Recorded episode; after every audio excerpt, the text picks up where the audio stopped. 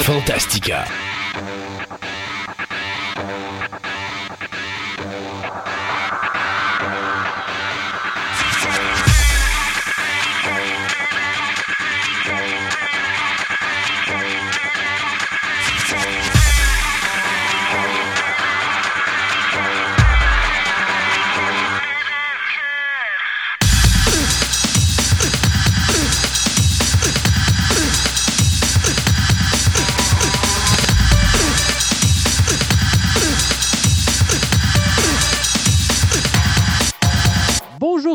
Bienvenue à cette édition spéciale Poisson d'avril de Fantastica. Mon nom est Christophe Lassens et euh, à mes côtés, j'ai mon comparse de travail Sébastien. Bonjour Sébastien Côté, comment ça va? Bon, il fait son poisson encore. T'as- T'as pas besoin de faire... Pour ça, là, on le sait que tu es un fichi-fichi. Euh, D'ailleurs, une chance, une chance qu'on n'a pas le cadre de Red Dwarf parce qu'il passerait probablement en arrière de notre écran à dire fichi, fichi, fichi, fichi. C'est ça. Euh, Aujourd'hui, comme vous l'avez deviné, il n'est pas question qu'on soit sérieux, sauf que je tiens à spécifier que tout ce qui se dit dans cette émission aujourd'hui est véridique. Donc, non, il n'y a pas de nouvelles qui vont être données en forme de poisson d'avril. Non, il n'y a pas de, de, de, de choses qui vont être dites dans nos chroniques qui vont être faites de façon à être un poisson d'avril. Tout va être véridique.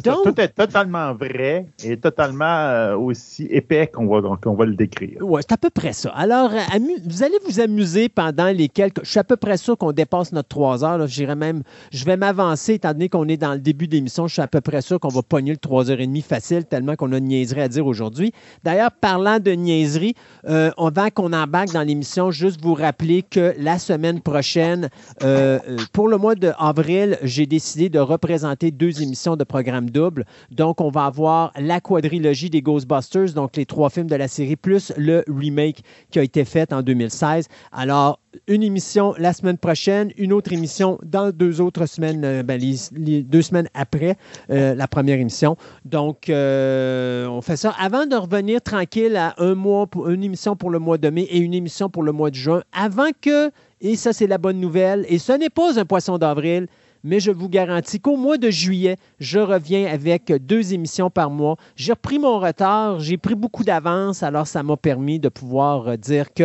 euh, je vais reprendre ma, je pourrais dire, la, la, la, la distribution La des cadence. épisodes, la cadence habituelle, soit euh, un podcast par semaine. Oui, je sais, je suis fou, mais j'aime ça. Totalement. Alors, dans les chroniques aujourd'hui, on a bien sûr notre anthropologue favori, euh, Martin Hébert, qui va être avec nous aujourd'hui. Martin va nous dire à quel point que les anthropologues, surtout les étudiants, des fois, ils ont le don de se mettre les pieds dans la même bottine.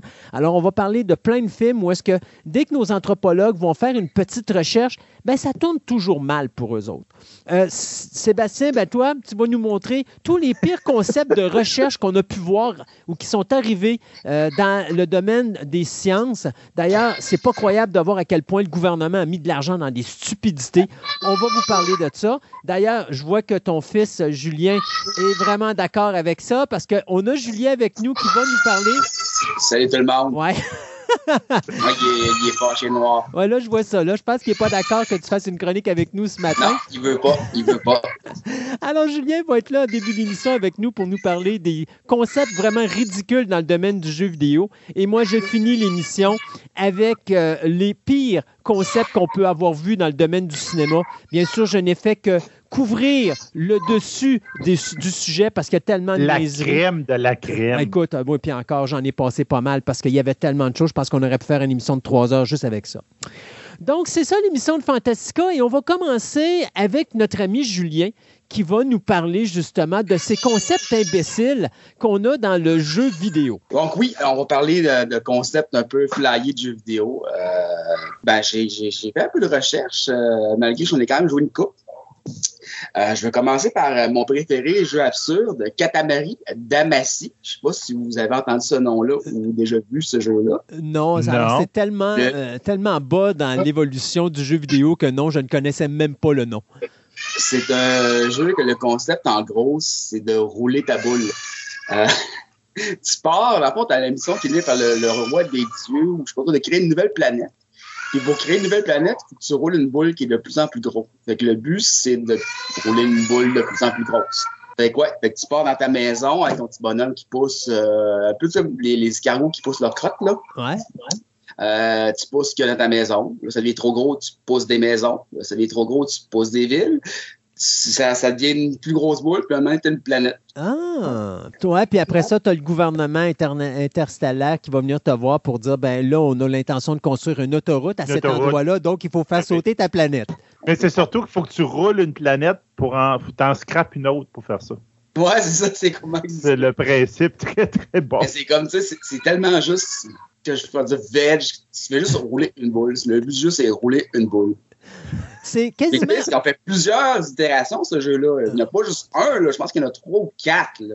C'est c'est au- c'est boy, aussi. C'est euh, c'est ce qu'on appelle rouler sa bosse. Ouais, c'est Ouais. au- c'est aussi terrorisant que le fameux euh, jeu de E.T. euh, de Activision? Ou c'est peut-être Activision qui avait fait ce jeu-là où est-ce que E.T. se promène puis il tombe dans, dans un trou puis il n'est jamais capable de ressortir? Là? Euh, c'était pas des jeux d'Atari, c'est les premiers. Ouais, euh, c'est- en tout cas, qui avaient c'était- échappé solide, là. Je pense que c'était le jeu qui avait mis fin à la compagnie, quelque chose du genre. Ah, dis-moi que non, mais c'est ça que ça a fait très mal parce que euh, c'est. J'avais vu un documentaire là-dessus, mais c'était pas exactement ça qui avait fini de tuer Atari, mais ça avait vraiment pas aidé. Ça n'avait pas aidé parce que je pense que tous les jeux sont revenus à la compagnie. Oh ouais, non, puis ils ont enterré qu'ils prennent une décharge Ouais. euh, secrète qu'ils ont retrouvée il y a quelques années, là, euh, avec quelques autres jeux, euh, parce qu'il fallait qu'ils qu'ils détruisent l'inventaire, là. C'était. euh, je suis même exorcisé aussi, ça. Ouais. Il y a le prêtre qui est arrivé là aussi pour faire le- l'exorcisme. Ouais, non, on veut plus de ça. Ensuite, comme jeux qui ont des concepts ridicules, ben, il y a un que j'aime bien, c'est Docapon Kingdom sur PlayStation 2 puis Wii. C'est un peu un board game. Euh, sauf que la- la- la- le, le slogan du jeu, c'est le jeu qui détruit les amitiés. OK. Et dans le fond, tu as un espèce de gros board game géant qui est mélangé avec un RPG tu sais, classique japonais. Là, euh, chacun attaque tour par tour. Euh, et tout un bonhomme que tu vas booster de level. 1, 2, 3, et ainsi de suite, avoir des nouvelles attaques, des nouvelles armes. Il faut que tu libères des petites villes sur la, sur la, la carte. Euh, le truc, c'est qu'à ton tour, tu peux faire des coups pendables à, à tes amis, soit leur envoyer un assassin, euh, leur envoyer un monstre, leur taper dessus, leur voler une ville. Euh, puis à la fin du jeu, c'est lui qui a le plus de villes qui gagne. Puis c'est tout ce design super, super cute. Euh, c'est un bon jeu de party, en fond, c'est qu'on peut jouer jusqu'à 4 ou plus même. Chacun se passe la manette tour par tour. Là. Mais euh, il y a vraiment moyen de mettre quelqu'un en mode avec ce jeu. En réalité, tu joues avec tes ennemis, tu joues pas avec tes amis. Ah, Sauf c'est c'est un si, peu bien comme sûr- Monopoly. Si t'en as pas d'ennemis, tu vas t'en faire. Ouais, puis ou encore, euh, ouais, ça ou risque. Euh, mais euh, c'est ça, ou encore tu. Un avec- parce que tu finis pas à la game, généralement. Ah, ben, inquiète-toi pas, moi, je l'ai fini, puis le monde ne veut plus me parler après ça. C'est pour ça qu'ils veulent plus te parler. C'est pour ça, c'est pour ça que je suis seul dans ma cave. Euh, mais non, la, la- la game là-dedans, c'est au pire, c'est des amitiés que tu ne tiens pas trop, alors tu peux jouer à ce jeu-là. Ouais, ça ressemble à ça. Donc, en fin de compte, c'est comme ouais. euh, Mario Kart, mais euh, tu envoies des assassins au lieu des pures de bananes. Ouais, ça, c'est le robot assassin. Euh, Il y a plein de jeux de mots stupides comme ça. T'envoies le robot assassin, t'envoies un démon, t'envoies. C'est n'importe quoi, là. Puis c'est tout sur un design super, super cute. Fait que oui, si vous voulez un bon jeu de party pour euh, vous scraper vos amitiés, euh, cette année, d'un nouveau chum, euh, c'est parfait. Il y avait un autre que j'ai découvert récemment avec mon garçon parce que j'étais un peu tanné que je jouais à ces mêmes jeux. Euh, Goat Simulator, je sais pas si vous avez entendu parler celui-là, ça a fait un peu d'une vacane quand c'est sorti parce que c'est tellement stupide. Non? Euh, tu joues une chèvre. OK. C'est comme le nom le dit, c'est un goat simulator. C'est tu simules une chèvre, mais le jeu il est mauvais par exprès. Euh, dans le fond, le- l'engin graphique puis 3D puis physique est pourri, mais c'est voulu. Euh, la chèvre, euh, elle se promène, puis tu peux attaquer les gens, tu peux faire, tu, peux- trouver des super pouvoirs, faire des missions. Genre, tu peux devenir la, la chèvre démoniaque, tu peux devenir la, la chèvre géante, la chèvre. Tu, peux, tu vas avoir un jetpack aussi si tu veux. Fait chèvre avec un jetpack dans la ville. Fait que tu prends dans la ville, euh, tu t'attaques les gens, euh, tu fais des petites missions euh, tu sais, qui sont généralement genre accroche-toi après, euh, mettons, le, le, euh, la montagne russe, puis survie le tour de la montagne russe au complet, tu avoir genre un nouveau bonus. Euh, puis la chaise s'accroche aux gens en lichant. Et tu peux traiter les gens avec ta langue. Les gens, les buildings, les voitures. Euh, si t'attaques les voitures, ils peuvent exploser. Euh, c'est du grand, grand, grand n'importe quoi. Puis il y a une expansion MMORPG qui est sortie aussi. Que tu peux acheter une expansion, tu peux jouer plusieurs personnes à chèvres. Et euh, tantôt, on a pu entendre ton kid qui courait après la chef qui était dans ta maison. Tu devrais Ouais. l'enfermer dans une pièce, pauvre petite chef, parce que sinon, je pense que ton kid va y faire sa fête. Oh non, euh, elle, va, elle va se faire faire la passe, la chèvre.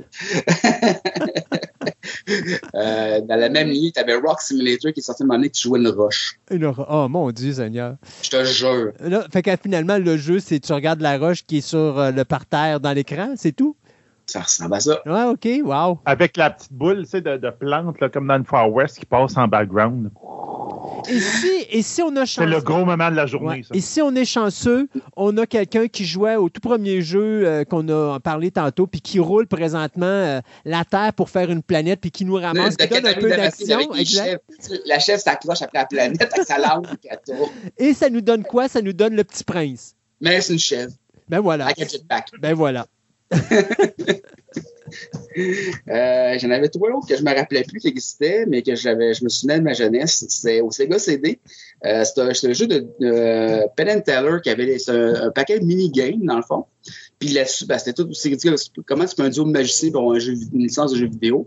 Fait que les gars ont fait des jeux vidéo comme genre euh, Desert Boss, où c'est que tu chauffes un autobus pendant 12 heures. Puis ils tirent légèrement vers la droite. c'est tout ce qu'il fait. OK. Et si tu réussis à passer le, ce, ce mini-game-là, ben, t'as rien. T'as juste un autobus qui tire la valeur pendant 12 heures de temps que t'as gêné avec ton CD. T'as même pas une augmentation de salaire. C'est pas de bon sens, cette affaire-là. Au moins, tu pourrais avoir une promotion, puis avoir un autobus qui tire sur la gauche. Au moins, ça va réajuster tout le tour.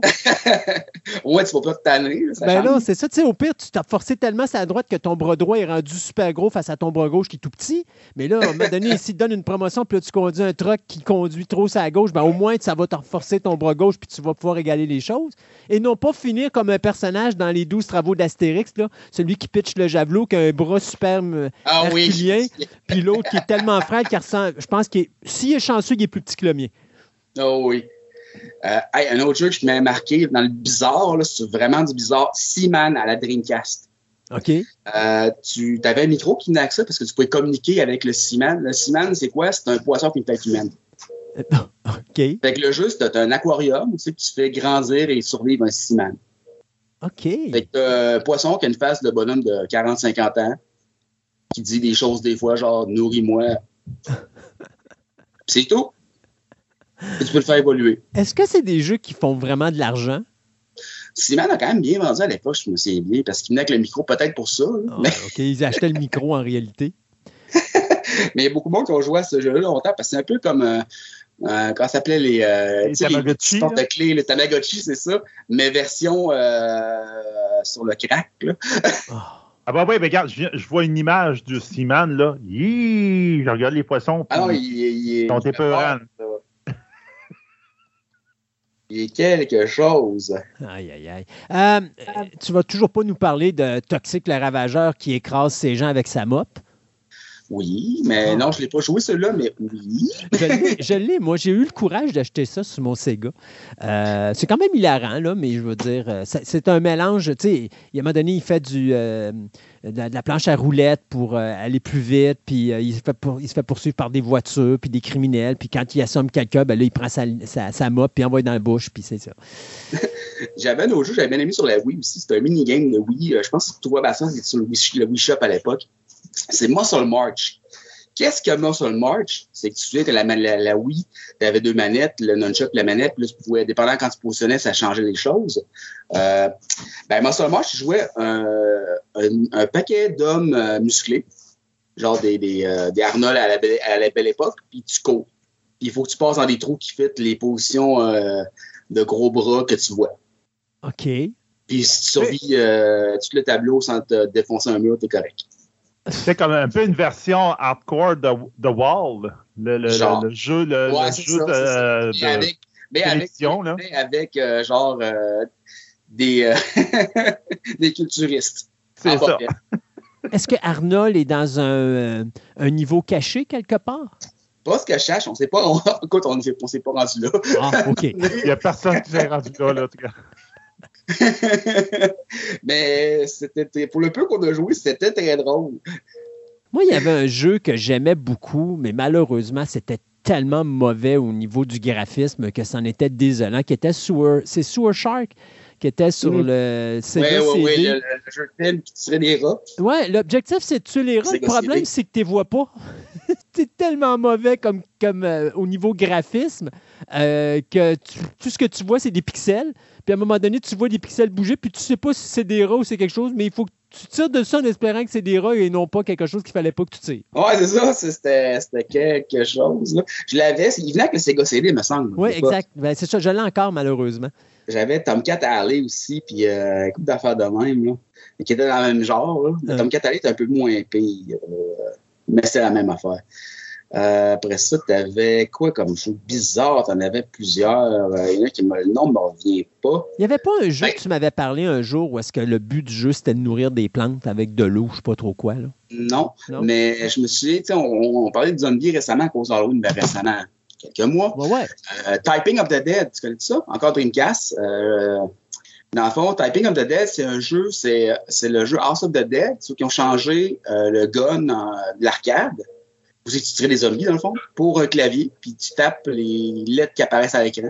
C'est un jeu qui était fait pour apprendre à taper au clavier. OK, avec des zombies. Fait qu'à chaque fois que tu tapais la bonne lettre au bon moment, ou la bonne phrase, ben, tu tues un zombie. Ah, ben, c'est original. C'est original, mais c'est juste flyé un peu comme façon d'apprendre à taper au clavier. là. Ben là, écoute, euh, tu sais, moi, j'ai toujours rêvé de voir mon enfant de 5 ans apprendre à, à- à jouer du clavier en faisant sauter la tête de zombie. là. Voyons, c'est- c'est- c'est c'est- c'est une logistique qui est tout à fait normale à, à avoir dans notre tête. La on- logique est là. c'est Ben voilà. pourquoi personne n'y a pensé avant. C'est tous des skills qui vont pouvoir clavier, utiliser euh, un jour. clavier zombie, euh, non, c'est- c'est- ça va ensemble. C'est comme le beurre de pinot puis euh, la confiture. ça. exact. Mais fais attention, là, tu es en train d'offusquer des gens qui adorent le beurre de pinot avec de la Ben, confiture. Moi aussi, j'aime ça. J'aime aussi euh, les énergétiques. J'aime les ananas à pizza aussi. Aïe, aïe, aïe. Y a-tu d'autres affaires ridicules dans le jeu vidéo? Euh, T'avais Deer Simulator, c'est que t'as un chevreuil. Un peu c'est un peu le successeur spirituel de, goat. de, de, de Go- Goat Simulator qui, euh, qui est sorti ré- un peu plus récemment. Euh, donc, tu joues un chevreuil avec des guns. Puis, il y a un autre jeu que j'ai bien aimé, que j'ai pas encore essayé par contre, que le concept m'intéresse beaucoup, c'est Untitled Goose Game. Dans le fond, c'est tu joues une oie, puis tu fais, tu fais ce qu'une oie fait, c'est-à-dire euh, être vraiment une, euh, mauvaise personne. T'as-tu jamais, déjà eu à interagir avec une, avec une, une bernache ou une oie, toi? Non. C'est pas le fun. c'est vraiment malin. Oui, c'est malin. tu sais, euh, sors pas de Fait que, fait que t'attaques les gens, tu vas leur, tu vas leur euh, tout ce qui est shiny. Euh, À quand le simulateur de vol des goélands pour aller voler la bouffe euh, des gens qui mangent ça à leur table de pique-nique? la- le McDo Simulator. tu ramasses des frites à terre. Pratiquez, pratiquez votre visou. Oh, il y a une frite. Euh. Et là, ben, tu vois, bien sûr, il faut que tu écrives sur ton clavier mine, mine, mine. Mine, Mine, mine, mine, mine. Puis là, tu te battes un peu avec les autres, parce que vous un multiplayer aussi, sinon ça marcherait pas. Aïe, aïe, aïe, ça n'a pas de sens. Alors, ouais, juste des jeux, surtout dans le domaine indépendant, des jeux avec des concepts flyés. Là. Écoute, il y en a tellement. là. Je t'ai- même pas encore parlé de Doctodad. C'est qu'est-ce que Doctodad? Pieuvre qui s'est passé pour un papa, un père de famille. Une pieuvre qui se fait passer pour un. Ouais, ben, t'as une pieuvre qui est habillée en veston-cravate. Il faut que tu fasses tout pour pas faire que les gens remarquent que tu es une pieuvre. Puis dans ta famille, ça rend pas compte. OK. Vu que t'es une pieuvre, tu marches tout croche. Fait que la manette, faut toujours que tu gères la balance. Euh, faut que tu fasses attention que les gens remarquent pas que t'es une pieuvre à l'épicerie, euh, chez vous, à ta job. faut que ta blonde se rende- fasse attention de ne pas se remarquer que tu es une pieuvre, n'est-ce pas? Ouais. Euh, mais c'est pratique, par exemple, quand tu as 18 enfants puis qu'il faut que tu euh, t'occupes Ouais, d'eux en même temps. Là. Ça Rien que fa- remplir le lave-vaisselle, là. Ah, c'est Imagine-tu super. la speed de ça, là? C'est fini. Puis, tu sais, peut-être pour finir, euh, je sais pas combien de temps il nous reste encore là-dessus, mais un classique, Worms. Tout le monde doit connaître ça, Worms. Euh, moi, je ne Euh, pas. Non. Worms, c'est un jeu euh, aussi que tu as une équipe de vers de terre avec des guns. C'est un jeu de stratégie, dans le fond. Tu as, une carte, tu as deux ou trois équipes avec cinq ou six vers de terre. Puis le but, c'est de détruire l'autre équipe de vers de terre avec des armes tout aussi loufoques que les unes que les autres. D'ailleurs, tu as, pour les fans de Monty Python, tu as la Holy Hand Grenade que tu peux utiliser. Euh, un arme en béton. Tu peux bombarder l'autre équipe avec. Euh, tu la grenade banane. etc. Mais un, grand classique du jeu stratégie sur PC, euh, c'est disponible partout, c'est super le fun. Euh, mais le concept des vers d'attaque, c'est ça avec des guns, là, c'est... Moi, Julien, j'ai l'arme parfaite pour gagner cette partie-là. C'est quoi? Ben, laisse traîner des, des hameçons. les verres vont aller naturellement aller s'accrocher dessus pour qu'on les prenne et les mette dans l'eau pour se faire Oui. péger. Puis c'est Ben fini. oui. Ben, ben, quand, c'est c'est terminé. terminé. Écoute, euh, Arme suprême. Et voilà. À Julien, un gros merci d'avoir fait ce survol des stupidités dans le domaine du jeu vidéo. Ben, ça fait plaisir. Je m'en retourne jouer à Simulator un petit peu. euh, Ben oui, Hey c'est ça. boy. pendant que les enfants braillent pas trop, je suis très désolé pour ceux qui ont eu enduré ce qui endurent pas le braillage d'enfants qui ont écouté l'émission. Ben non, regarde, c'est plaisant, c'est ça, la, la- la vie de famille. C'est Euh, ça la vie en, en, en post-COVID, euh, en télétravail, euh, télé-radio. Oui, exactement. En plus que pour la première fois, j'ai la chance de voir ta nouvelle résidence qui est super belle en passant. Ah, c'est pas vraiment ça, c'est un fond d'écran. Je sais pas pourquoi il s'est mis là. Ah! Elle est belle pareil, elle Ben belle pareil. oui, écoute, moi, ça me C'est un donne fond la- d'écran par défaut. Moi, je suis dans un Ouais. aquarium. Moi, je sais que Sébastien, il, il habite avec les poissons et c'est super cool. Mais c'est un fichier, fait que c'est normal. là. Moi, je suis encore, sur- je suis encore perdu sur la base lunaire alpha parce que je me dis, je suis loin de la COVID, alors euh, je suis dans l'espace, là où j'ai la correct, c'est safe. Hey, Julien, un gros merci. Et puis, euh, on va avoir d'autres affaires, toi puis moi, à un moment donné, là, avec euh, des jeux vidéo ou encore. euh, Même des fois, je pense que ça se peut que tu nous parles d'animés japonais à droite et à gauche. Puis on a les Ça, je- comic books. On a plein d'affaires qu'on parle avec Ah toi. C'est toujours je, un je plaisir. chose pour toi. D'ailleurs, là, ma lettre de démission est passée par la poste hier. Ouais, ben, tu savais-tu, je, voulais juste te le dire, mais à partir de midi aujourd'hui, la poste tombe en grève pour six années. Ah, Alors, malheureusement, Je suis fait, Merci beaucoup, Julien. Et puis, nous, on s'arrête euh, ben, on s'arrête juste le temps de nos nouvelles. Et puis, on va commencer cette émission de débilité euh, avec euh, Martin Hébert qui va nous parler de ces pauvres anthropologues qui ont le don de se mettre les pieds dans la même bottine.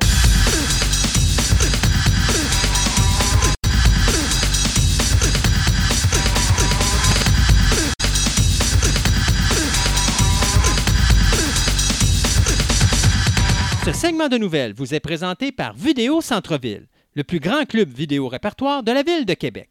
Vous aimez les monstres en caoutchouc, les fourmis géantes, les films espagnols, les sous-titres, les grands classiques, une vaste sélection de DVD de tout genre disponibles sous un même toit, soit au 230 Marie de l'Incarnation, Québec, ou encore vous visitez leur site web à vidéocentreville.com. Ce segment de nouvelles vous est présenté par TPM et Collection, la boutique idéale pour nourrir toutes vos passions. Qu'il s'agisse de timbres, monnaies, cartes de sport, cartes Magic, des figurines, du comic book, voire même des cartes Pokémon, TPM et Collection a décidé de se réunir à un seul endroit afin de vous donner le meilleur service possible. Vous pouvez aller voir leur local au centre commercial Fleur de Lys au 550 boulevard Wilfrid Amel, Québec, ou tout simplement aller visiter leur site web à boutique-tpm.com.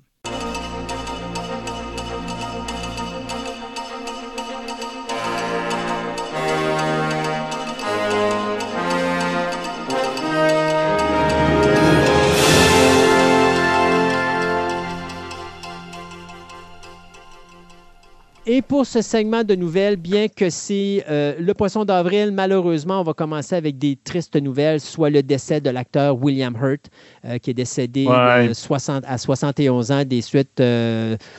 Euh, je te dirais, c'est les conséquences de son cancer de la prostate qui ont eu lieu, euh, qui, ont eu, raison de lui. Euh, Hurt qui avait fait ses débuts dans le film de Ken Russell de 1980, Altered States, ou euh, ou- au-delà du réel, qui était un film sublime à regarder. Euh, il était extraordinaire ce film-là et ça lui a donné une carrière incroyable. On l'avait vu dans Body Heat, on l'a vu dans Big Chill, Gorky Park, Accidental Tourist, euh, Children of a Lesser God, Until the End of the World. On l'avait vu dans Artificial Intelligence de Steven Spielberg, The Village de euh, M. Night Shyamalan, le remake au cinéma de Lost in Space. On l'avait vu aussi dans le film sombre Dark City, euh, Robin Hood aussi, The Host. Il, a, a fait plusieurs films, mais il a gagné juste un seul Oscar dans sa vie et c'était pour le film Kiss of the Spider-Woman, un de ses premiers films. Donc, William Hurt qui nous quitte à l'âge de 71 ans. Euh, Strange New World, la, nouvelle série sur Star Trek qui va commencer le 5 mai, ben, on sait déjà qu'il y a une deuxième saison et on a déjà commencé à, annoncer le casting. Et donc, ça va être euh, l'acteur Paul Wesley qui va jouer James Tiberius Kirk dans la deuxième saison. On ne sait pas vraiment euh, qu'est-ce qu'il va faire là et quoi que ce soit, parce qu'on s'entend que normalement, euh, Pike, qui était le premier capitaine du, de était là pour 15 ans. Et d'après le timeline avec Discovery, ben, ça fait à peu près 8 ans qu'il est aux commandes. Donc, il reste quand même plusieurs années avant de, de rendre la, le passer la main à Kirk et que Kirk devienne le capitaine de l'Enterprise. Mais Kirk, Kirk, s'il est tombé capitaine, mettons, dans la trentaine, parce que c'est quand même, si je ne me trompe pas, le plus jeune capitaine de Starfleet, s'il est dans la trentaine, t'enlèves une dizaine d'années, tu es encore dans la vingtaine pour Kirk. Oui, c'est ça. Ben, en tout cas, mais l'image qu'on a vue, on le voit sur le fameux siège d'un commandement d'un vaisseau avec les grades de. Euh, c'est lui qui est le boss. Donc, tu dis, bah, hmm. peut-être qu'il y a eu un autre commandement avant l'Enterprise où ils vont sauver. En tout cas, regarde. On verra. On verra parce qu'en ce moment, on n'a aucune idée vraiment de qu'est-ce que va être euh, Strange New World aussi, parce que le petit trailer qu'on a eu, on a plus vu du monde faire du cheval là-dedans que du personne qui conduit un vaisseau spatial. Donc, à voir. Euh, ben, moi, je vais parler de Kung Fu Panda. Euh, le 16 mars dernier, parce que les Américains, tu ne savais pas, je ne sais pas si tu savais ça, mais ils ont une journée nationale du panda. Alors, ah ben c'est sûr que les Américains ont une journée internationale du panda. Ils n'en ont même pas chez eux. Ben voilà. Alors, euh, DreamWorks Animation et Netflix ont, profité de cette journée-là pour annoncer le retour de Po, le Kung Fu Panda. Donc, vous rappelez-vous qu'on a eu trois films dans cette saga-là, soit celui de 2008, celui de 2011 et celui de 2016. Il y a eu des films qui ont été présentés à la télévision. Il y a eu le Secret of the Furious Five, euh, Kung Fu Panda Holiday Special. Il y a eu le Secret of the Masters et le Secret of the Scroll. Et il y a eu... C'est pas drôle, j'en ai pas vu un là-dedans. Ah ouais. Il y a eu deux séries télé, donc euh, Legend of the Awesomeness et euh, The Pause of Destiny. Eh bien là, on a décidé du côté de DreamWorks de ramener le personnage de Poe dans une nouvelle série qui va être diffusée sur Netflix. La bonne nouvelle là-dedans est la suivante, c'est que tous les courts-métrages et les longs-métrages, l'acteur principal qui interprétait le personnage de Poe était l'acteur Jack Black. Sauf que quand on a fait les deux séries télé, Legend of the Awesomeness et Pause of Destiny, Là, c'est un autre acteur qui était Mick Wingert qui a interprété le personnage de Poe au niveau de la voix. Eh bien, pour la mini-série Kung Fu Panda de Dragon's Night, qui va sortir sur Netflix d'ici l'année prochaine, euh, eh bien, ce sera de nouveau Jack Black qui va revenir interpréter euh, la voix du personnage de Poe. Et l'histoire, eh bien, c'est simple. Ce sera euh, Qui va faire équipe avec un chevalier anglais terre à terre dans l'espoir de trouver quatre armes magiques très puissantes qui sont également convoitées par deux mystérieuses belettes. Donc, euh, euh, c'est le producteur Peter Hastings, lui qui a travaillé sur la série qui a duré quatre ans sur Nickelodeon, soit euh, Legends of Awesomeness, qui va être également le showrunner de cette série qui va s'intituler, comme je disais tantôt, Kung Fu Panda de Dragon Knight. avec le, The Book of Boba Fett et tout, on a eu comme des, on peut dire un avant-goût, une saison 2.5 du Mandalorian. Et donc, le Mandalorian, on sait qu'ils sont en train de tourner, puis que probablement, vous m'attendrez pour Noël, la fin de l'année de 2022, probablement qu'on va avoir droit à la fameuse troisième saison. Mais on vient d'avoir au moins une nouvelle d'un, d'un acteur qui vient d'être embauché pour faire un rôle, un rôle hum, qu'on ne sait pas trop trop, mais il appelle ça une apparition vedette. Donc, en fin de compte, un personnage à l'impression de canon de, de, l'univers de Star Wars qui va apparaître là.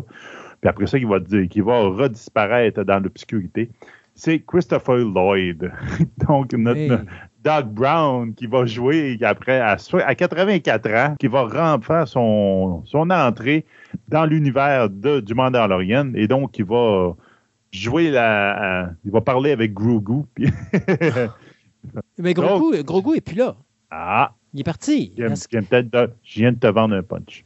Il va réinteragir au moins avec le Mandalorian, il va être dans l'univers de Star Wars.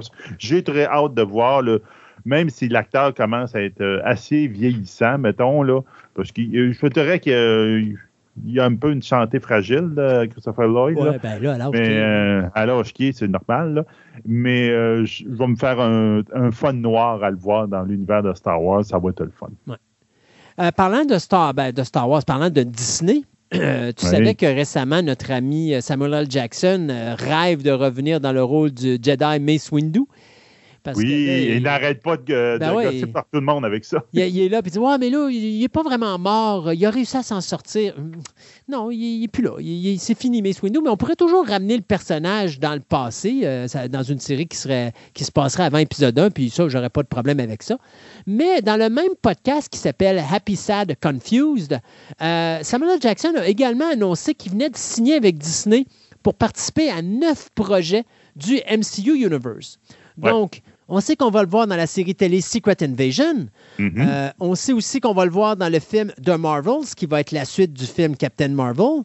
Euh, mais on va le voir également dans le film Ant-Man euh, Quantumania, qui devrait sortir. Quantum Mania. Oui, Quantum Mania, qui va sortir en juillet 2023, euh, dans lequel justement on va avoir un autre personnage, le personnage de Khan, le, con- le conquérant, là, qui va venir, euh, qui va causer des problèmes à l'acteur euh, Paul Rudd et Evangeline Lilly qui vont reprendre les rôles de Scott Lang et Hope. Donc, euh, il y a plein d'autres projets que M. Jackson nous a promis. Alors, euh, lui qui est dans l'univers du MCU depuis, écoute, on parle de Iron Man en 2008, donc ça fait maintenant 14 ans qu'il est là. Ben, il n'a pas fini avec le personnage de euh, Nick Fury. Nick Fury. Alors, Mm. j'ai bien hâte de voir. On sait que Nick Fury, il n'apparaît pas dans Spider-Man No Way Home. Ça, c'est normal.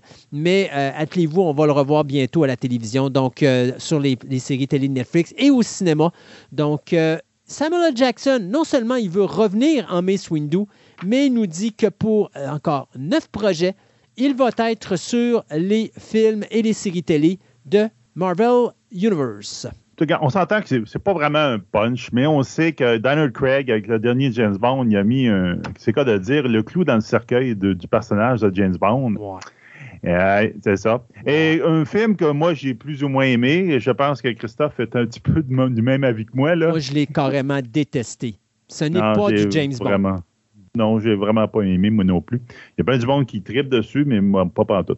En tout cas, donc, la, on peut dire l'association de que la fameuse euh, l'île où se passe la fin du dernier film de James Bond.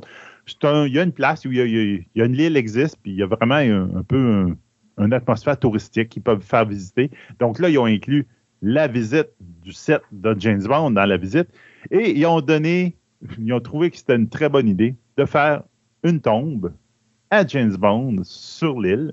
Et donc, ils ont mis vraiment comme euh, ici, ici euh, une tombe qui s'appelle ICJ de James Bond sur l'île, avec euh, la fameuse phrase que le créateur Ian Fleming avait créée sur, on peut dire, l'épitaphe de, de- de James Bond dans Only You'll Live Twice, où il mourait, qui était en fin de compte The proper function of man is life, not to exist.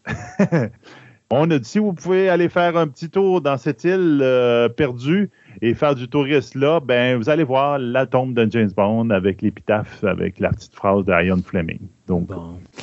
Donc, euh, hey, ceux qui. Vous savez, on sait qu'il va y avoir une série télé sur Godzilla qui va être présentée sur Apple Plus, mais Oui. on annonce que du côté de euh, Legendary Pictures et de Warner Brothers, il y aura une suite au film Godzilla vs. Kong.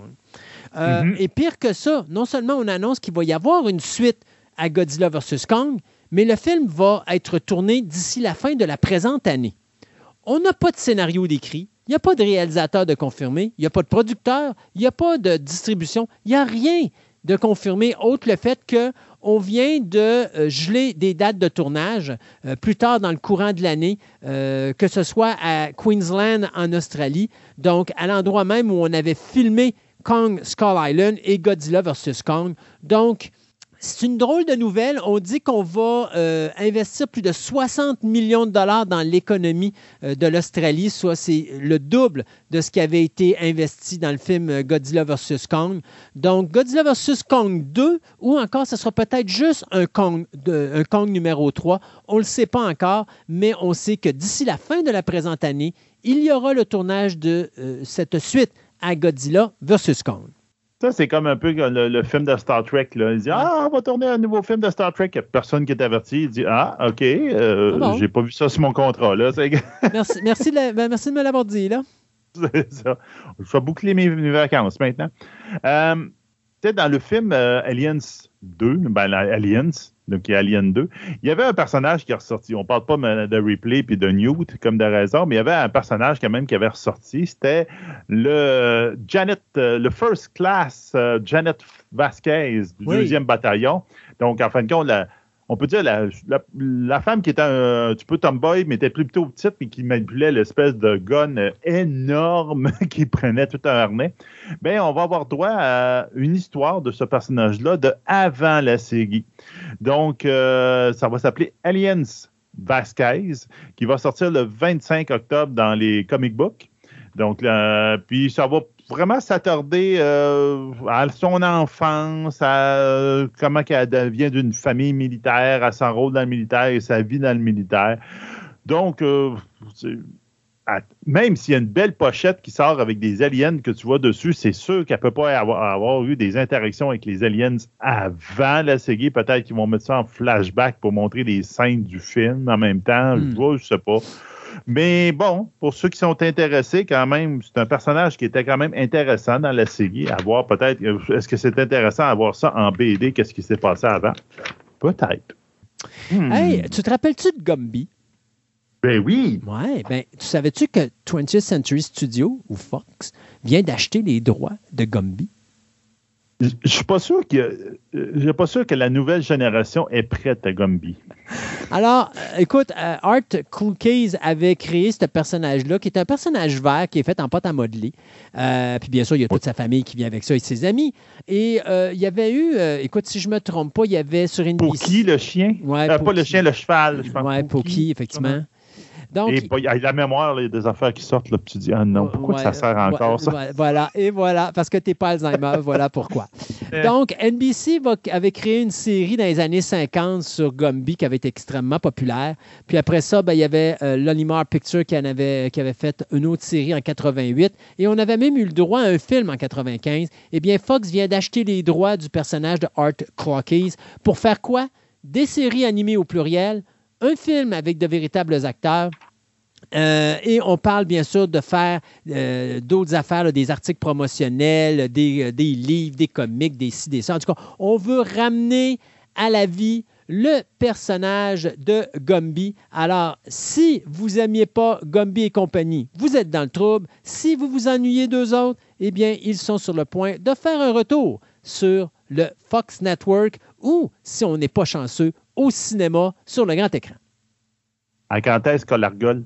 Euh, Ben, à quand est-ce Chapi Chapeau? Chapi Chapeau, ou encore Chapeau. Nick Epic. Nick, Nick Epic. Ou encore, comment ça s'appelait les. euh, En tout cas, je on me rappelle plus- pas, tu sais- mais Tu sais qu'on ne peut plus rien faire sur. Bobino et Bobinette. Là, hein? Non, je sais, mais moi, c'était les petites, euh, les, les dessins animés qui montaient dans Bob Bobinette. Il y avait les espèces de monstres qui vivaient sur une planète ronde, là. Puis, ah, ce que c'était, je me rappelle pas du titre, là, mais ah, c'était weird, cette affaire-là. Il y a des affaires de cette époque-là, tu te dis, Hmm, OK, il y en a qui fumaient du bon. Ouais. Euh, donc- en 2019, euh, Amazon nous a sorti une série de dessins animés qui s'appelle Undone. euh, qui était il dealait avec le voyage dans le temps. En fin de compte, c'était Alma, une jeune fille qui avait un accident de, de voiture et avec ça, elle acquérait le pouvoir de voyager dans le temps, puis elle, son, histoire, puis elle essayait de comprendre un peu sa famille, d'où elle etc. Ça a ça a été un très bon succès. Euh, malheureusement, je le vois là, puis je, je pas une fois que je n'entends parler, mais il faut dire que je n'étais pas vraiment abonné à Netflix euh, de manière régulière à cette époque-là. Donc peut-être que ça peut être intéressant. Il faudrait que j'aille voir ça. Ben, il va y avoir une saison 2. Ça veut dire trois ans après la saison 1, ils vont finalement avoir une saison 2. Je vous dirais que la COVID a probablement mis un peu de plomb dans le, dans le projet pendant longtemps. Et donc, il va y avoir une saison 2 qui va sortir le 29 avril, à la fin avril. Donc, là, pour étudier au moment où l'émission se diffuse, qui va avoir Undone saison 2, où en fin de compte, euh, le personnage de Alma va euh, découvrir que sa sœur a des, pouvoirs similaires aux siens, puis qu'ensemble, ils vont essayer de découvrir un peu le passé de leur famille, puis qu'en en fin de compte, j'ai l'impression comment ça se fait qu'ils ont ce pouvoir-là particulier, etc. Donc, ça peut être intéressant. Euh, ça avait des très bonnes critiques sur euh, Amazon. Excusez pas, je parlais de Netflix tantôt, c'est Amazon, excusez-moi. Donc, sur Amazon. Donc, ça peut être intéressant, mais le prémisse m'intéresse et il va falloir que j'aille voir ça euh, assez rapidement. Et moi, je vais finir notre segment de nouvelles avec une nouvelle sur le groupe U2, puisque J.J. Euh, Abrams, via sa société euh, Bat Robots, vient de signer une entente avec la compagnie ou la, je te dirais le, poste de la plateforme de streaming Netflix pour produire une biopic sur le groupe de U2. Euh, ce groupe euh, qui a été créé à Duplain en 1976 et qui a maintenant 46 ans d'existence, eh bien, ça va être la première fois qu'elle aura un biopic sur eux. Euh, on parle quand même d'un groupe qui a sorti quoi? 14 albums, ils ont gagné 22 Grammy Awards, ils ont 170 millions de disques vendus à travers le monde entier, donc c'est pas n'importe quoi. ce qui est le fun là-dedans dans cette nouvelle-là, c'est que c'est le scénariste Anthony McCartan, lui qui nous avait donné, bien sûr, Bohemian euh, Rhapsody, pardon, euh, et qui est en train de travailler sur euh, le scénario également de Wanna Dance with Somebody, qui est la biopic qui est faite pour Whitney Houston, pardon, et qui devrait sortir en salle le 21 décembre prochain. Donc, ça va sortir sur les ondes de Netflix et Anthony McCartan, donc je disais, qui écrit le scénario. donc, on n'a pas plus d'informations là-dessus. juste vous dire que cette série-là, d'après moi, dépendant à quel point ça va être réalisé, si ça va se faire vite ou pas. Mais il y a de fortes chances qu'on voit ça soit d'ici la fin de la présente année ou soit dans le courant de l'année prochaine. On s'arrête pour nos euh, chroniques folles de ce de cette émission spéciale du euh, Poisson d'avril. Et on vous revient en fin d'émission avec nos courtes nouvelles et surtout ce qu'on a mis sur notre Twitter.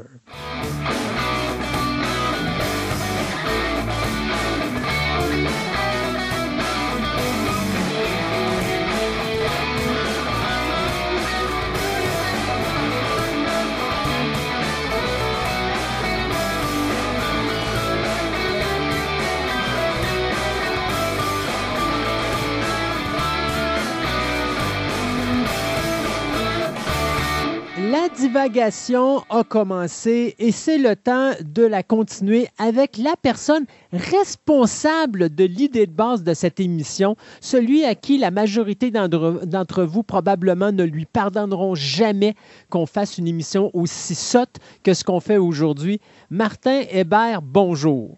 Bonjour. Martin, on a parlé, à un moment donné, tu m'es avec ce concept de dire on va euh, démontrer à quel point les anthropologues ont le don de se mettre les deux pieds dans la même bottine. Et ça l'a débarqué, tu sais, ça l'a juste abouti à cette émission sur le poisson d'avril, qui en passant, je voudrais encore une fois, et je veux m'assurer que les auditeurs comprennent, tout ce qui se dit dans cette émission est vrai. C'est juste que la façon qu'on le fait, on le fait d'une manière rigolote. Donc, aujourd'hui, on a dit, on va prendre l'aspect du cinéma et des anthropologues dans le milieu du domaine du cinéma et dans les, on va vous présenter une série de films dans lesquels ces gens-là, ils n'ont juste pas compris que quand tu as des légendes puis que ces légendes-là ne sont pas nécessairement très belles, ben il faut peut-être les écouter et non pas les étudier. Effectivement. Donc, tout ça a commencé d'une intuition, c'est-à-dire de regarder film après film où euh, on a un scénario de base où c'est le, euh, pauvre anthropologue et souvent euh, les pauvres étudiants en anthropologie étudiantes qui partent faire leur enquête et qui se ramasse, comme tu as dit, les deux pieds dans les plats, dans le pétrin, et euh, euh, on commence à faire une petite entrevue, puis on se rend compte qu'on est euh, pris au milieu d'un culte satanique. Là. donc, par curiosité, ben, je suis plongé un peu dans cette ces films-là pour voir si c'était le cas. Euh, je me suis rendu compte qu'il y avait même des gens qui s'étaient déjà intéressés à ça. Puis on va essayer de voir un peu euh, qu'est-ce qu'il y a de particulier peut-être à l'anthropologie pour euh, s'exposer à des, à des situations comme ça, disons. Moi, ce que j'aime beaucoup, je me rappelle, je pense que c'est ce qui a parti le bal quand on a ensemble parlé du film Candyman. Et ça, c'est en dehors des ondes, bien sûr. Les gens ne cherchaient pas à trouver l'entrevue ou la, chronique en question. C'était à un moment donné, alors qu'on parlait de, projets à droite et à gauche, qu'à un moment donné, tu me dis As-tu vu le nouveau Candyman? Je t'avais dit oui, puis moi, j'avais bien aimé tout ça. Fait que ça t'a donné le goût d'acheter le DVD, de l'écouter. Et euh, à un moment donné, je revisualisais Candyman, le premier de 92, où tu as cette étudiante euh, qui est jouée par Virginia Madsen, qui est là toute contente parce qu'elle pense qu'elle a le sujet du siècle que personne n'a osé toucher avant. Puis son professeur qui commence Ah, la légende de. Et là, commence à énumérer les points, les points forts et les points faibles de la légende et tout ça, en, voulant dire quasiment, tu vois ton travail. Moi aussi, j'ai mis, euh, j'ai mis la patte dessus, sauf que lui, il n'y a rien arrivé. Pourquoi lui, il n'y a rien arrivé, puis que la demoiselle, elle, il faut qu'il arrive quelque chose? C'est-tu une affaire de sexe, cette, affaire-là? C'est-tu du sexisme? En fait, euh, non, c'est une question de méthode. Et je pense qu'on va parler beaucoup de ça. C'est-à-dire que euh, une des raisons pour lesquelles euh, l'anthropologie, elle est mise de l'avant comme ça, dans les films d'horreur, Hein? Euh, juste entre parenthèses, euh, il y a une étude qui a été faite euh, en 2015 sur la représentation des anthropologues dans le cinéma de fiction. Là, et les auteurs se sont rendus compte que 50% littéralement de ces films-là étaient des films d'horreur. donc, chaque fois que pratiquement, là, donc tu mets tous les genres, tous vraiment les autres genres ensemble, ça fait à peu près autant que euh, que, juste l'apparition de, personnages anthropologues dans des films d'horreur. Mm. Donc, on se met à s'interroger pourquoi ça se produit. Puis, euh, je te ramène à ce que tu viens de dire, la différence entre le professeur et euh, son étudiante. En fait, ils vont être comme deux étudiantes dans le film de Candyman de 92 qui vont s'intéresser à ça.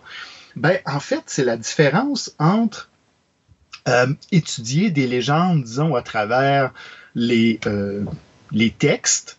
Donc, le professeur, lui, en avait entendu parler à travers les journaux, à travers euh, des oui-dire, et ses étudiantes décident, elles, d'aller sur le terrain.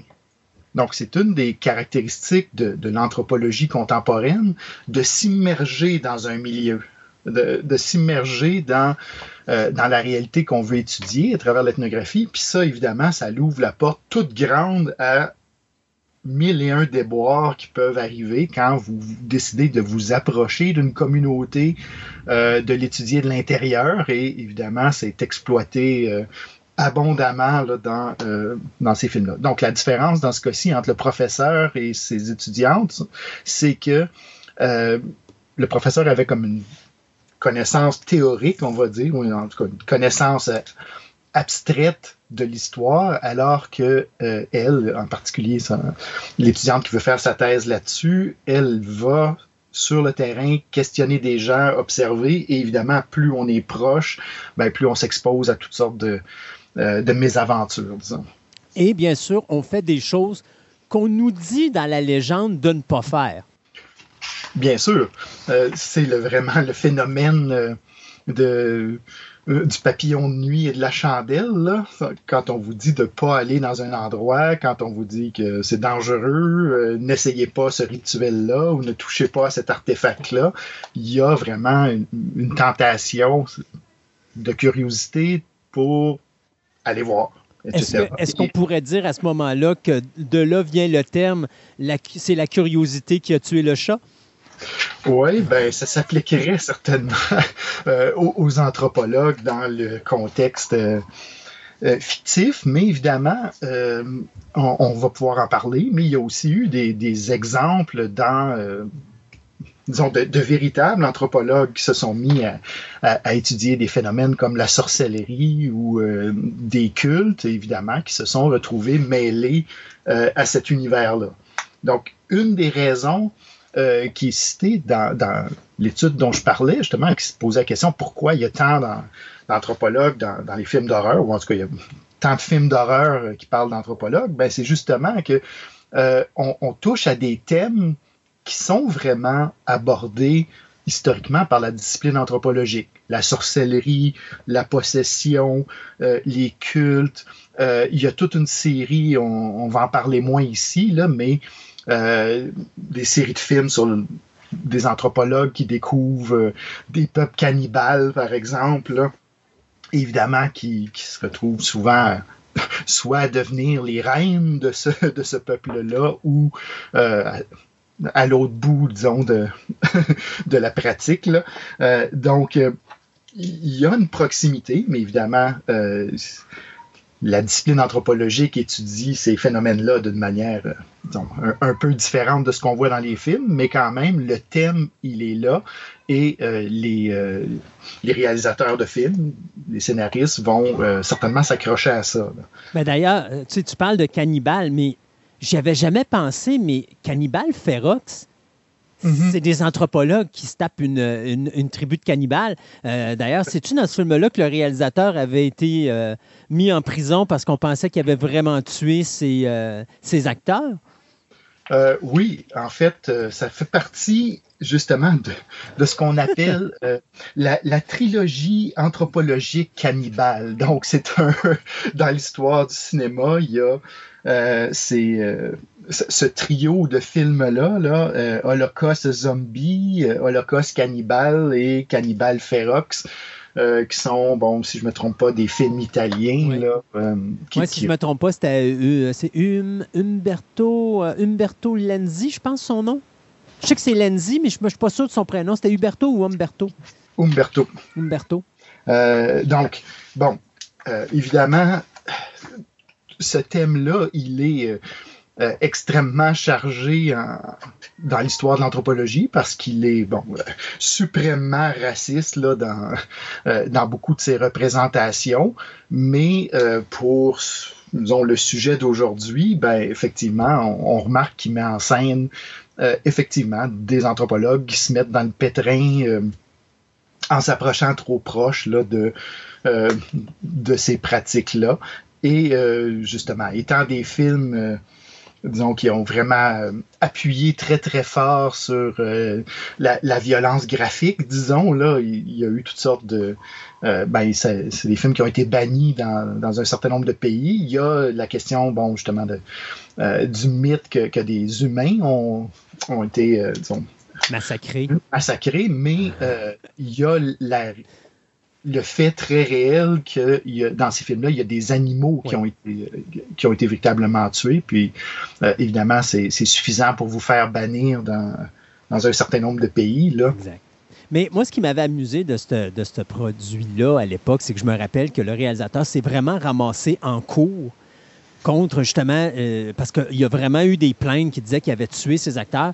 Et il s'est rendu jusqu'à la cour ou est-ce qu'il a fallu qu'il vienne faire venir les acteurs pendant son procès pour juste prouver qu'ils n'étaient pas morts, les acteurs en question, qui étaient encore en vie? Moi, je trouve ça aberrant que ça soit rendu jusque devant un tribunal, cette histoire-là. En tout cas, on appelle ça une preuve concluante. Oh oui. quand la personne se présente en cours. En espérant qu'il n'y a pas quelqu'un euh, comme genre l'avocat de la défense qui est allé dire genre ben c'est parce qu'on sait qu'il y avait un frère jumeau ou une soeur jumelle, alors c'est pas vraiment lui, c'est son frère jumeau ou sa soeur jumelle qui est présente. Ouais, tu veux pas que tes acteurs aient un accident la veille, là? Exactement. Ouais. Donc, euh, si on met de côté, disons, c'est bon, ça, on, est dans des films, euh, ben, carrément dans des films d'exploitation. Euh, mais euh, d'un côté, je dirais pas plus léger, mais d'un côté où c'est les anthropologues qui font les frais de, euh, de leur enquête, ben, on a aussi des exemples assez, assez importants. Donc, un des films récents qui, met on va ce scénario-là le plus en avant, disons, c'est le fameux Midsummer euh, donc, le film suédois là, qui a vraiment tous les ingrédients pour illustrer le, genre de film dont, euh, dont, il est question ici. C'est-à-dire d'abord euh, un groupe d'étudiants et d'étudiantes en anthropologie qui veulent faire leur thèse, qui entendent parler d'une communauté fermée, isolée, avec des pratiques exotiques, on va dire, là, et qui se voit présenter la possibilité de les étudier. Donc, matériel en or pour faire quelque chose de vraiment original, euh, réussissent à avoir accès à la communauté et graduellement, ben, euh, le, rideau commence à se lever sur, un groupe de gens qui semblaient tout à fait accueillant et, gentil au départ, qui s'avère évidemment, disons, on vendra pas trop de punch, mais disons, avoir, des, pratiques un peu plus prédatrices envers leurs visiteurs qu'on se pourrait penser. Et, moi, ce film-là, je vais m'en rappeler. Puis, c'est pas un film pour tout le monde, pas parce que le film est violent ou quoi que ce soit, mais parce que le film est très lent. C'est un style qui est très lent. Et c'est un style où tu vois vraiment un des personnages, justement, une des anthropologues, qui n'est même pas une anthropologue de base en passant, qui est juste euh, amenée parce que, justement, elle est en, est en crise de, de, dépression. Et il l'amène là. Et c'est un film que je trouve tellement puissant sur comment montrer la force d'un culte. Quand il trouve une victime qui a tous les éléments requis pour être une victime d'un culte. Et ce film-là, je trouve qu'il est vraiment parfait sur cette ligne-là. Là. Il est, moi, je le trouve dévastateur au niveau de, de, l'écoute quand tu te mets à l'intérieur et que tu comprends tout ce qu'il y a en arrière.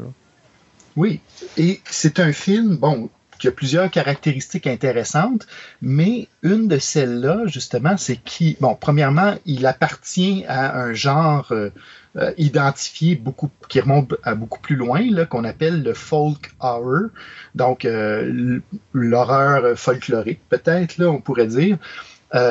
donc, il y a toute une tradition qui remonte probablement de Wickerman ou bon, aux années 70 où on, on, mélange des légendes, souvent des légendes qu'on retrouve en milieu rural, euh, en Grande-Bretagne au départ, mais après ça, euh, dans le nord-est des États-Unis aussi, là, qui sont souvent des, des sites euh, privilégiés pour ça.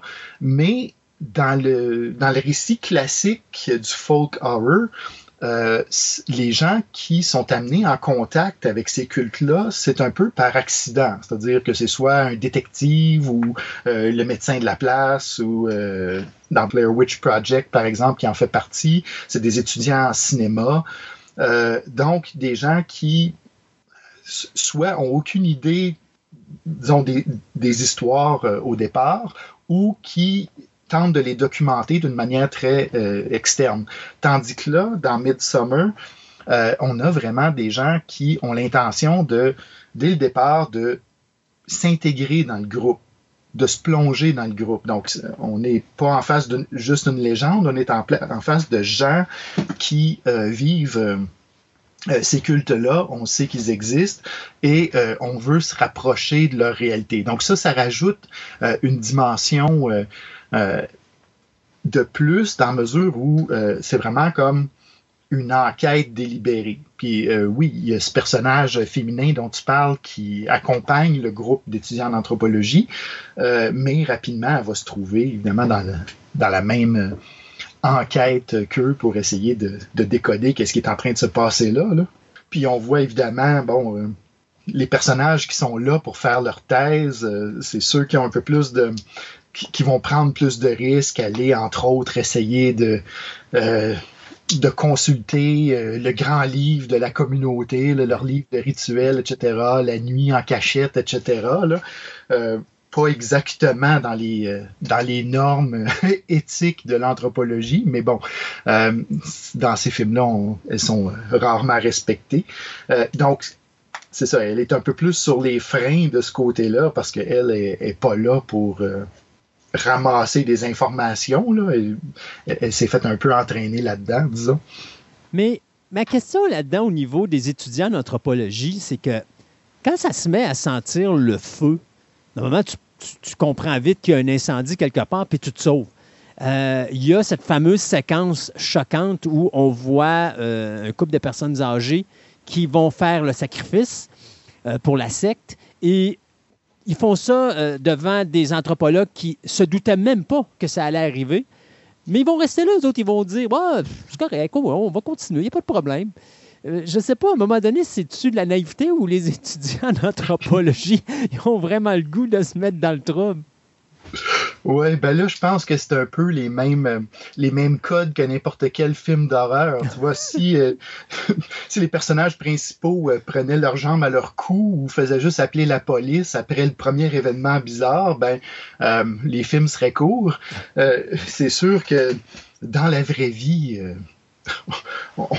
on, a des plans d'évacuation euh, très rapides, puis ça prend beaucoup moins qu'un sacrifice rituel d'humain avant de, quitter le terrain. Donc, quand il y a des, choses qui vont pas, évidemment, on, ne recommande pas aux gens de rester là. Et, je, suis désolé, j'ai oublié de nourrir mon chat. Je reviens dans une semaine ou deux.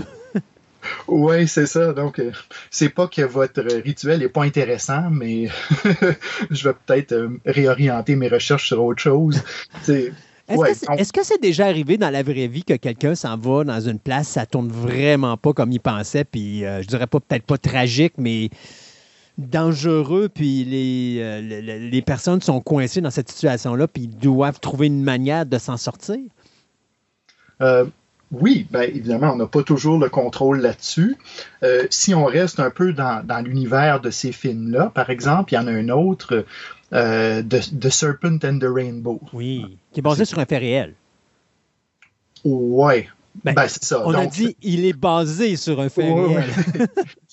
Donc, il y a des ingrédients euh, dans le sens où ben, premièrement, juste parler de, la généalogie de ce film-là. Donc, euh, effectivement, il y a un, anthropologue euh, qui faisait sa thèse de doctorat à l'université Harvard, euh, qui s'appelle Wade Davis, qui a eu une possibilité d'aller en Haïti étudier, bon, les pratiques vaudou, mais lui, plus particulièrement, il était euh, c'est un spécialiste dans ce qu'on appelle l'ethnobotanique. Donc, c'est l'étude euh, de l'utilisation des plantes euh, par, différentes cultures du monde. Donc, des plantes médicinales, des plantes hallucinogènes, ce que vous voulez. Donc, Wade Davis, c'était vraiment sa spécialité. Et il a la possibilité d'aller en, Haïti pour étudier le, processus de, de, zombification, disons. donc, et, sa thèse de doctorat va être justement de, mettre en lumière euh, les, ingrédients qui, intervenaient dans, ce processus-là, puis il découvre que bon, il y, a, un poisson en particulier qui est utilisé, etc. Donc ça, c'est euh, c'est ce qu'il a vraiment fait. Il a publié sa thèse comme telle. Euh, et il a publié un livre euh, romancé, une version romancée de, sa thèse, qui est justement The Serpent and the Rainbow. Et euh, je pense qu'il y a trois ans de différence entre la, parution de ce livre-là et la parution du film de Wes Craven. Donc, en termes de cinéma hollywoodien, tu pourras confirmer, là, mais trois ans entre la publication du livre puis la sortie du film, ça veut dire qu'il y a des producteurs qui sont sautés dessus instantanément.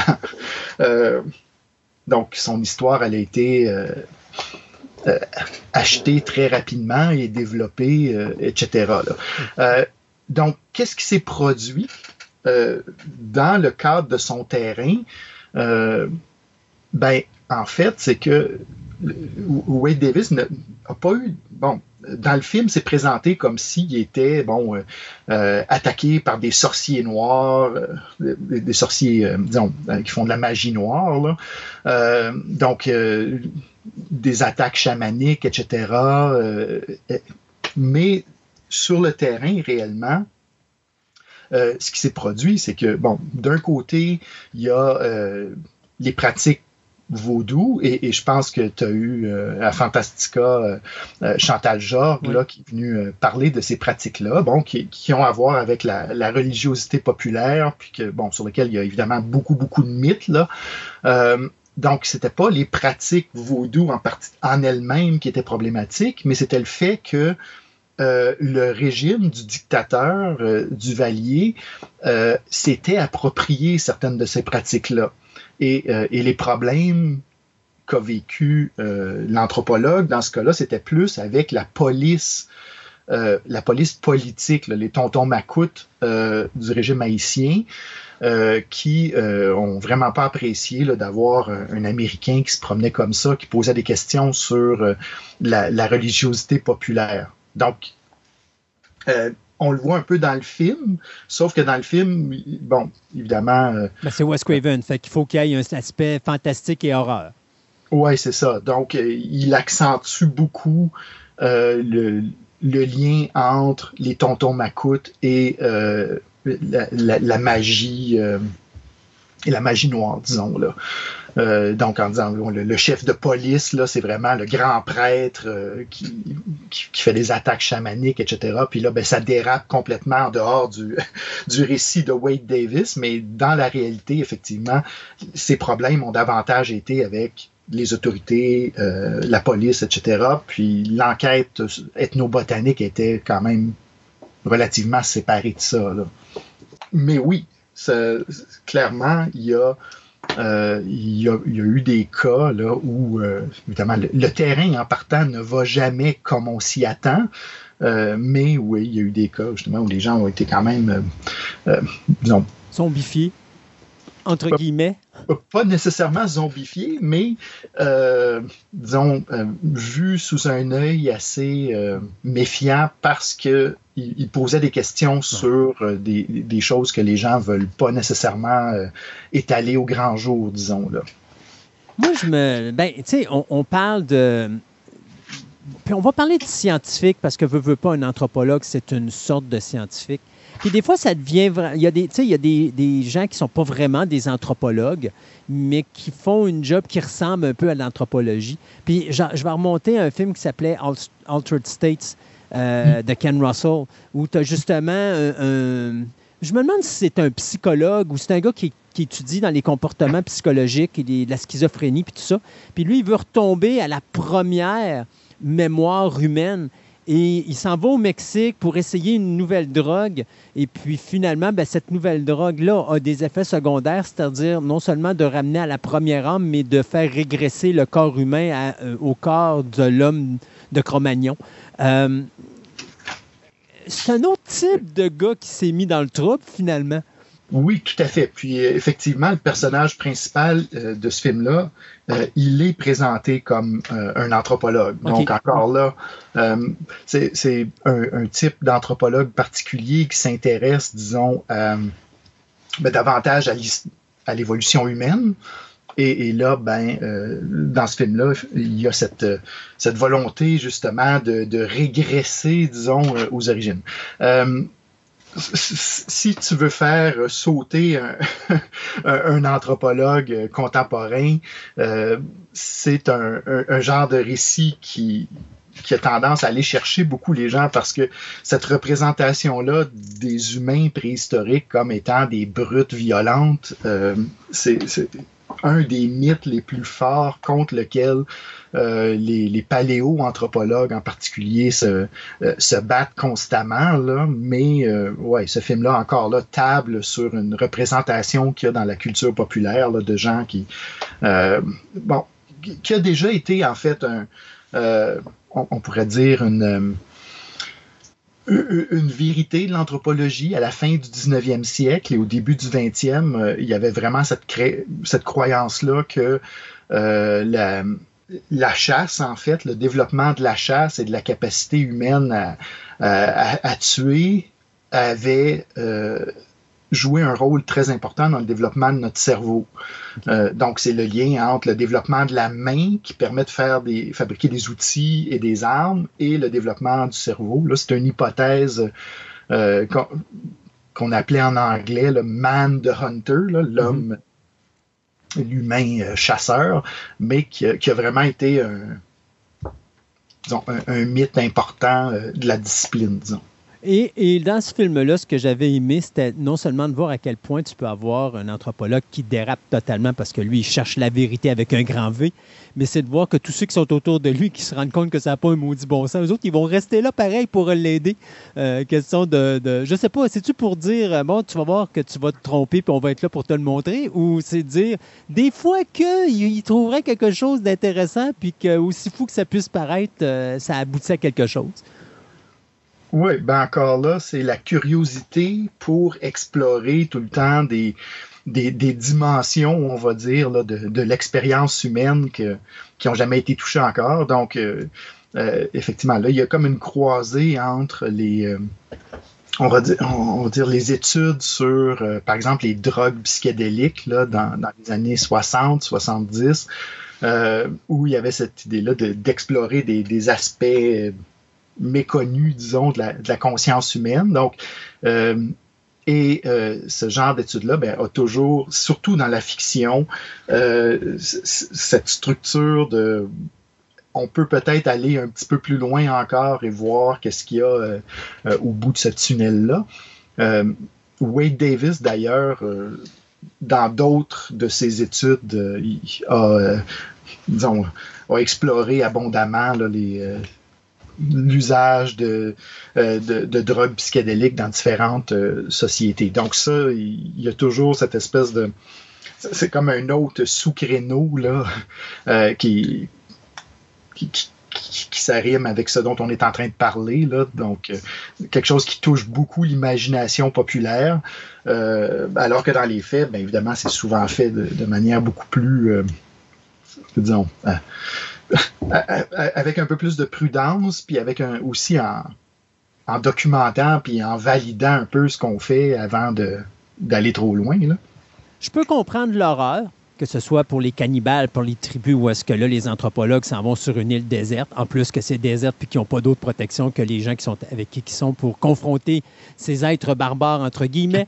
On voit un petit peu de la science-fiction où est-ce que tu as un anthropologue qui décide de prendre une drogue mexicaine pour essayer de revenir à, son tout premier souvenir, euh, parce que dans lui, dans sa tête, l'existence humaine d'une génération à l'autre, on garde euh, la mémoire à l'intérieur de notre cerveau quelque part et ça prend cette drogue-là pour revenir, sans savoir que ça va développer d'autres problèmes. Euh, je peux comprendre qu'on s'en aide dans des euh, pays pour voir un petit peu c'est quoi du, de, la, zombification puis les produits qui peuvent être utilisés pour ce genre de choses-là. Mais vraiment des anthropologues dans le domaine du paranormal, il y a vraiment des anthropologues qui vont aller dans une maison pour essayer de faire en sorte que est-elle hantée cette maison-là? Oui, ben ça, c'est intéressant parce qu'effectivement, euh, quand on remonte euh, dans l'histoire du cinéma, là, il y a euh, certainement le, film The Haunted, 1963, donc La maison hantée, disons, qui était le titre du roman. Et une interprétation, justement, pour expliquer comment ça se fait qu'on trouve ce genre de mélange-là entre euh, justement euh, l'anthropologue qui se présente d'une manière très sérieuse. On, le voit dans le film de Haunted, on le voit dans le livre de Shirley Jackson de 1959, si je me trompe pas. L'anthropologue est là, il explique ses méthodes, on va prendre des notes, j'ai mes assistants, on a tout, j'ai des questionnaires à leur faire remplir, etc. Mais sur un sujet euh, qui a absolument euh, rien à voir avec, euh, disons, avec les questions que les anthropologues se, posent, habituellement. Et ça, dans l'article de, 2015 de Gavin Weston, justement, bon, il parle pas de, ce film-là en particulier, il aurait certainement dû, mais il amène l'hypothèse intéressante de dire, ben finalement, c'est que le grand public ne sait pas sur quoi travaillent les anthropologues en général. C'est comme une espèce de page blanche euh, à qui tu peux faire euh, étudier à peu près n'importe quoi dans, dans, les films. Donc, euh, on va commencer justement à, mêler certainement anthropologue et paranormal au cinéma très très tôt. Et même à l'intérieur du film de 1963 de Haunted, il y a des passages qui sont vraiment, en fait, qui montrent une ambiguïté euh, et qui sont euh, dans le champ les deux, mais pour des raisons différentes. C'est-à-dire que euh, le, personnage principal, ben, le personnage, l'anthropologue qui est au cœur, bon, qui, qui convie des assistants pour vivre avec lui dans une maison pendant un été pour, disons, étudier à savoir si la maison est hantée ou pas est toujours en train de balancer entre deux interprétations, en, tout cas en deux manières de présenter son travail. Euh, dans le film, ça se passe bon, à peu près en l'espace de cinq minutes, là, ça, bascule quand il est en train d'essayer de convaincre euh, la dame de, lui, louer euh, la maison.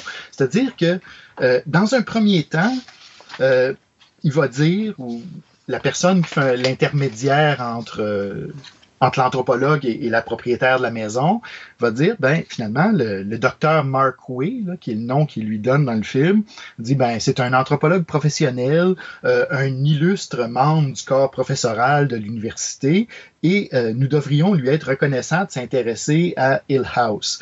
Euh, je suis certain que son rapport viendra confirmer qu'il n'y a aucun problème avec la maison. Donc ça, c'est euh, un peu ce dont on parlait quand on, a fait la chronique sur l'égyptomanie, c'est-à-dire qu'ici, l'anthropologue est présenté comme euh, le casseur de mythes. Donc, le, personnage qui va arriver et qui va euh, dire que finalement, il n'y a rien. Donc, qui va essayer de trouver un peu la, vérité derrière la légende, ce qui n'est pas du ressort de l'anthropologie très souvent. L'anthropologie veut comprendre comment on, interagit avec cette légende-là, mais euh, dans le film, le personnage est d'abord présenté comme quelqu'un qui va venir prouver que finalement, il n'y a rien là. Mais là, euh, le docteur Mark Way continue de parler et euh, dans, la conversation, ben, la propriétaire lui demande, ben, finalement, qu'est-ce que vous et vos assistants comptez trouver ici à Hill House. Euh, et là, il répond, il dit, ben, euh, peut-être juste quelques planches euh, du parquet qui grincent. Donc, peut-être qu'on va, on va démontrer qu'il n'y a absolument rien, mais aussi peut-être, juste peut-être, comme il dit, la clé vers un autre monde. donc là, tu, vois que peut-être que dans le fond, il n'est pas là pour offrir une explication rationnelle, ou en tout cas, il est là pour prouver finalement que ses croyances au surnaturel euh, sont vraies euh, et tenter de les confirmer. Euh, donc, il y a comme ici deux pôles qui, qui, sont un peu opposés un à l'autre, où à la fois on est sceptique, mais à la fois, il y a cette volonté de prouver que dans le fond, euh, c'est vrai. Et, ça, c'est un thème qui va revenir certainement dans, plusieurs films. Ben, tu as eu euh, Hunting, le, film dont on parle, qui est en 63. Tu as eu le remake en 99. Mais moi, si je me rappelle bien, puis tu vas me dire si je me trompe, mais je pense que euh, c'est Richard, comment il s'appelle, Master, Matterson, Matterson son nom, qui avait fait un livre, je crois, qui s'appelait Hell House. Euh, qui est une nouvelle, je pense, des années 70. Et puis de ça est venu un film que moi je considère être dans les films de maison hantée un des meilleurs qui s'appelle The Legend of Hell House, qui est un film fait pour la télévision à l'époque, euh, qui était fait, euh, qui mettait en vedette Roddy McDowell que j'avais adoré, où justement tu as un, un, anthropologue qui amène un groupe de personnes dans une maison pour essayer de prouver que Hell House n'est pas véritablement hantée, mais l'est-elle. Puis là, ben, on amène des, des, des, des, médiums, on amène, euh, des, on amène toutes sortes de personnes de différents milieux, tout comme on a fait avec justement The Hunting en 63, pour hmm. justement se dire est-ce que véritablement, effectivement, ces, choses-là sont vraies ou pas vraies. Oui, ben en fait, il y a une filiation. Euh, euh, ben justement, le premier livre, c'est The Hunting of Hill House Shirley Jackson, qui est un, qui est un roman qui a cette histoire-là euh, et euh, qui va donner lieu au. Il va inspirer le film de, 1963. Euh, d'ailleurs, je pense, si je ne me trompe pas, il est à la base aussi de la mini-série qu'on a vue sur Netflix il y a quelques années, là, The Haunting of Hill House aussi. Là. Ouais. Malgré que là, on avait comme changé, on avait abandonné l'histoire des anthropologues là-dedans parce que c'était plus l'histoire d'une famille, si je ne me trompe pas. Oui, ben, ça disparaît aussi dans, le, film qui a été fait en, 1999, si je ne me trompe pas. Mais euh, ce qu'il faut voir ici, c'est justement toujours cette espèce de, double perspective. On, on veut prouver qu'il n'y a rien de surnaturel. Euh, en même temps, les personnages, euh, soit il serait bien heureux de réussir à le démontrer pour pouvoir comme, être vu comme des sommités dans leur champ puis avoir euh, fait une démonstration euh, hors de tout doute, ou euh, peu importe ce qu'ils pensent, ils vont être amenés à le croire parce que, ben justement, il s'avère dans, le monde fictionnel que ces phénomènes-là se, se, produisent et on à un moment donné, euh, l'anthropologue n'a pas le choix que de, euh, que, de croire. Là. Euh, et là-dessus, il y, a, un film euh, de 2000, je pense, avec Carl Urban qui s'appelait The Truth About Demons. Donc, vérité sur, sur les démons. Là. Et, là, ben, on reprend encore ce, motif-là, mais cette fois, euh, l'anthropologue est un peu innocent là-dedans, c'est-à-dire que euh, lui, euh, Carl Urban fait encore là un anthropologue qui se fait une spécialité de de démystifier les, cultes et, les pratiques ésotériques. Donc, lui, il écrit des articles dans les journaux en disant mais pourquoi c'est faux, puis il, fait vraiment un casseur de mythes, disons là. Et comme ça, du jour au lendemain, ben, euh, il y a un il y a un culte euh, satanique qui décide, euh, un culte au démon, disons, là, qui décide de le pourchasser puis de le sacrifier. Là. Donc là, c'est pas c'est pas qu'il s'est lancé dans une enquête, mais là, tout d'un coup, c'est le terrain qui lui court après et qui, qui fait en sorte qu'il n'a pas le choix de, de, croire à ce qui se passe. Là. Puis même euh, le, chef, le leader du culte euh, rit de lui, parce qu'il dit, bon, ben là, euh, est-ce que tu crois encore que tout ça, c'est des balivernes? Est-ce que tu crois encore que, ta raison peut t'aider à quoi que ce soit? Est-ce que tu crois que les démons n'existent pas? Et, là, lui, ben évidemment, il, est comme pris dans, un monde où toutes ces forces surnaturelles-là existent, là, et bon, il, a de la misère à s'orienter, disons, là, il perd la boule. Sérieusement. Mais euh, tu vois, je pense, puis euh, moi j'aime, ma blonde pourrait le confirmer, j'adore créer des nouveaux proverbes. Alors, je vais en créer un nouveau pour les anthropologues. Si tu ne peux pas aller à la montagne, la montagne viendra à toi. Absolument.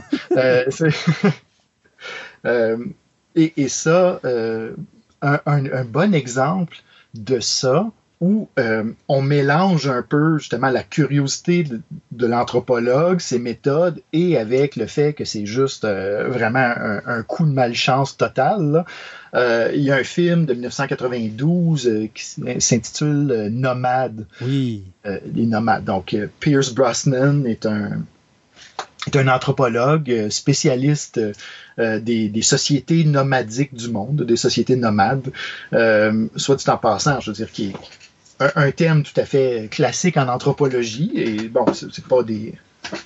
Bon, c'est juste une manière d'occuper le territoire euh, euh, différente là, des, sociétés sédentaires, mais lui, bon, consacre sa vie à ça. Et là, tout d'un coup, euh, simplement parce qu'il emménage dans une maison particulière, donc ça n'a rien à voir avec lui, là, c'est vraiment juste, il, il, a le malheur de louer la mauvaise maison et il y a un groupe une sorte de, gang de rue, on va dire, mais gang de rue qui sont des, esprits euh, surnaturels qui, eux, euh, ont des comptes à régler avec cette maison-là, disons, là, et euh, se mettent à faire des graffitis sur, sa porte, sur, sa, la maison, etc. Donc, jusque-là, c'est le pauvre type qui qui avait rien demandé à personne, mais il décide d'utiliser ses outils d'anthropologue pour, euh, pour les pourchasser d'une certaine façon. Donc là, ça, c'est vraiment le, passage hilarant, parce que c'est... Euh, en tout cas, c'est la première fois qu'on voit ça. Je pense que c'est la seule fois au cinéma, mais tu vois un montage littéralement où, l'anthropologue prépare son carnet de notes, il prépare son appareil photo euh, avec de la musique. Euh, vraiment, c'est un montage euh, à la Rocky ou à la Rambo, là, où il sauf que là, ben, c'est le gars qui décide de, de partir en terrain et de, documenter ce, groupe-là. Et, et, là, ben, d'une sorte de victime passive, ben, il devient la personne qui fait enquête sur, euh, ce groupe-là et là, il va les pourchasser. Puis évidemment, euh, plus il s'approche, euh, plus il est fasciné, puis évidemment, plus il est en danger, jusque, ben, évidemment, jusqu'à ça tombe vraiment mal pour lui. Ça, puis c'est un film qui était le fun parce que, un, c'était un petit budget à l'époque. Et ce qui était vraiment le fun, c'est un, c'est le premier film de la carrière de John McTiernan. Ça, c'est le gars qui nous avait donné Die Hard, puis euh, euh, October, mon Dieu, c'est The, Red October, puis une couple d'autres grands films. Mais euh, ce qui est le fun aussi, c'est de voir Pierce Brosnan interpréter un anthropologue, et Pierce Brosnan est un Britannique, d'interpréter un anthropologue français avec finalement tout sauf un accent français ou encore parler la langue originale. Oui, c'est ça, ça, fait pas mal de couches, effectivement. C'est-à-dire, c'est ça, c'est un, un Britannique qui fait semblant d'avoir un accent français, mais qui parle visiblement pas français. Non. Et c'est d'être un Français qui parle en anglais par-dessus ça. Donc, ça fait comme... ouais, euh, je vous conseille peut-être les sous-titres si vous l'écoutez, là, parce que c'est... Euh, ouais. Donc, il y a des conversations avec son épouse, qui est aussi une Française, en tout cas supposée être une Française, qui lui parle en anglais. Donc, les deux se parlent en anglais avec des faux accents. Euh, Ouais, assez. elle également, parce que c'était Leslie Ann Down, qui elle également est britannique d'origine. Donc, tu sais, c'est comme.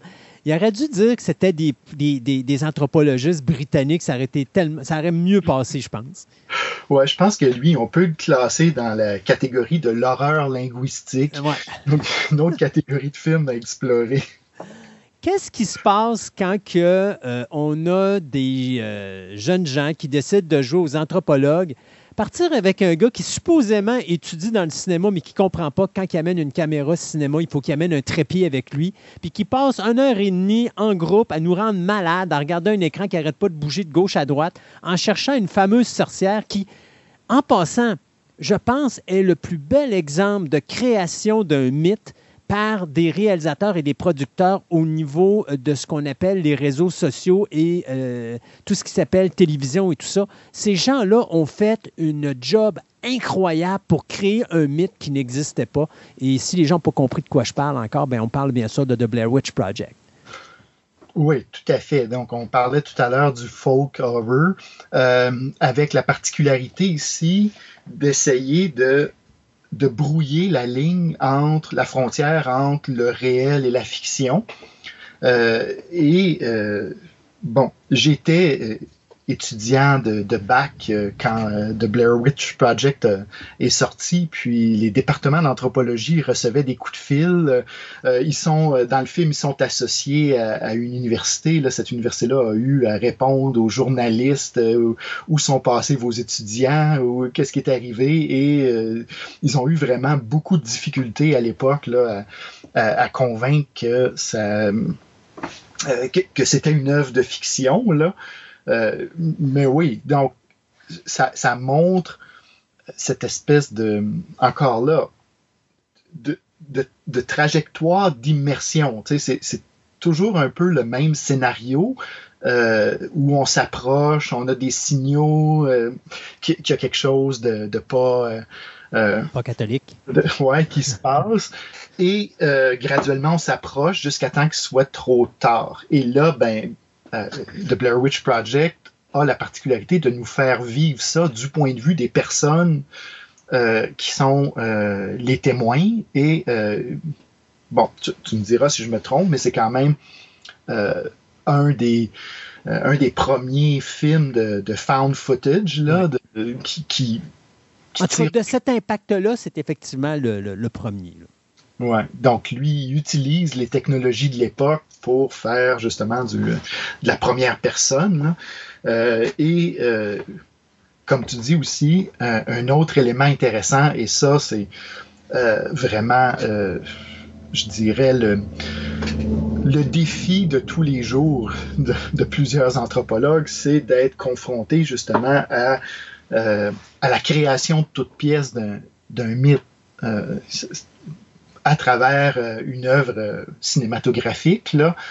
Euh, et là, ben, je veux dire, ça va juste exploser avec les légendes urbaines, par exemple, où il y a des, nouvelles légendes qui émergent, mais on, les présente comme si ça avait toujours existé. Là. si je me trompe pas, Candyman aussi était de, cet ordre-là, c'est-à-dire que c'est on, crée une légende pour mettre en scène des personnages qui vont enquêter sur cette légende-là euh, et, se rendre compte qu'elle est vraie. Donc là, dans l'imagination du public, ça, crée toutes sortes de confusions justement sur le fait que, bon, ça remonte à où, c'est... Ben, tu vois, moi, pour quelqu'un qui veut voir la création d'un mythe, comment ça se crée? D'abord, il y a deux films pour moi. Il y a, Blair Witch, c'est, pas le film comme tel que je trouve intéressant, mais le travail qui a été fait en arrière pour faire croire aux gens que ce qu'on va voir est vrai. Euh, je me rappelle, il y avait un documentaire, justement, Curse of the Blair Witch, qui passait à la télévision juste avant que le film sorte, où est-ce qu'on interviewait des vraies personnes qui restaient dans la ville de Blair Witch, à qui on avait donné un scénario que ces gens-là devaient euh, dire des choses spécifiques pour qu'on croie à l'existence de la Blair Witch. Mais les gens qui ont vécu dans ce village-là, par exemple, après, ça a été un cauchemar parce qu'il y avait plein de monde qui se sont rendus dans la ville pour justement euh, savoir où est-ce qu'avait été tournée la Blair Witch, où est-ce que c'était passé, est-ce que c'est une véritable légende, et tatati, tatata. Tu me parles de l'université, tout ça. Mais tu vois que le travail de ces gens-là en arrière était incroyable parce qu'ils ont probablement qui ont bien étudié l'anthropologie, du moins assez pour dire maintenant on va créer notre propre légende, mais il faut qu'elle soit comme du béton, il faut vraiment que les gens y croient. Et moi, pour ça, Blair Witch, le travail en arrière, je le trouve exceptionnel. L'autre, c'est le nouveau Candyman. Le nouveau Candyman qui a été fait euh, l'année dernière, qui, lui, nous démontre, parce que quand vous avez vu le Candyman de 92, vous vivez la création d'une certaine façon de la légende. Et en 2021, tu apprends euh, c'est quoi le téléphone arabe? Parce que tu vois, eux autres, ils te racontent au début du film la légende d'un personnage, qui est le personnage de notre anthropologue du film de 92, qui est devenue, elle, la Candyman, sauf que ça n'a aucun rapport avec l'image euh, ben, ou avec le film qu'on a vu en 92. Donc, tu vois l'évolution de, ben, moi, j'ai entendu dire que, ah oui, puis là, l'autre va dire Moi, j'ai entendu dire que, mais là, il va rajouter un petit bout d'histoire. Puis il y en a un autre qui va dire Hey, j'ai entendu dire que. Et là, tu rajoutes un autre bout d'histoire. Et la légende qui a commencé vert, ben finalement, elle a terminé orange parce qu'il y a quelqu'un qui, qui a, fait plein de changements à travers euh, les, les différentes versions de l'histoire. Et cette version devient de plus en plus mystique. Et c'est là que le travail d'un anthropologue devient hyper compliqué parce que c'est là que ces pauvres personnes-là sont obligées de se mettre les deux pieds dans la même bottine parce qu'il faut qu'ils aillent sur le terrain pour dire elle est où la vraie légende là-dedans? Où c'est que ça a commencé? Et bien sûr, ben là, qu'est-ce qui se passe? Ben voilà, il tombe sur le Candyman, le vrai de vrai. Oui. Ben, il y a beaucoup de choses dans ce que tu viens de dire. La première, euh, quand on parle de se mettre dans le pétrin, euh, je te ferai remarquer, c'est quand même étrange qu'il y ait tant de gens qui se déplacent vers euh, le village de Blair pour enquêter sur euh, ce qui vraisemblablement dans leur esprit est euh, une force qui va te qui va zigouiller. donc le film n'a pas été assez clair sur le fait que c'était pas quelque chose de, sympathique qu'on trouvait dans le bois. donc il y, a comme une espèce de de, curiosité morbide euh, à, véritablement se mettre euh, possiblement en danger. il y a comme ici un, rapport qui est vraiment ambigu entre vouloir creuser, vouloir en savoir plus, et de l'autre côté, savoir que, euh, en tout cas, si on, si on y croit assez pour se déplacer et enquêter, ben on potentiellement, on, doit croire qu'il y a quelque chose de dangereux là-dedans aussi.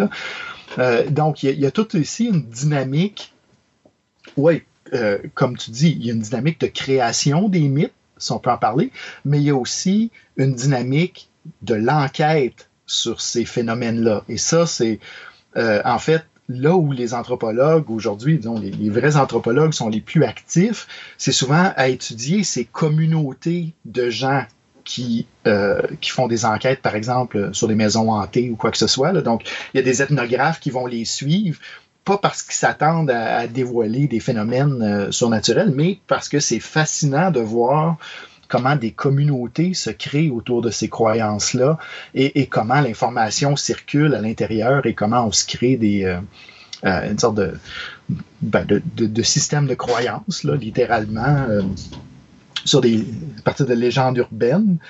Euh, donc ça, euh, en soi, euh, cette, cette, impulsion à vouloir dévoiler, à vouloir creuser, puis aller derrière ces histoires-là, ben, elle, est extrêmement intéressante d'un point de vue anthropologique en elle-même.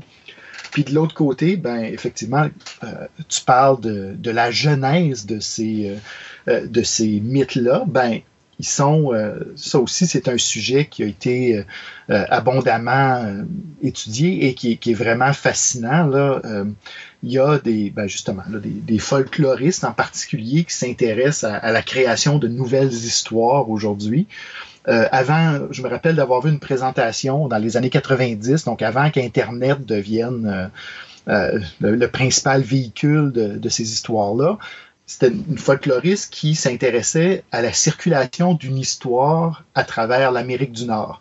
Et elle avait vraiment retracé, bon, c'est un, c'était une légende urbaine, une légende urbaine qui, avait émergé sur la côte est américaine, et euh, elle avait calculé que ça prenait deux jours avant qu'on la retrouve de l'autre côté du continent américain, donc sur la côte ouest. Donc, en deux jours, cette histoire locale-là faisait le trajet, bon, euh, par téléphone, par, euh, à travers les journaux, etc., et traversait littéralement le continent. évidemment, à l'ère d'Internet, ce qui était deux jours euh, il y a 20 ans, 30 ans, ben, est maintenant euh, deux secondes. Là. Euh, donc, ces histoires-là se répandent vraiment comme des traînées de poudre. Et évidemment, à chaque fois qu'elles se répandent, ben, il y a soit réellement des gens qui décident de, tenter de vérifier si c'est vrai ou pas, ou des créateurs, créatrices de films, des cinéastes qui disent, ben ok, moi je récupère ça, puis je, fais euh, mon film comme si c'était euh, un vrai phénomène. En mettant en vedette des anthropologues qui finalement euh, sont pas assez illuminés pour se dire que ça sent le brûler, il est peut-être temps de fuir la maison qui est en feu. Absolument. Puis c'est ce qui est intéressant dans ces films-là. Je pense que les anthropologues font des victimes parfaites parce que ils sont là. très souvent, ils ne veulent pas y croire. Donc, il y a, tout, l'aspect euh, narratif d'avoir des personnages qui tranquillement pas vite euh, on voit comme leur résistance brisée et leur rationalité complètement explosée là. Euh, donc évidemment dans un film d'horreur c'est quelque chose que qu'on veut voir et aussi, ben, c'est encore une fois la science qui se fait pointer du doigt en disant ben vous avez rien compris, vous avez une vision du monde désenchantée, mais on va vous montrer qu'il y a encore des forces obscures qui euh, qui sont beaucoup plus fortes que votre rationalité. Là. Euh, et ça, ça remonte, euh, bon, un, des auteurs qui revient massivement à la mode ces dernières années, c'est H.P. Lovecraft, Howard Lovecraft, qui est probablement un des premiers dans les années 20 à avoir mis en, scène justement ces fameux personnages d'anthropologues qui euh, se désintègrent graduellement à mesure que l'histoire avance, là, euh, qui vont euh, découvrir des, des réalités ésotériques et obscures qui, qui, sont tellement déstabilisantes qu'ils vont complètement briser leur esprit, puis très souvent ils vont finir dans, un, dans une incision ou complètement déjanté. Donc ça, c'est. Il semble que les films d'horreur aiment bien euh, mettre en scène ces pauvres enquêteurs-là. Y a-t-il des choses que les gens devraient voir en plus? Tu sais, on, parle beaucoup de vieux films. Je sais qu'il y a des gens qui n'aiment pas écouter des vieux films. Ils pensent que les vieux films, c'est plus bon. Il n'y a plus rien d'intéressant là-dedans. Alors, dans les choses récentes, y a tout quoi qui a été fait récemment qui peut être intéressant pour les gens qui cherchent à voir des pauvres anthropologues se mettre les deux pieds dans la même bottine? Bon, euh, il y a, euh, je pense, si vous voulez le l'exemple classique, on a, ben, l'exemple typique, on en a parlé, Midsummer a beau être lent, mais là-dedans, vous avez tous les ingrédients.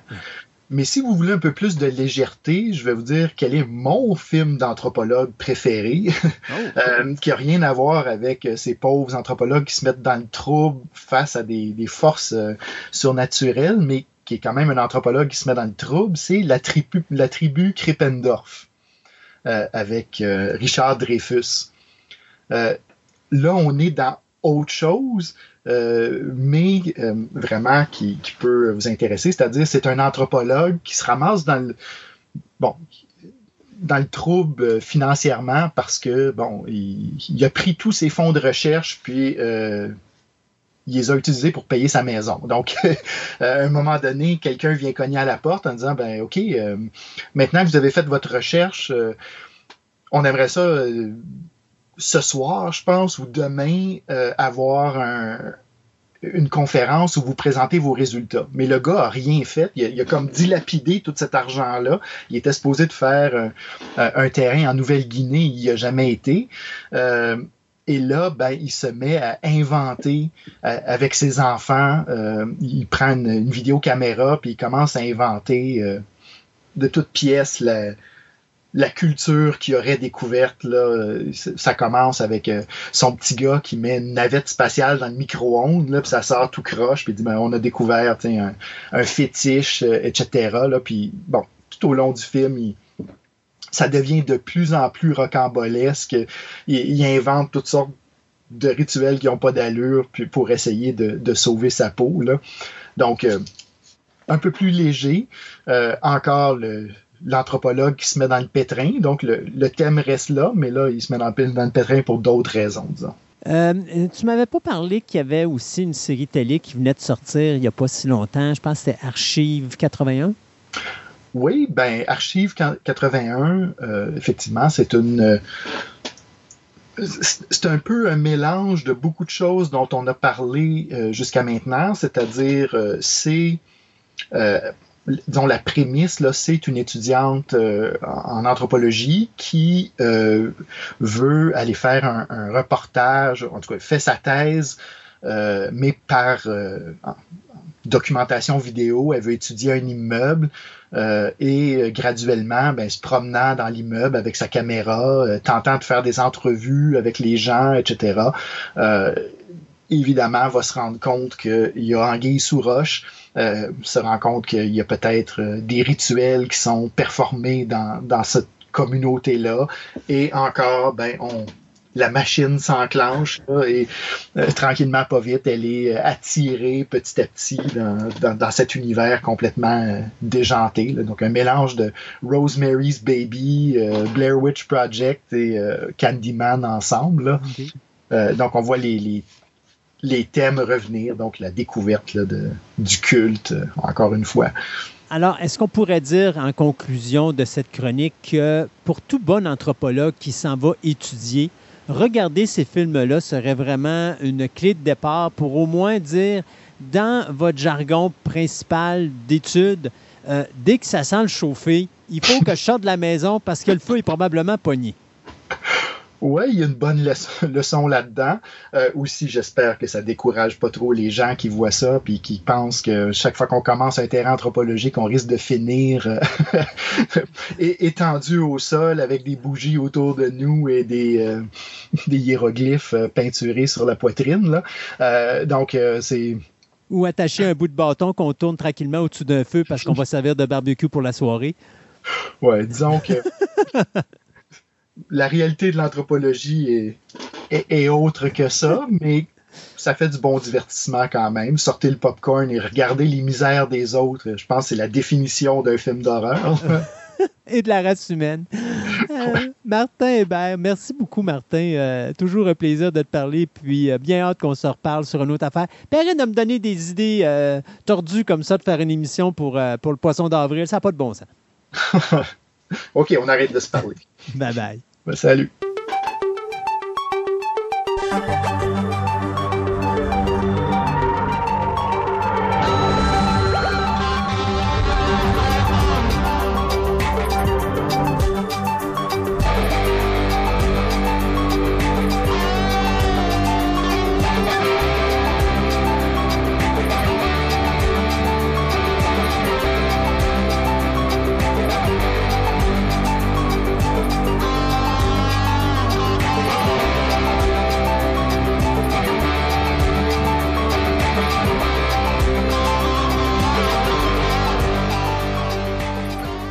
Cette émission où on dérape, Sébastien, tu vas nous parler de. OK, euh, regarde, on va, commencer tout de suite. Habituellement, dans le début de ma chronique de science, on est habitué que toi, Christophe, tu me dis une espèce d'amalgame de tous les sujets avec une espèce de caractère drôle, ridicule. Tu ridiculises tout ce que je veux dire. Ben, ben, cette fois-là, je vais vous dire, Christophe, ce qu'il va nous dire, là, il pourra jamais battre tout ce que je vais vous dire après. Donc, cette fois, c'est moi qui vais avoir la palme du ridicule dans cette chronique-là. Ben, regarde, vas-y, mon Christophe, continue. Alors, je voyais ici mon ami Sébastien qui avait un rouleau, vous savez, comme à l'époque médiévale, qu'on déroule, puis il y avait un texte préécrit pour dire tout ce qu'il y avait à Oui. dire comme bêtise. C'est ça. Ben voilà. Alors, on avait dit qu'on allait délirer dans cette émission-là. Eh bien, c'est ce qu'on fait. Alors, écoute, je, je- je vais te dire ce que moi, je pense que tu vas nous parler aujourd'hui. OK? Vas-y.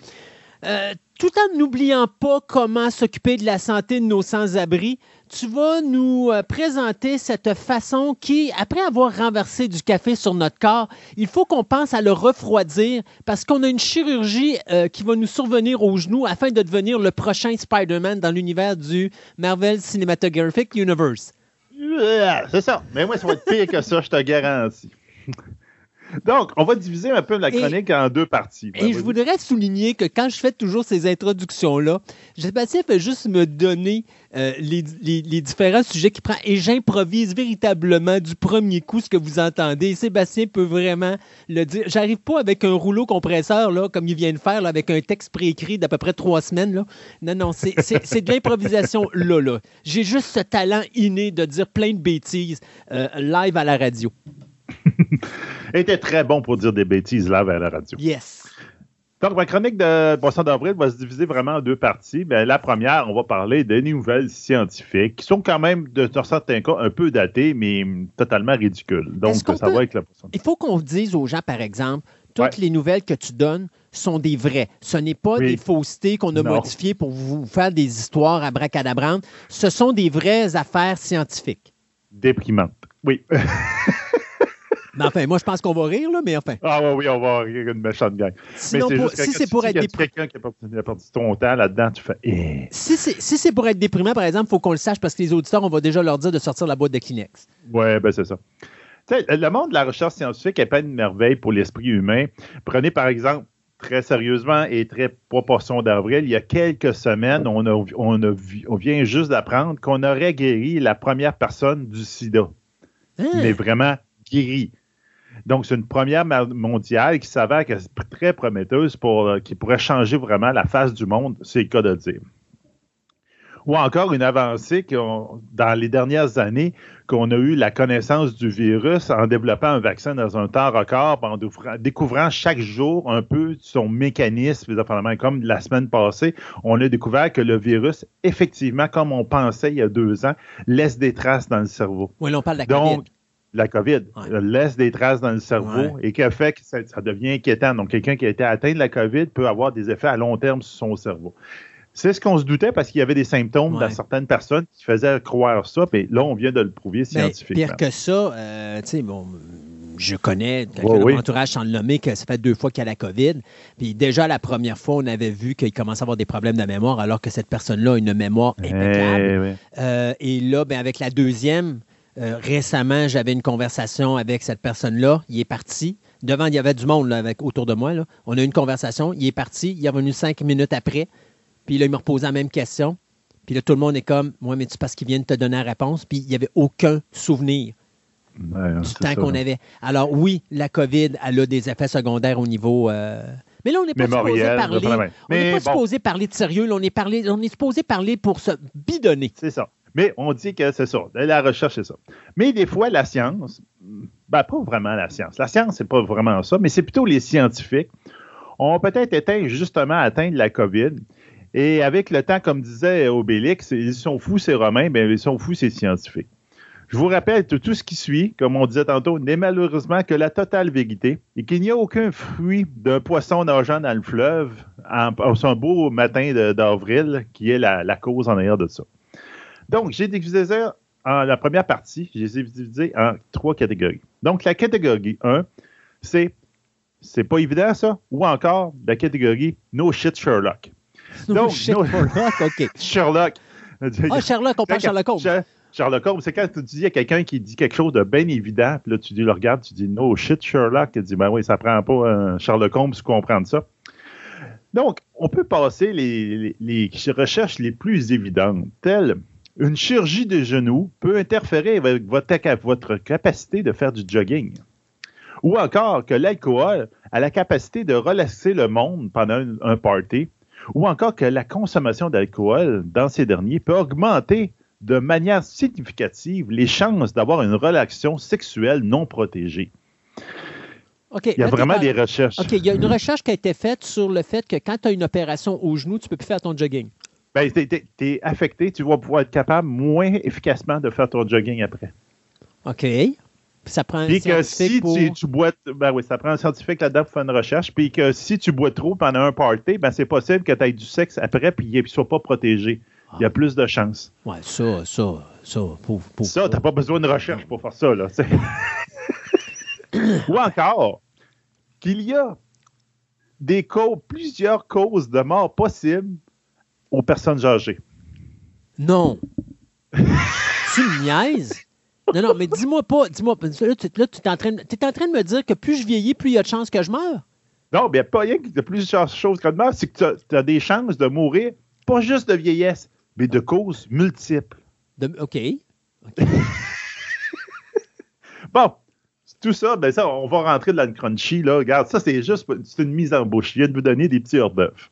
Donc, une étude qui est parue dans le fameux Journal of American Medical Association démontre que scientifiquement, que par une journée de 32 degrés C et plus, le déplacement de l'air à l'aide d'un appareil rotatif avec des palmes peut vous faire sentir plus frais en absence d'air conditionné. Donc, finalement, il y a quelqu'un qui a prouvé scientifiquement dans un journal très sérieux scientifique que tous ces Asiatiques qu'on voyait avec des petits fans dans leur peinture, affaires de même, ben, ah, il y avait vraiment quelque chose en arrière de ça qui avait une logique. OK. Et que ça pouvait nous refroidir s'il fait 32 et plus. Donc, tu es en train de me dire que quelqu'un a découvert que les fans, ça marche. Oui, c'est ça. Donc, comme je dis dans le bas, là, ma, petite feuille, comme je dis dans, dans mon papyrus, Doc Brown va te rassurer avec euh, l'étude du, du mystère de l'univers avec les, les femmes. C'est pas vrai. Les, les fans, ça marche. Puis, euh, Là, mais le- cette équipe de scientifiques, la prochaine chose que tout le monde a suggéré qu'ils aillent s'attaquer, c'est qu'ils devraient s'attaquer au fait, est-ce que, pourquoi que les souffleuses à neige sont moins utilisées en juillet? ouais, ou encore, pourquoi ils sont venus au monde? Euh, euh, on a payé comment pour ça, cette enquête? Celle-là, j'ai pas le prix, Ah, mais il y en a une que j'ai le prix Ah, de la recherche assez pathétique. Ah. Mais bon. Une autre étude, cette fois-là dans l'Association of Psychological Science, excusez, fait la démonstration que être qu'une personne dépressive peut avoir de la difficulté à diminuer sa tristesse. Donc, quelqu'un qui est dépressif euh, a de la difficulté à l'être moins. Ouais. OK. Donc, Tu sais, c'est comme cette personne-là qui est dépressive, c'est peut-être à cause du fait qu'il Qui est n'est pas capable de diminuer sa tristesse. OK. Mais là, euh, en tout cas. Euh, ou encore une autre, qui c'est dans l'American Art Society, Association, excusez, que d'arrêter de fumer après une crise d'Oscar peut diminuer votre douleur à l'abdomen et améliorer votre santé générale. OK. Est-ce que ça t'empêche d'avoir une autre crise cardiaque? Parce que tu. Non, Il n'en que- parle pas, ça. Ah, OK, parce que, tu sais, moi, je suis pas. Moi, honnêtement, j'aurais fait une recherche à savoir si, mettons, tu es un fumeur et puis Ouais. que tu arrêtes de fumer, est-ce que les probabilités que tu cours après l'imbécile qui t'a chipé ton paquet de cigarettes parce qu'il veut pas que tu continues à fumer, parce que tu lui as dit de se sauver avec ton paquet de cigarettes pour pas qu'il recommence à fumer, il y a plus de risque d'avoir une crise cardiaque en courant après l'individu après avoir cessé de fumer que pendant qu'il fumait? Mais t'es mieux de ne pas avoir eu une opération au genou parce que t'es pas capable de jogger. C'est vrai, tu peux pas courir. Non, fait, fait que tu vois, on a quand même réuni deux, deux, deux, deux, Deux bonnes recherches deux ensemble. recherches puis- importantes. Euh, OK. Et y a-tu beaucoup d'argent à faire en sciences, euh, Sébastien? Parce que moi, avec des projets comme ça, tu le sais, avec toutes les, les, intro- les- Ah, les improvisations que j'ai dans le début de tes chroniques, je serais très fort pour, trouver des nouvelles raisons euh, de, de faire des, des recherches scientifiques sur, sur, sur différents sujets. Oui, mais euh, regarde, c'est, euh, quand tu lis ça, puis tu lis une après l'autre, tu dis non, c'est pas vrai, ça se peut pas. Ah oui, ça se peut, ça n'a pas d'allure. Avec la perte de main-d'œuvre accentuée justement par la pandémie, bon, on, a eu beaucoup, beaucoup de problèmes. Puis ça, c'est, euh, avant, on avait un peu de problèmes à embaucher, du monde, puis là, ça, a été accentué avec la pandémie. Ben, on va avoir de plus en plus de retraités qui vont revenir sur le milieu de travail, puis on va dire, ah, ils ont besoin de vous, puis viens temps, puis on va te donner des conditions appropriées. Oncle Donc, Sam a besoin de toi. C'est ça. Le très célèbre journal Apply Psychology, on, euh, on dit, et je cite, que les aînés ont un savoir cristallisé, un savoir issu de leur expérience. Et c'est pour ça qu'ils sont importants dans la société. C'est pas une recherche scientifique, ça, tout le monde le sait.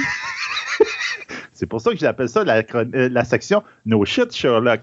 Mais, mais par exemple, j'ai un problème avec le fait que c'est cristallisé parce que c'est-tu cristallisé parce que tellement sa matière grise a tellement vieilli que c'est rendu du cristal puis il est plus capable d'avoir accès à l'information? Ou c'est tout juste parce qu'on considère que les personnes âgées, l'Alzheimer, ça n'existe pas vraiment puis qu'ils n'oublient pas leur mémoire là, quelque part? Et que, chose encore plus pathétique, et que même qu'ils font des choses étranges, telles arriver ailleurs à l'heure, ils peuvent être adorables parfois. Parce qu'il y a toujours en retard. Non, c'est parce qu'ils ont des mauvaises habitudes. Ils arrivent à l'heure, eux autres, ces personnes ah, âgées-là. je viens de comprendre. Ouais, Alors qu'il y a une nouvelle génération, ils n'arrivent jamais à l'heure. Ils n'arrivent jamais à l'heure, ouais. Moi, je ne peux pas parler là-dessus, je suis toujours en retard. Malgré que j'ai trouvé une manière de faire en sorte. Tu sais, moi, regarde, j'ai créé une, une étude euh, scientifique, Sébastien, pour savoir comment tu fais pour faire croire à tout le monde que tu n'es jamais en retard, même quand tu es en retard. Alors, mettons que tu commences à 10 heures, mais tu arrives toujours à 10h15, 10h20 ou 10h10. Quelle est la façon pour toi de dire au monde que tu n'es jamais en retard? Je ne sais pas. Ben, je commence à 10h30. Ben, ben oui. Ben voilà. Ouais, mais à un moment donné, tu vas te convaincre, puis tu vas arriver à 10h30 passées. mais là, je dirais que tu commences à 11h. Regarde, souvent, là, quand même, mettons qu'à un moment donné, tu arrivé de temps en temps, dans les dernières semaines, c'est Christophe, je le voyais dans sa face, il était fatigué, puis euh, il, y a, il a mauvaise mine, il, il y a eu des, des, petits problèmes de santé. On dit à ce moment-là, souvent, quelqu'un dit Va prendre l'air, Christophe, il dit Ça va te faire du bien. Ouais. Tu sais, il dit, va, faire le tour de, va faire le tour de ton lac, là, puis euh, va regarder ça. Ben, faut se raviser. Le Journal of Health Psychology, ah, c'est encore eux autres. C'est la première fois qu'ils tournent, quand ils viennent, ouais, que je viens nommer. Ils sont, très psychologiques, leurs affaires. Oui, c'est ça. Nous ont fait savoir que le facteur plein air n'était pas suffisant pour contrecarrer le, le, pauvre état de santé des sans-abri. Et que ce n'était pas vraiment ce fait-là qui était important, qu'il fallait adresser, mais plutôt le fait que c'est l'absence de luxe. Et surtout, l'absence de murs et de toits au-dessus de leur tête qui affectaient leur santé. À vrai dire, ils n'ont pas tout à fait tort parce que tu peux pas dire à un sans-abri, va dehors prendre l'air, tu vas aller mieux. Il est déjà dehors. il est déjà dehors. Je le sais. Mais c'est comme, il se pose vraiment la question. Il dit, ah non, c'est pas, pas ça le fait, là. C'est plus l'absence de luxe. Et le luxe d'avoir un toit au-dessus de la tête. Sébastien. C'est un luxe, le, toit au-dessus de la euh, tête. Souviens-toi de ça, c'est un luxe que tu as un toit au-dessus de ta tête. Est-ce que c'est tout le même pays dans lequel il y a eu ces recherches-là? Parce que si oui, je veux savoir où est-ce que c'est, parce que si je vais là, c'est sûr que je vais devenir un dieu. Il y a des affaires là-dedans, c'est beaucoup des États-Unis, mais j'en ai vu du UK, puis j'en ai vu de la Chine là-dedans. Donc, il y en a un petit peu des épais, il y en a partout dans le monde. Puis qui dépensent les, finances, que tu dis, qu'est-ce qu'ils font là? Ça n'a pas de sens. On paye pour ça, là. Oui, ben c'est ça. Et que ce phénomène était spécialement vérifiable en hiver, bien que il n'est pas absent au printemps, à l'automne et à l'été. OK. Hey, sais-tu quoi? Je commence à comprendre pourquoi qu'au début du film Ghostbusters, Peter Venkman est payé pour électrocuter les gars pour cruiser les femmes. Ça l'a totalement. Présentement, c'est totalement cohérent pour moi. Là. Ah oui, oui.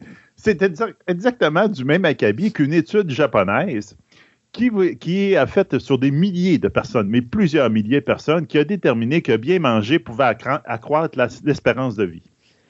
Donc. ça aide, effectivement. Ça aide aussi à la croissance, dépendant de l'âge où tu es rendu, là.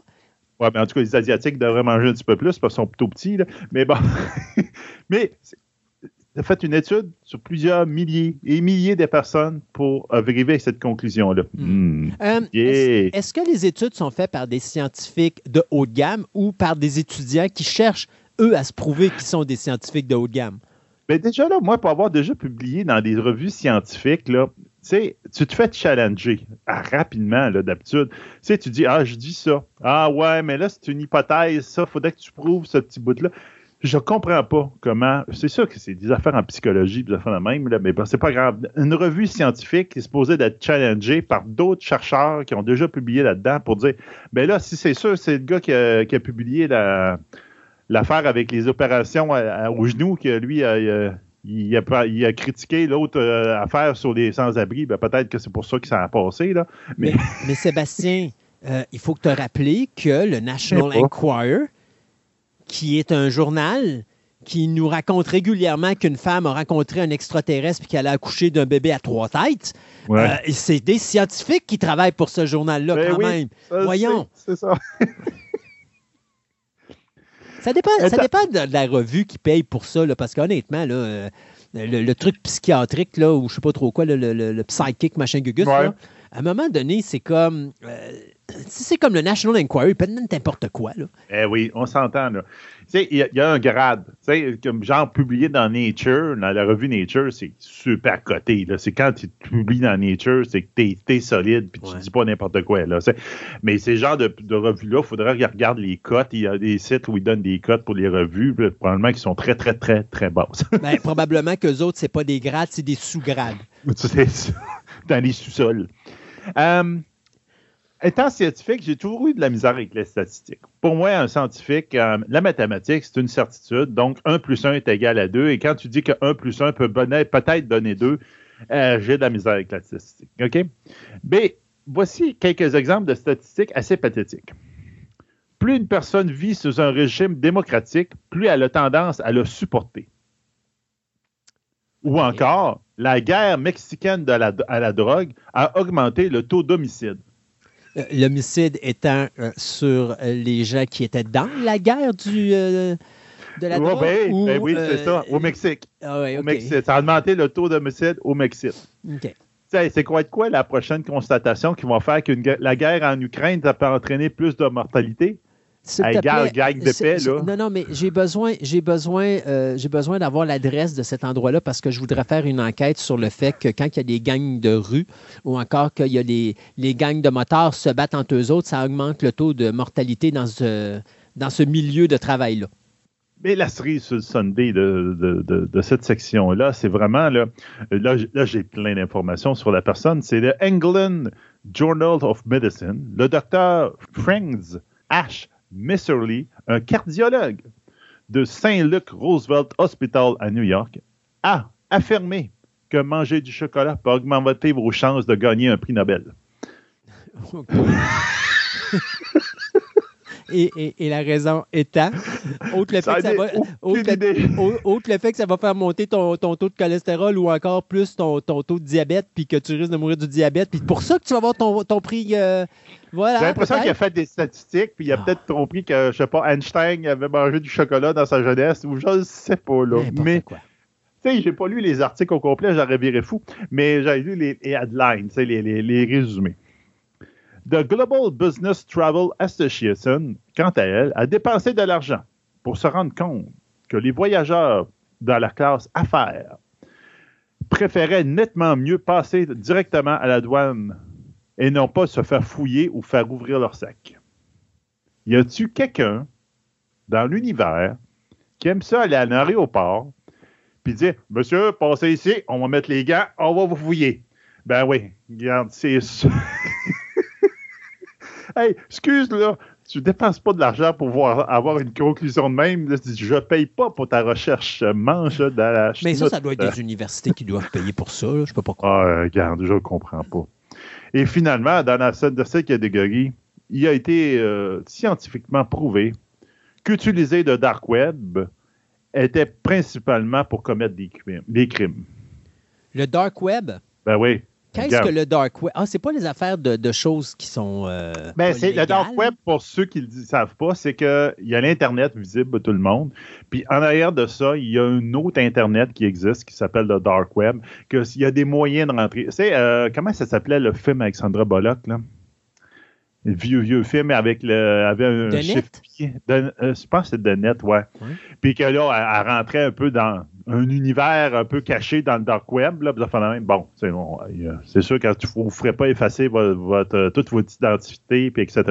Mais il y a un dark web, c'est là où ils vont se vendre des armes, ou etc., etc. Puis c'est accessible par tous les ordinateurs. C'est juste vous avec des browsers spéciaux qui vont pouvoir aller là. Donc, c'est pas du HTTP, c'est d'autres choses, même. Donc, les policiers savent que ça existe, puis c'est des places euh, très, très barrées, très, très difficiles d'accès. Donc, il, regarde, on s'entend que c'est caché, puis tout, là, ben, c'est sûr que c'est pour commettre des crimes. c'est là que tu vas voir, les pédophiles vont trouver leurs victimes, etc., etc., etc. Ouais, puis euh, il y avait pas, tu sais, des fois, on voit ça dans les films, les affaires de gens qui euh, font des meurtres en, en, direct. C'est-tu aussi dark que ça? Ouais, presque. C'est tout là-dedans, ces affaires de style-là. Dans ma, ma, seconde catégorie, c'est plutôt la catégorie euh, pourquoi? Pourquoi? OK. Pourquoi? Pourquoi tu nous parles de ça, là? c'est ça. Une recherche de l'Université de New York a prouvé, sans l'ombre d'un doute, que pour atteindre le centre d'un lollipop d'une grosseur moyenne, il fallait 1000 lichettes. Mais on s'entend que c'est pour une grosseur moyenne. Si ton lollipop est plus gros, ça peut prendre, un petit peu plus que 1000. sais? Mais... wow! Darwin s'est intéressé à l'origine de la vie et a fait une grande théorie qui a changé le monde. On va en reparler à la toute fin de, la chronique de science. On va tomber dans un autre univers. Euh, mais attache ta tuque avec la broche, mon Darwin, car le docteur Deborah Goldwyn a découvert dans son département du comportement de l'animal, euh, du euh, comportement, animal, excusez, de l'université de Southampton, que les chevaux préférait les bananes aux carottes. Euh, c'est-tu vrai, ça? Ben là, il y, a une étude scientifique qui prouve que les chevaux préfèrent les bananes aux carottes. Moi, je sais que ma mère avait déjà un cheval puis il préférait les pommes aux, carottes, mais il adorait les carottes. Il a fallu que tu essayes la banane. J'aurais dû essayer la banane. je ne sais pas à quoi ça peut servir parce que tu nourriras pas ton ranch de chevaux avec des bananes, là, ça va te coûter, euh, ça va te coûter cher en régime. Là, ouais, non, effectivement. Puis je suis pas sûr que le, à long terme, c'est bon pour le cheval. Aïe. Puis en parlant de régime, arrêtez-moi ça, tous ces régimes coûteux pour perdre du poids. On vient de trouver la recette miracle à l'Université de Tel Aviv. On mange Dans plus. Cet univers... On s'en Dans cette université, petite conclusion très pertinente. Dans cette université, on a découvert que les cellules graisseuses dans le corps humain se reproduisent plus rapidement si le sujet reste assis plus longtemps. OK. Donc, si tu restes assis sur ton cul, tu vas prendre du poids plus facilement. je pourrais, j'aurais pu la mouver dans mon autre catégorie avant No Shit Sherlock, mais bon, OK. mais, mais, mais, mais, euh, tu sais que euh, je passe une longue période de ma vie assis devant la télévision. Et, malheureusement, il faudrait dire à ces gens-là que je détruis complètement, mais complètement leur résultat final d'enquête. Parce que moi, plus je suis assis, puis plus je perds du poids. Alors, il faudrait qu'ils m'expliquent comment je peux faire pour en gagner. Parlant de poids, justement, une étude a démontré que pour lever des poids lourds, ça, on parle d'haltérophile oh aux Jeux olympiques, là, oubliez le spaghetti avant. C'est pas la bonne affaire. Il faut qu'ils coupent des films porno. Dis quoi? des films porno avant d'aller lever des poids, ça va augmenter la testostérone dans le corps et ils sont plus efficaces. Alors, il ne faut pas qu'il fasse rien avec ça parce que s'il fait de quoi, il perd toute son énergie. Donc, il faut qu'il garde tout ça à l'intérieur. Oui, c'est ça. C'est, garde, garde pas le méchant, là, mais mettons l'excitation en toi, puis va les défouler sur les poids. Ouf, OK. Alors, quand ils ont des compositeurs. En broyer. Ah, là, il est en train de pleurer. Je vais poser une question très difficile à poser, cette question-là, mais il faut que je la pose. Euh, est-ce que tu es en train de me dire que quand les gens vont faire des compétitions de poids et haltères, euh, ils vont faire ça dans des endroits où est-ce que, tu sais, normalement, euh, tu as des entreprises pour justement euh, donner du sperme, n'est-ce pas? Et donc, ils vont prendre les mêmes locaux qui sont situés probablement à l'arrière du bâtiment, dans lequel tu as l'équipement audiovisuel pour te permettre de pouvoir aller dans la petite pièce. C'est probablement ça, là. Ou encore, l'option dans leur hôtel, là, ils ont l'option, c'est voir les... Sébastien, hôtel, très mauvaise, très mauvaise idée. Ça va mal finir, l'hôtel. T'oublies ça. C'est l'option, les films de minuit, c'est les films payants. Eux autres, c'est automatiquement, ils ont cette option-là inscrite dans leur. dans leur là- contrat. Non, non, pas à l'hôtel. Il faut qu'il fasse ça dans la bâtisse quelques secondes avant, puis il faut que les portes restent ouvertes, là, parce que sinon ça va mal finir. Et pas d'assistance féminine, s'il vous plaît. Non, ben non. Faut, pas, faut qu'ils gardent l'énergie en eux. Et voilà. Donc, euh, dans, dans ma catégorie, toi, c'est, euh, je pourrais l'appeler euh, What? Ou encore, hum, euh, OK, ça vient d'où ça? Ou encore, arrête de perdre mon temps. C'est OK. la maman, cette catégorie-là. Donc, l'Université de New Mexico a conduit une étude qui a démontré que si une danseuse de bar était dans son cycle d'évaluation, elle allait avoir des meilleurs types ce soir-là. Ben, pourquoi? Je voudrais avoir le pourquoi, s'il vous plaît. Est-ce que c'est, est-ce qu'il y a quelque chose qui sort, euh, sais, Ben, une aura limite- quelconque qui fait en À la limite, que- ben, on s'entend que souvent, c'est ça. là. C'est quand la femme est dans son cycle d'ovulation, il y a la décroche des, des phéromones qui euh, fait que l'homme est beaucoup plus attiré vers la femme. Ça, ça peut avoir une logique en arrière. Ouais. Mais ils ont fait un lien avec le type. Ça, il y a vraiment quelqu'un Ouais. qui a fait. Il a regardé, regardez comme il y a du type aujourd'hui. T'es où dans ton calendrier cette année, Ouais, ce mois-ci? Aïe, aïe, aïe. Ça, c'était vraiment, ça, c'est, ça, c'est vraiment sûrement des étudiants qui allaient là, tout le temps au bar à danseuse à tous les soirs. puis qui ont Probablement, faire. Euh, ou encore quelqu'un qui avait euh, quelque chose à faire. Pour finir son cours, il doit euh, faire une enquête, puis prouver son point, puis il n'a aucune idée, puis il est au bar de danseuse, puis là, soudainement, il voit ça, puis il dit Ah, voilà, j'ai le sujet, Voilà mon enquête. Je vais avoir mon prix Nobel. Euh, Dis-moi, euh, est-ce qu'il y a eu une enquête qui disait que lorsque les femmes ou les danseuses dansent autour du poteau dans les bars de danseuses, que euh, ça enlevait des jobs au niveau des gens qui étaient là pour justement nettoyer ces poteaux-là pour les rendre plus reluisants, étant donné que les femmes passaient leur journée ou leur soirée à le nettoyer sur place?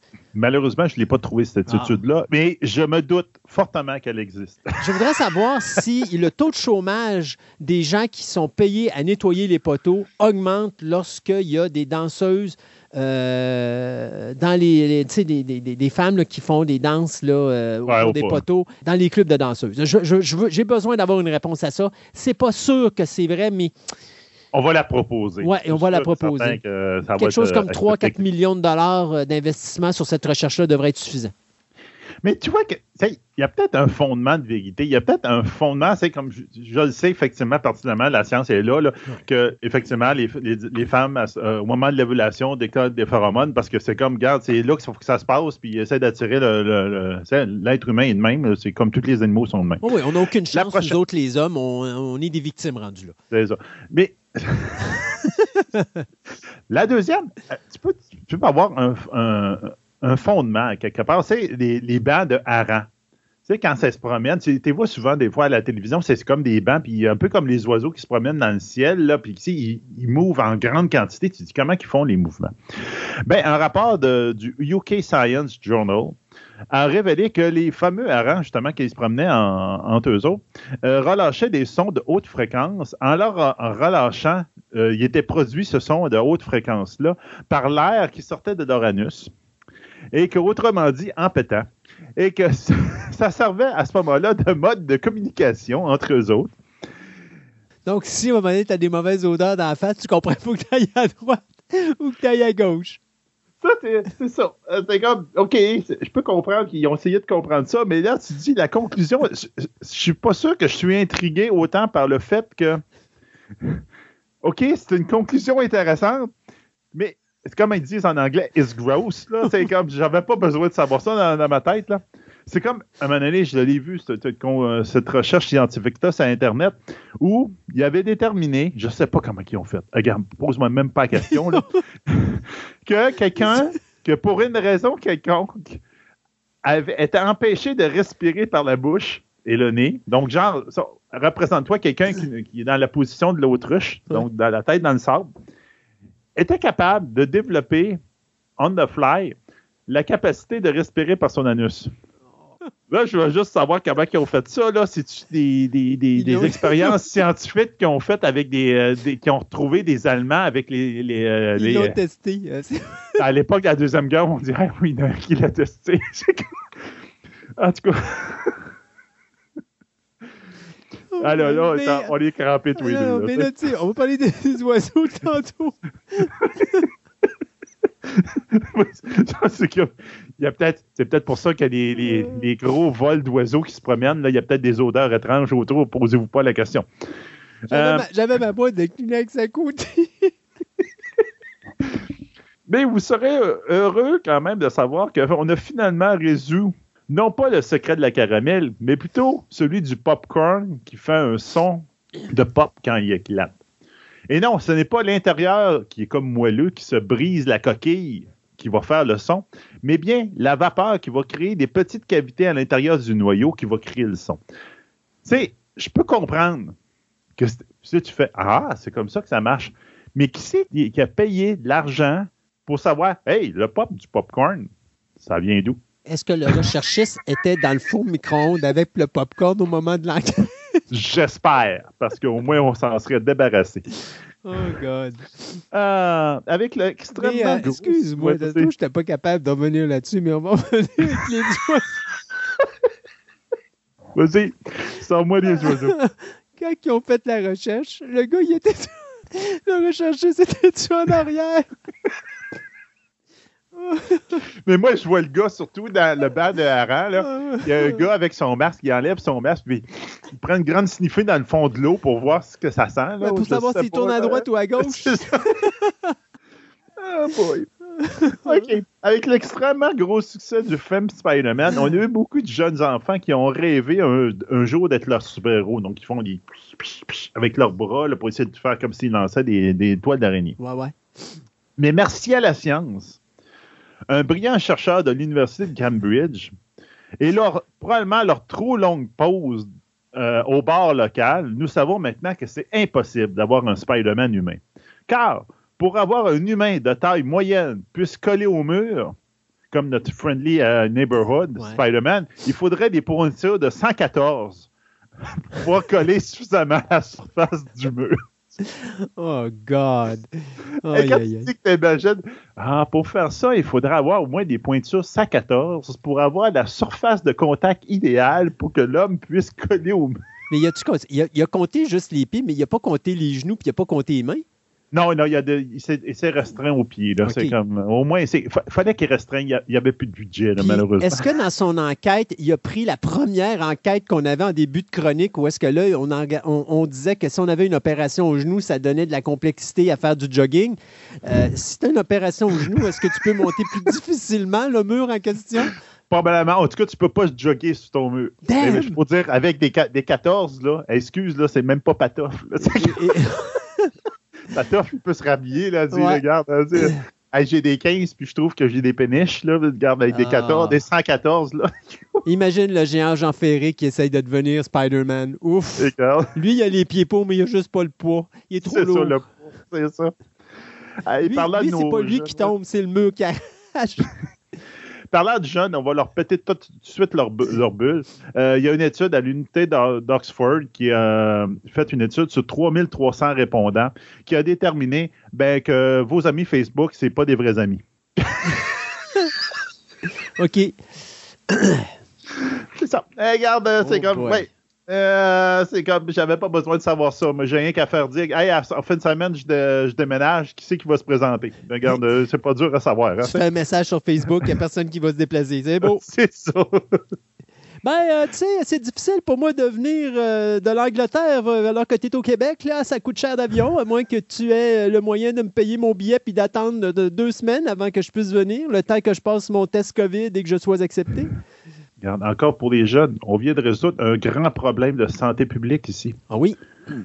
Et toi, le jeune, tu es obsédé ou accro à la drogue, à l'alcool, à la nourriture ou encore même au sexe. Les chercheurs de l'Université de Green, euh, du Queensland ont trouvé la solution pour, pour, pour guérir. Jouer Tetris.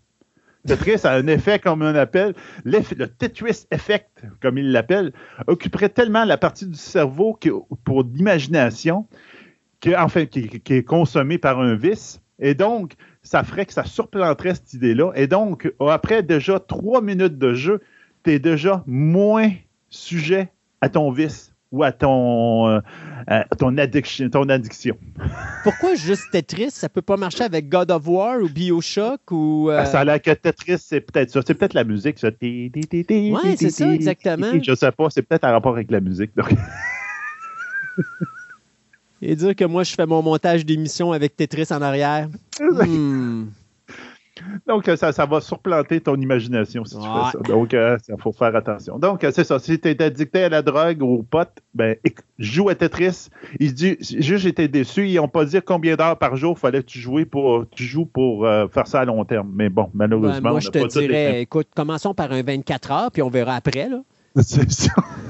Mais il y avait des, il y avait des chiffres, tu voyais, qui tournaient, puis ils parlaient de trois heures. Mais, je sais pas. J'ai une crise, là. Vite, vite, faut que je joue à Tetris. J'ai j'ai un besoin soudain. ben non, non, c'est ça. À la place de des centres de, disons, de, d'injection, d'injection contrôlée, de remettre des, euh, des arcades avec Tetris dessus. et là, qu'est-ce que tu fais si ta blonde a décidé de jouer, elle, à God of War ou Bioshock? Regarde, à savoir si c'est le même effet, je suis pas sûr. Non, mais c'est parce que tu peux pas prendre ton jeu de Tetris. Ben non, ça c'est fait. là. Mais bon.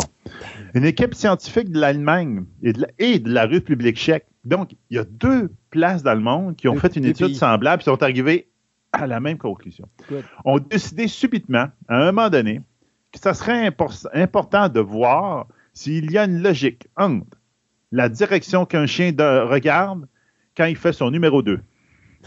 Donc, donc, pendant deux ans, ils ont observé 70 chiens de 37 races différentes faire 1983 numéro 2 et 5582 numéro 1 pour la science. Ils ont pris des vidéos pour voir, c'est pour être sûr, ils ont pris des vidéos puis ils ont regardé toutes les angles. Ils ont découvert que le chien préfère être aligné nord-sud quand ils font leurs besoins. Donc, le chien est sensible au champ magnétique euh, de la Terre. Donc, sachez-le, si vous êtes perdu dans le bois avec votre chien, demandez-y de chier, puis vous, avez- vous savez vous avez le nord ou le sud. OK. Ben, écoute, c'est une bonne façon de, trou- de te remplacer ta, ta- ta boussole. Ta boussole, tes oui. poignées, vous affaires de même, mais bon, en tout cas. Non, non, mais écoute, tu le sais maintenant, si tu n'as pas le goût de travailler un pack-sac sur ton dos avec une boussole à l'intérieur, tu laisses le pack-sac à la maison et tu amènes ton chien. Ben oui. C'est juste qu'il faut que tu espères que le chien il a envie souvent parce que. C'est ça. Ben, C'est plate, c'est quand la crotte tombe en ronde, tu peux pas te fier sur l'alignement de la crotte, malheureusement, Ah non, mais, mais bon. c'est pas la- ça, non, mais attends une minute. Moi, je me basais plus sur le champ de le vision chien, du ben oui. Ben oui, c'est le champ de vision du chien. Est-ce qu'il lève une patte quand il fait ça? Euh, Hey, genre. mais les- le lavage, le lavage de pattes. Ouais. Il y a une autre étude qui a, qui a- qui a parlé du lavage. Je veux savoir le lavage de pattes. Pourquoi le lavage de pattes pour les animaux, surtout les chiens? Il y, a, il y une étude qui a fait des analysé des milliers de vidéos de, de chiens qui faisaient leur numéro 1. Donc, ils levaient la patte pour faire leur numéro 1. Et ils ont déterminé que les petits chiens lèvent la patte beaucoup plus haut que les gros chiens. Ben oui, c'est normal. Pauvre petit. Parce qu'ils veulent, ils veulent marquer plus haut leur territoire. Parce qu'ils veulent compenser pour leur grandeur. Ah. Donc, ils lèvent, ils lèvent plus haut la patte pour arroser beaucoup plus loin. C'est pour ça que les petits chiens, quand ils font pipi, on a tout le temps l'impression qu'ils vont virer, de- ils vont virer de sourd parce qu'ils lèvent trop la patte puis ils perdent leur équilibre. Moi, je pensais qu'il était plus élastique que les grands chiens, là, mais là, tu viens de briser mon. euh, ma théorie. Ah! Est-ce que tu penses que on- parce que les petits chiens, ils se sentent rabaissés face aux grands chiens, fait qu'ils essayent d'envoyer ça le plus haut De possible pour- compenser. pour, Moi, je pense que c'est pour ça. dépasser euh, le, le- le- le- le pipi du gros chien qui, Hey, lui, Imagine le petit chien, il est frustré, là, il a pissé beaucoup plus haut que lui, il peut Ouais. pas le surplanter, donc il faut qu'il lève la patte bien plus haut. Ouais, à un moment c'est donné, ça. regarde. C'est un effort surhumain en espérant qu'il n'y a pas eu une opération au genou. Bon, euh, Oui, effectivement. euh, je dois vous en sortir une dernière qui vaut la peine. Avant la pandémie, y a-tu quelque chose de plus tannant qu'on avait que d'aller à la machine à café, de se verser un café dans notre tasse, et qu'en revenant au, au bureau, t'en renversais partout sur le plancher en revenant? Ben, en 2012, le gouvernement des États-Unis a déterminé que c'était un problème tellement grave, probablement pour nettoyer ses planchers, je ne le comprends pas, qui a donné une subvention de 170 000 US euh, à l'Université de Santa Barbara pour comprendre le pourquoi. L'étude a été vraiment complexe. Je pourrais vous décrire toutes les affaires, mais ils ont vraiment fait un- une étude très sérieuse sur le mouvement de la marche en fonction de la tasse de café. Et puis, c'est vraiment un- un- une étude qui implique la mécanique des fluides et, et tout le son. Mais la conclusion est très intéressante. Première chose, quel est le secret pour ne pas renverser son café? Une première chose qui peut être essayée, c'est d'attacher la, fameuse tasse qui, est complètement déborde avec ton poignet. Donc, à ce moment-là, ça te permet de faire moins de mouvements qui vont renverser la tasse. Ou encore mieux, marcher reculons jusqu'à ton bureau, évite de, faire le fameux mouvement qui renverse le café. Ouais, mais là, tu vas te taper avec tout le monde, tu vas te le renverser anyway. Ou encore de prendre un café avec beaucoup de choses moussantes dedans, donc du, lait mousseux, même, ça va faire, ça va faire qu'il va moins vibrer. Une autre conclusion qui a été donnée dans ce show, je dis encore mieux, prenez votre café dans une coupe de vin, la forme de la coupe va empêcher le, fameux café de déborder. Ou encore, ben, mettez-y un couvercle. Donc. ben, j'en ai deux autres. J'en ai deux autres qu'ils n'ont ben pas pensé, puis je trouve ça vraiment triste. La première, c'est bois ton café à côté de la machine, comme ça tu ne le renverseras pas. Oui. Puis la deuxième, ben prends pas de café. Ouais. ben, ben c'est ça. Ben, ben, je pense qu'ils ont parti au moins d'un postulat que la personne doit dégager la machine à café et de retourner à son bureau pour travailler. Ben parce que s'il reste à la machine à café, il ne travaille pas puis il n'est pas, pas un bon fonctionnaire. 176 000 pour ça? 170 000 170 ben, J'ai rajouté un 6 000 pour ma recherche à moi, mais je ne l'ai jamais eu, mon montant d'argent. mais, euh, mais, mais, mais, mais moi, je pense que je comprends pourquoi que le gouvernement a payé pour ça. Parce que tu sais que le café, c'est comme de l'acide de Alien. Quand ça tombe par terre, ben, ça, fait des trous. ça fait des trous à la longue. Là. Tu ben n'as pas nettoyé ton café parce qu'on s'entend que le café ne se nettoyera pas avant le soir quand ben les gens de la, maintenance vont venir nettoyer. Alors, ça gruge, ça gruge, ça gruge, puis à un moment donné, tu as, carrément un trou. T'as un problème structurel dans tes bâtiments, ben, Oui, puis il n'y a pas juste ça. Tes employés tombent dans le trou avec leur café. oui. Fait que là, ça s'en va dans l'étage du dessous. Puis là, ben, ça fait un autre trou là. Puis là, ça, descend, puis ça empire de bâtiments. Et à la fin. Regarde, Eliane, il n'a pas, pas, inventé ça, là. Non, non, ils l'ont pas inventé. Ça vient de là, tu vois. Et quand tu arrives en bas, ben là, le problème qu'il y a, c'est que tu as un gros trou du haut de ton bâtiment jusqu'en bas de ton bâtiment. Donc, tu n'as plus rien au centre. Et là, le bâtiment s'écrase sur lui-même parce qu'il manque justement de structure. Et écoute, ça coûte beaucoup plus cher de refaire un bâtiment que de tout simplement payer 160 c'était 176 000, mais ils m'ont pas donné mon 6 000, là, alors 170 000 pour leur recherche. Tu vois, ils auraient donné 6 000 de plus, puis j'aurais donné ça comme théorie, puis ça aurait, ça aurait bien passé, puis le gouvernement... Ben oui, ça aurait, ben, ça aurait, été aussi valable que tout le reste, on s'entend, là. Mais, bon, regarde, non-obstant tout ce qu'on vient de dire ça, là, faut s'entendre que des fois, la science, il faut être juste curieux pour comprendre notre monde, comment ça fonctionne. Par exemple, je vais donner une affaire très sérieuse. Il y a une étude, à un moment qui a été faite sur la pourquoi que les papillons, c'est quoi le pigment de couleur jaune qu'il y a sur les ailes de papillons.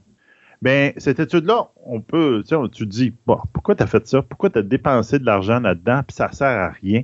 Mais au bout de la ligne, la découverte qui a été faite là-dedans, c'est un des produits qui a été découvert là-dedans. C'est un des produits en tête de liste pour lutter contre le cancer présentement de notre ère moderne. Ben, c'est ça que des fois, dire. Il y a des affaires qui, des fois, c'est ridicule, ça a l'air, ça servait à rien, mais, mais il découvre ça peut pas dire, à côté. il découvre quelque chose, puis tout.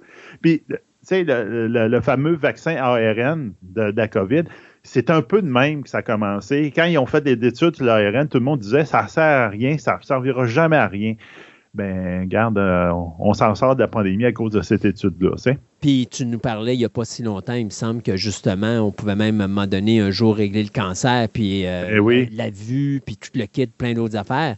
Mais c'est ça, j'allais dire, y a-tu des enquêtes ou des recherches hyper stupides, mais qui ont donné un résultat hyper brillant? Si vous allez sur Internet, vous, tapez, euh, il appelle ça de Golden Goose Award. Donc, le prix pour la. Tu la... pas encore des gousses, là?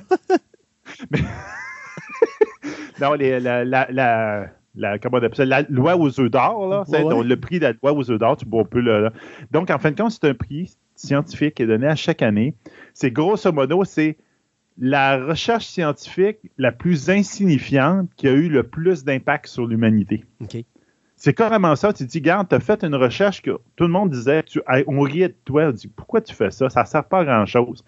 Mais au bout de la ligne, as fait avec ça, tu as débouché sur quelque chose qui a changé quelque chose dans la science, il a changé quelque chose de fondamental. Donc, il y a vraiment un prix qui se donne à, chaque année qui s'appelle le Golden Goose Award. Puis, un de ces prix, je pense, il y a un an ou deux, c'est justement euh, pour les personnes qui ont euh, l'ARN qui ont fait de la recherche de l'ARN qui, en fin de compte, a débouché sur. Euh, c'est eux autres, grâce à eux autres, qu'on sort de la pandémie présentement. Donc, allez voir ça, le Golden Goose Award. Vous allez vous tomber sur plein d'affaires. Vous allez voir les anciens récipients. C'est assez. Euh, je vous dirais que j'ai voulu en sortir quelques-uns pour vous donner des exemples, mais euh, mettons que le. C'est un site scientifique, puis mettons qu'ils font pas trop trop d'explications de, de, la science en arrière des différents prix. Puis là, à un moment donné, je faisais Oh, t'as peu là, non, je suis pas là. Moi, je suis pas dans ces domaines-là, puis je comprends pas vraiment tout ça. Donc, ça, c'était les affaires ridicules. On va continuer dans le ridicule, mais dans notre genre. Je t'avais parlé des Darwin Awards. On a parlé de Charles Darwin tantôt, mais Charles Darwin, ben, c'est un Français qui, lui, il a découvert, bien, il a mis au point des, euh, la théorie de l'évolution puis qu'il a fait ça en observant des affaires, entre autres, dans les, euh, dans les îles du Pacifique.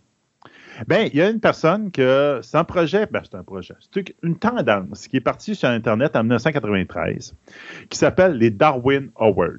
Euh, les Darwin Awards, c'est parti par Mme euh, Wendy Northcott, qui a été, qui était surnommée justement Darwin durant ses études en biologie moléculaire universitaire. Puis à un moment donné, elle s'amusait à ramasser les nouvelles, les, affaires étranges, le phénomène. Puis elle a mis ça sur son site web universitaire. À un moment donné, en 2002, là, le site était tellement visionné, il recevait 7 millions de visites par mois. Et le, serveur de l'université a diminué. il n'était pas capable de suivre. Et on a fini par faire un site web qui s'appelle darwinaward.com. Si vous voulez aller chercher, vous tapez Darwin Award, vous allez tomber là-dessus. Qu'est-ce que le Darwin Award? D-A-R-W-I-N, je pense. Hein? Oui, c'est ça. Donc, c'est quoi ce site-là? Bien, c'est simple. C'est que c'est un prix qui est remis à chaque année aux personnes qui ont euh, euh on pourrait dire amélioré le gene pool. Donc, en fin de compte, le, le, euh, la, pas la capacité, l'être humain, juste par leur disparition, sans se reproduire. Donc, pour être dans ce prix-là, il faut, première chose, avoir une incapacité de se reproduire. Donc, c'est soit que tu n'as jamais eu d'enfant, ou tu ne peux pas en avoir. Tu ne peux pas en avoir parce que par l'événement, tu étais stérile ou par l'événement qui s'est produit, tu as été stérilisé.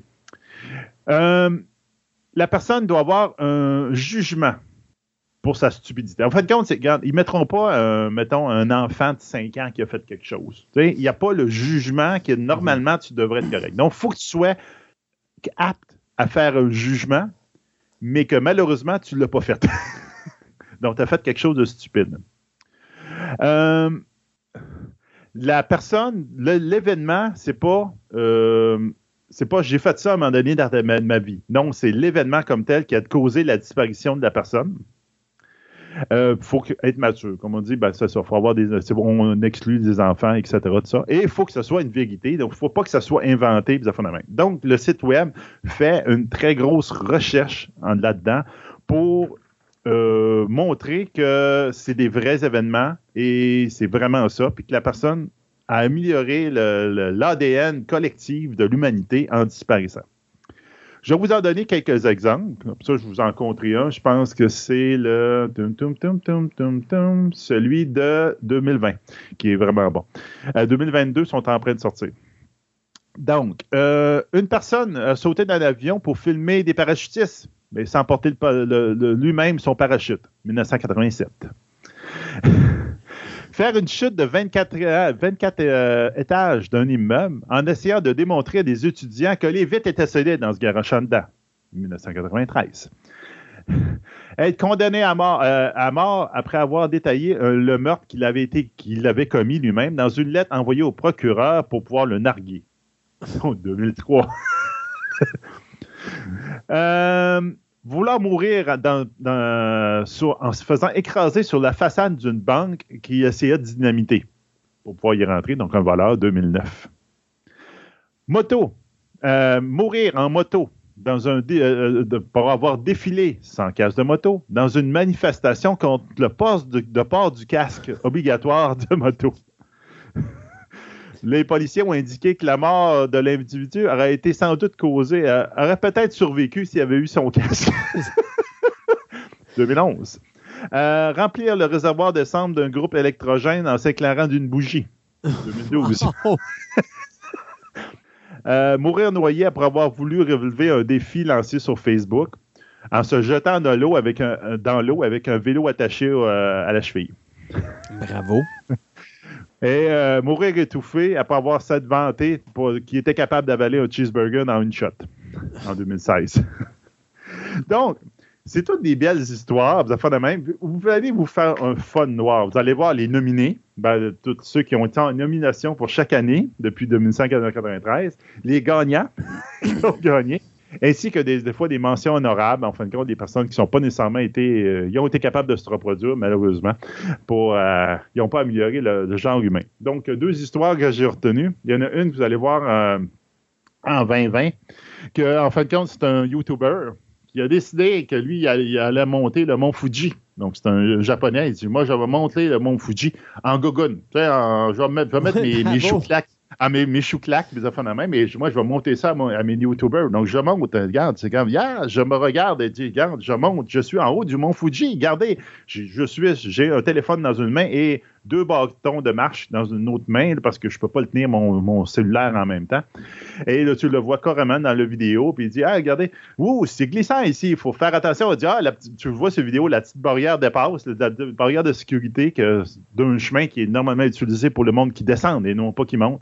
Et à un moment donné, tu fais Ouh, ouh, je glisse, je glisse. Et à la place de lâcher son cellulaire, il continue à se filmer pendant qu'il descend 1000 mètres de, de, oh, ils ont fini par le retrouver. C'est ces YouTubers qui ont fait Je pense qu'il y a un problème avec Monsieur Untel. Allez donc chercher, puis ils l'ont retrouvé 1000 mètres plus bas de sa place où il était. Ah. Ah, Ou encore une, euh, euh, une, place où il y avait une fuite de gaz et ils éteignent tout le système électrique dans la bâtisse. Ils ferment tout ça. Là, les deux gars, il y a deux gars du gaz qui vont rentrer dans le bâtiment. Puis pas longtemps après, le bâtiment saute. Boum! Bien sûr, il fallait la lumière. L'enquête, l'enquête a déterminé que les deux gars, ils étaient rentrés là. Effectivement, il n'y avait pas leur lumière, puis il n'y avait pas de main, puis il y en a un qui a allumé un briquet pour regarder où il était. Bang! Et la réponse de la compagnie de gaz a dit hum, Ouais, il n'était pas trop brillant, ces deux-là. non, ça, c'est sûr. Donc, allez voir les Darwin Awards.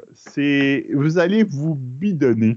Parce que la personne qui, qui gère le site, ben s'arrange pour mettre un peu de contexte. C'est pas juste le fait, comme je vous ai dit, un peu la liste. C'est à compte vraiment l'événement au complet en, en, mettant ample détail, parce qu'elle a fait des recherches très sérieuses là-dessus. Et en tout cas, c'est déprimant. Sébastien. c'est vraiment drôle, ça vaut la, peine une fois. Il y, a juste une chose qui me reste à ajouter à ça, c'est le gars qui a fait l'expérience pour les oiseaux. Sur les harengs. Oui, sur les harengs, c'est ça. Il a tout survécu. il est-tu encore de ce monde où il fait parler des Darwin Awards parce que là, il peut plus se reproduire ou encore il est juste plus de ce monde? Je ne sais pas. Mais en tout cas, il doit avoir un problème olfactif avec la COVID maintenant. Oh, ça, je te garantis. Garanti. merci beaucoup de toute cette. Euh, oh mon Dieu, cette, je pourrais dire cette décourageante vision de l'aspect euh, scientifique de notre société d'aujourd'hui.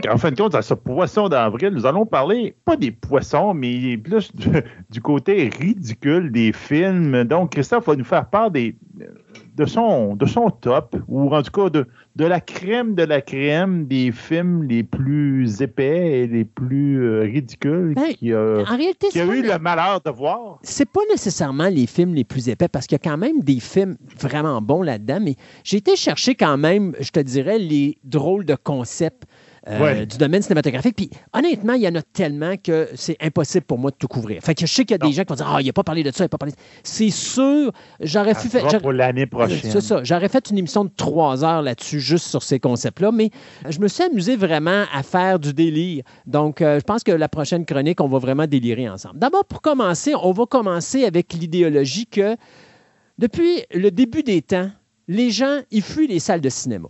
Donc, quand on se rappelle du premier film des Frères Lumière qui a été diffusé en salle, ça c'était euh, à la fin 1895, début 1896, le premier film qui avait été, diffusé sur un écran, c'était l'arrivée d'un train à, la gare de La Ciotat. Donc, qu'est-ce que ça a fait? Bien, quand les gens ont vu le train s'en sur eux autres, malgré le fait qu'il n'y avait aucun son, puis qu'il n'y avait pas de musique, puis qu'il n'y avait rien, puis qu'on n'entendait pas le chouchou, les gens se sont tout simplement levés, puis ils ont sacré leur camp de la salle parce qu'ils avaient peur que le train les écrase. Fait mhm. que ça a commencé comme ça, l'idée de faire fuir les gens des salles de cinéma.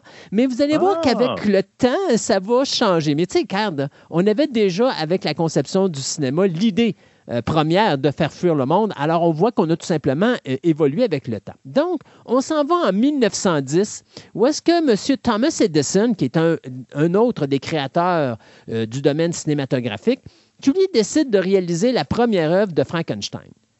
C'est quoi que ça donne, ça? Ben écoutez, d'abord, vous avez un gars qui décide de prendre une grande marmite, qui prend différents éléments chimiques, qui pitch ça ensemble, puis qui décide de créer le premier gigantesque four micro-ondes cinématographique dans lequel il va foutre ça, puis il va partir la manivelle, et là, on va voir se bâtir une espèce de créature qui techniquement est supposée être le monstre de Frankenstein.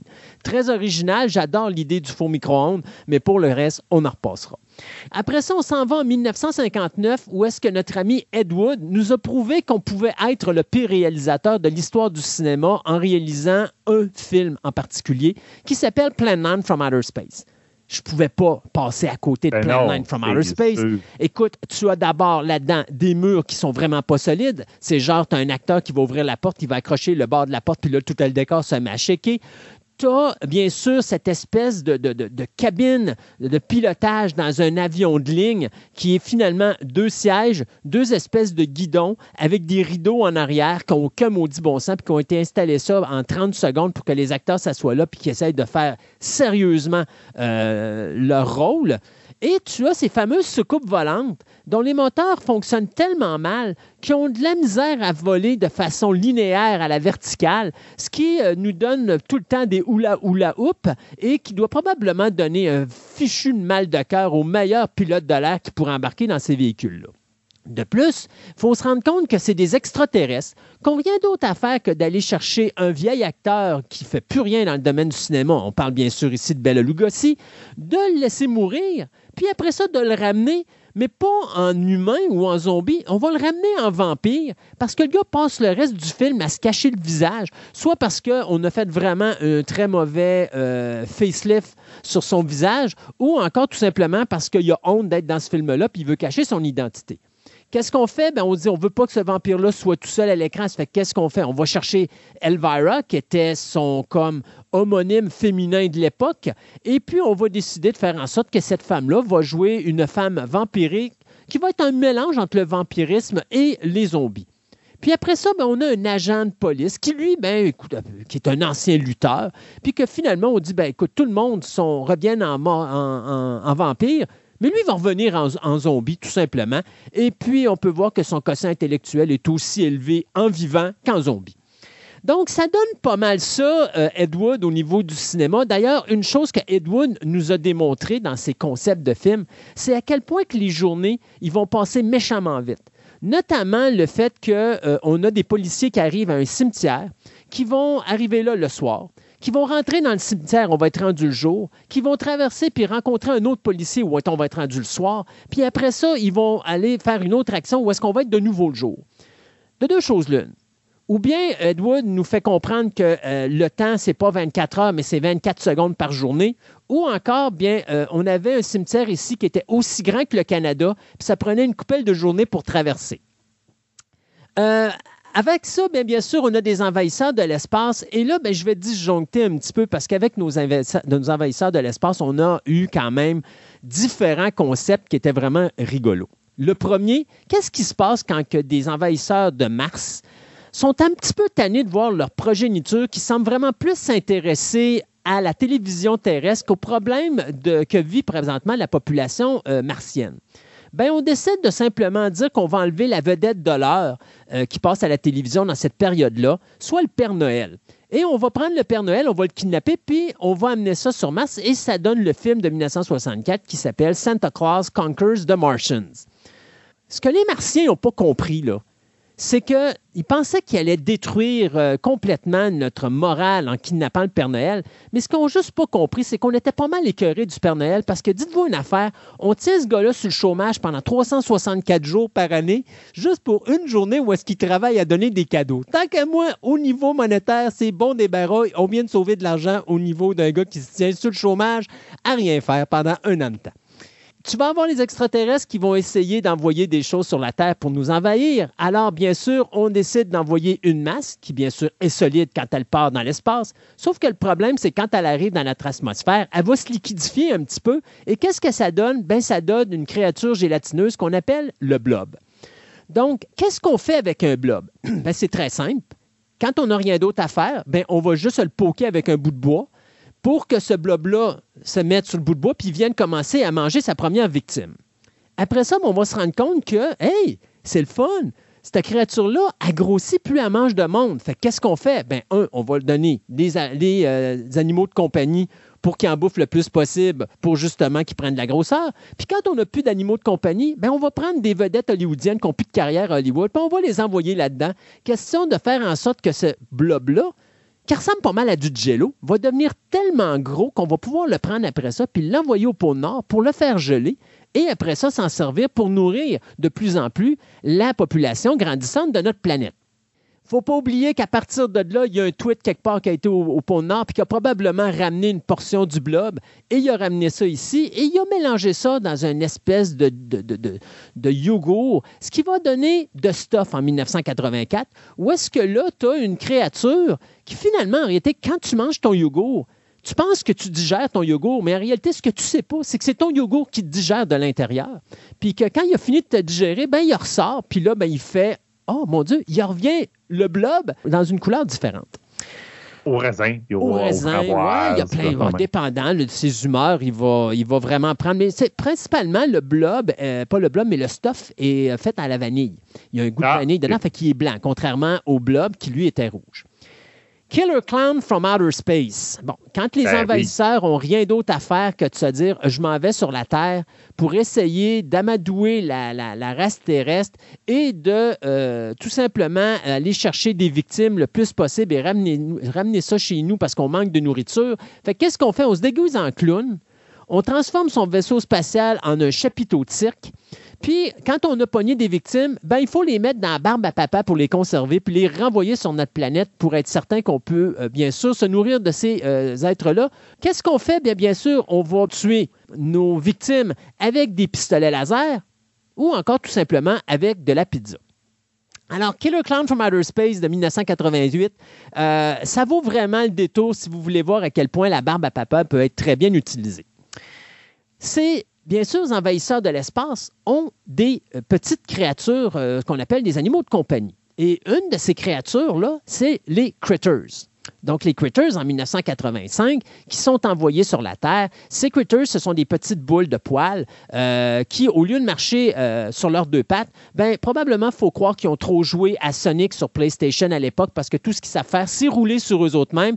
Et ils décident de manger le plus de personnes qu'ils peuvent en roulant, bien sûr, sur leurs victimes. Ce qui, des fois, lorsqu'ils décident de faire une boule gigantesque en se réunissant, tout comme un transformeur, encore là, on peut voir qu'ils ont écouté trop la télévision, bien, on va voir euh, des victimes qui vont être passer par-dessus euh, cette grosse boule et finalement, on va voir la personne qui est dévorée du dos, mais que le reste du corps est totalement intact. De ces critters-là, bien sûr, va venir euh, deux races qui vont euh, être créées à partir de là. La première race, bien écoutez, ça l'a donné les Gremlins. Ces fabuleux Gremlins ou ces Mogwai, que bien sûr, tu ne dois pas mouiller parce que sinon ils se reproduisent. tu ne dois pas les nourrir après minuit y a-t-il quelqu'un qui peut m'expliquer si 8 heures le matin, c'est après minuit ou si c'est considéré comme avant minuit? Et à partir de quand c'est après minuit que je ne peux pas nourrir mes, mes mogwais? Mais à partir de quand je peux les nourrir? Donc, c'est quel fuseau horaire? Ouais, ben en plus, il n'y a jamais personne qui a parlé de fuseau horaire. Donc, ah non. Euh, alors, il y a tout ça. Alors, il y a toute cette créature-là, les Gremlins, avec un concept qui n'est pas vraiment très bien expliqué.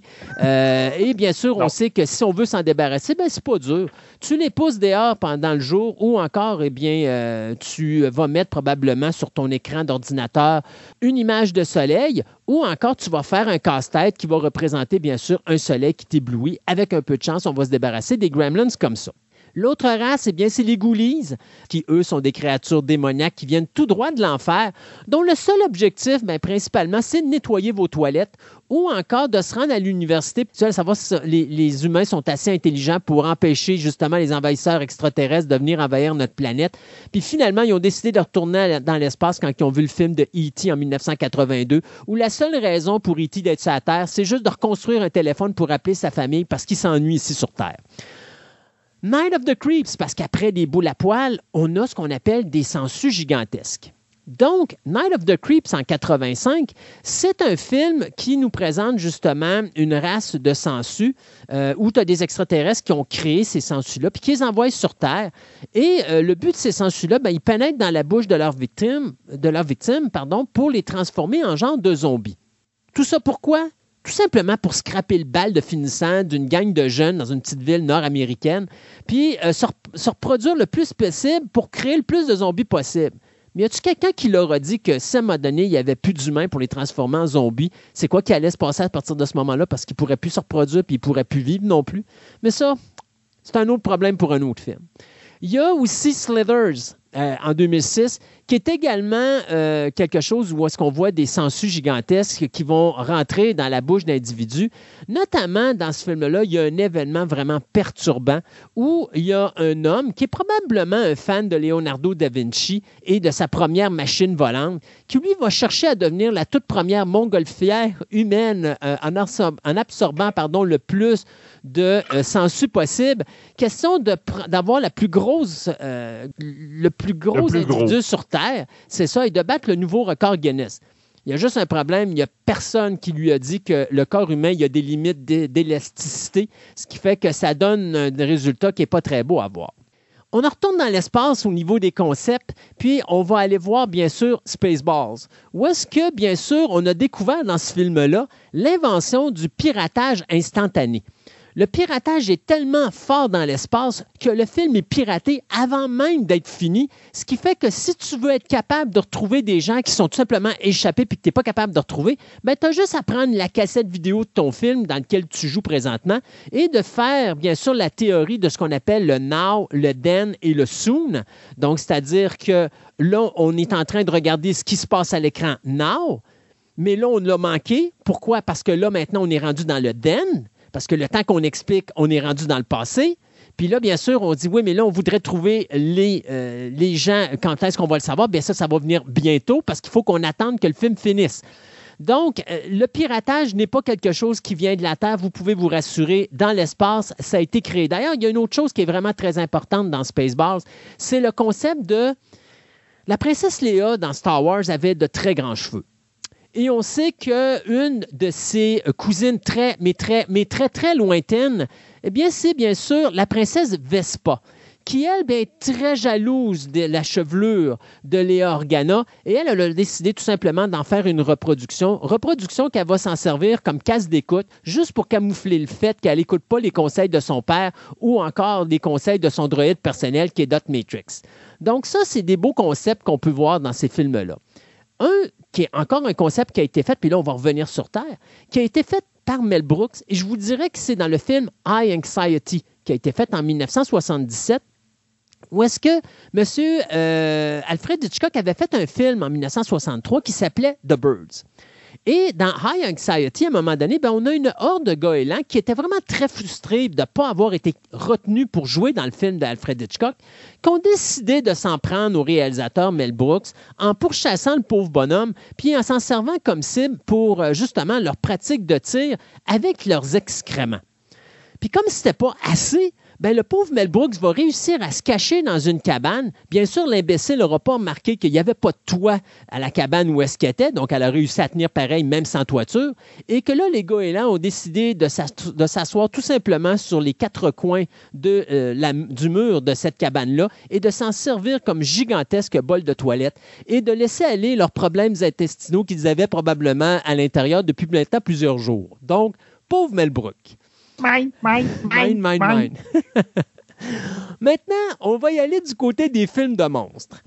Y a-tu plus stupide dans les années 50 que de prendre des lézards puis de les mettre dans un aquarium avec des décors de carton pour essayer de faire des combats de créatures préhistoriques? Ce qu'on a vu dans, ouais, qu'on a vu dans multitude de films, on n'avait pas les budgets de faire du stop motion ou encore tout simplement de, de, de, de faire des, des, des, effets spéciaux numériques. Alors, on prenait véritablement des lézards et on se servait de lézards qui s'affrontaient, puis on nous faisait croire que c'était des monstres préhistoriques.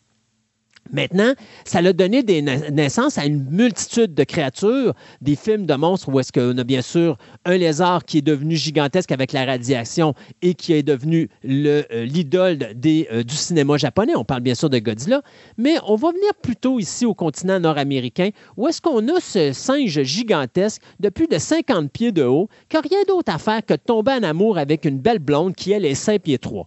Y a-tu quelqu'un qui peut dire que la relation d'amour entre les deux peut pas marcher parce qu'il y en a un qui est trop grand face à l'autre?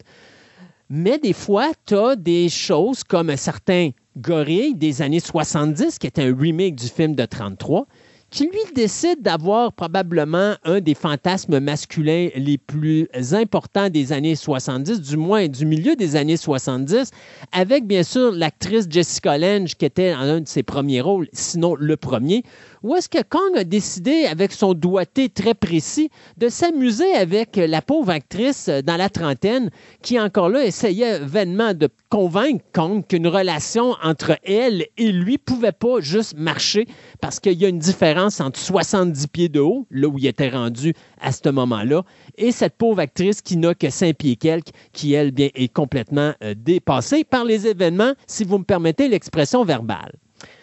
En dehors du fait que des fois, il y a des extraterrestres qui viennent sur Terre et qui décident de venir nous rencontrer pour apprendre de la musique, notamment avec le compositeur de musique John Williams dans Rencontre du troisième type, ben, il y a notre ami Steven Spielberg qui, lui, a décidé aussi de s'attaquer aux requins.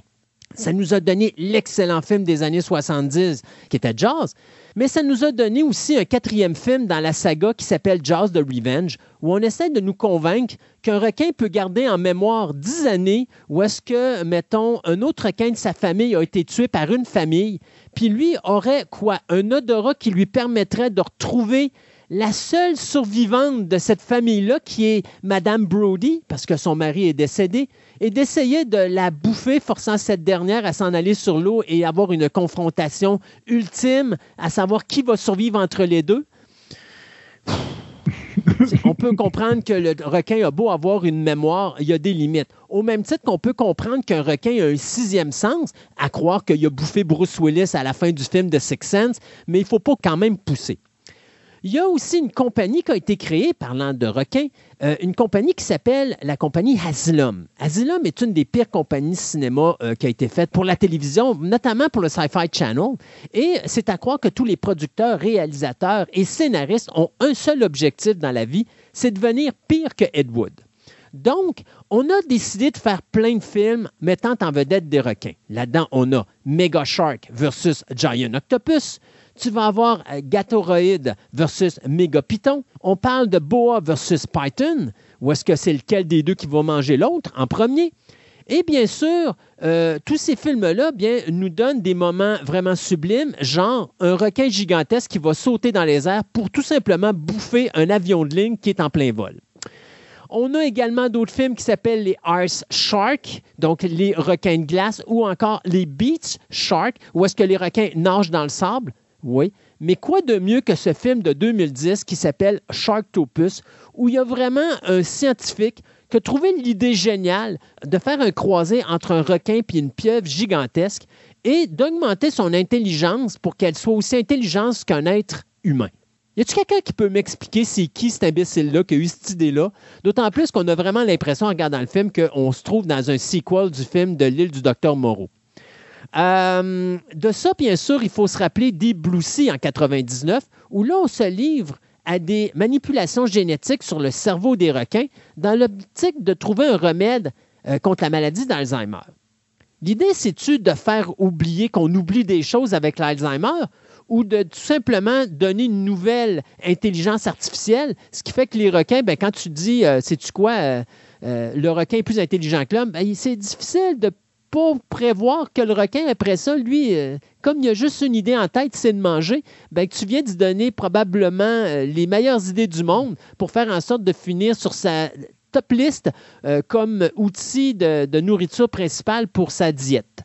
2013, on a Sharknado, donc, bien sûr, cette série de tornades qui va s'abattre sur Los Angeles et notamment sur l'océan qui est situé à proximité et où des milliers et des milliers de requins vont être arrachés de leur élément naturel et qu'ils vont tout simplement être pitchés dans les villes du continent nord-américain pour tout simplement bouffer la population avant de tout simplement s'écraser ou mourir sans eau par terre faut d'ailleurs se rappeler de cette séquence où est-ce que tu as bien sûr un avion de ligne qui à un moment donné se retrouve à l'intérieur d'une tornade et on a un requin qui va trouver le moyen d'ouvrir une porte pour tout simplement aller en ligne droite dans le corridor central de l'avion et qu'il va ramasser toutes les têtes qui vont dépasser à gauche ou à droite parce qu'il y a quelqu'un qui a dit Hey, il y a une porte ouverte. Où ça?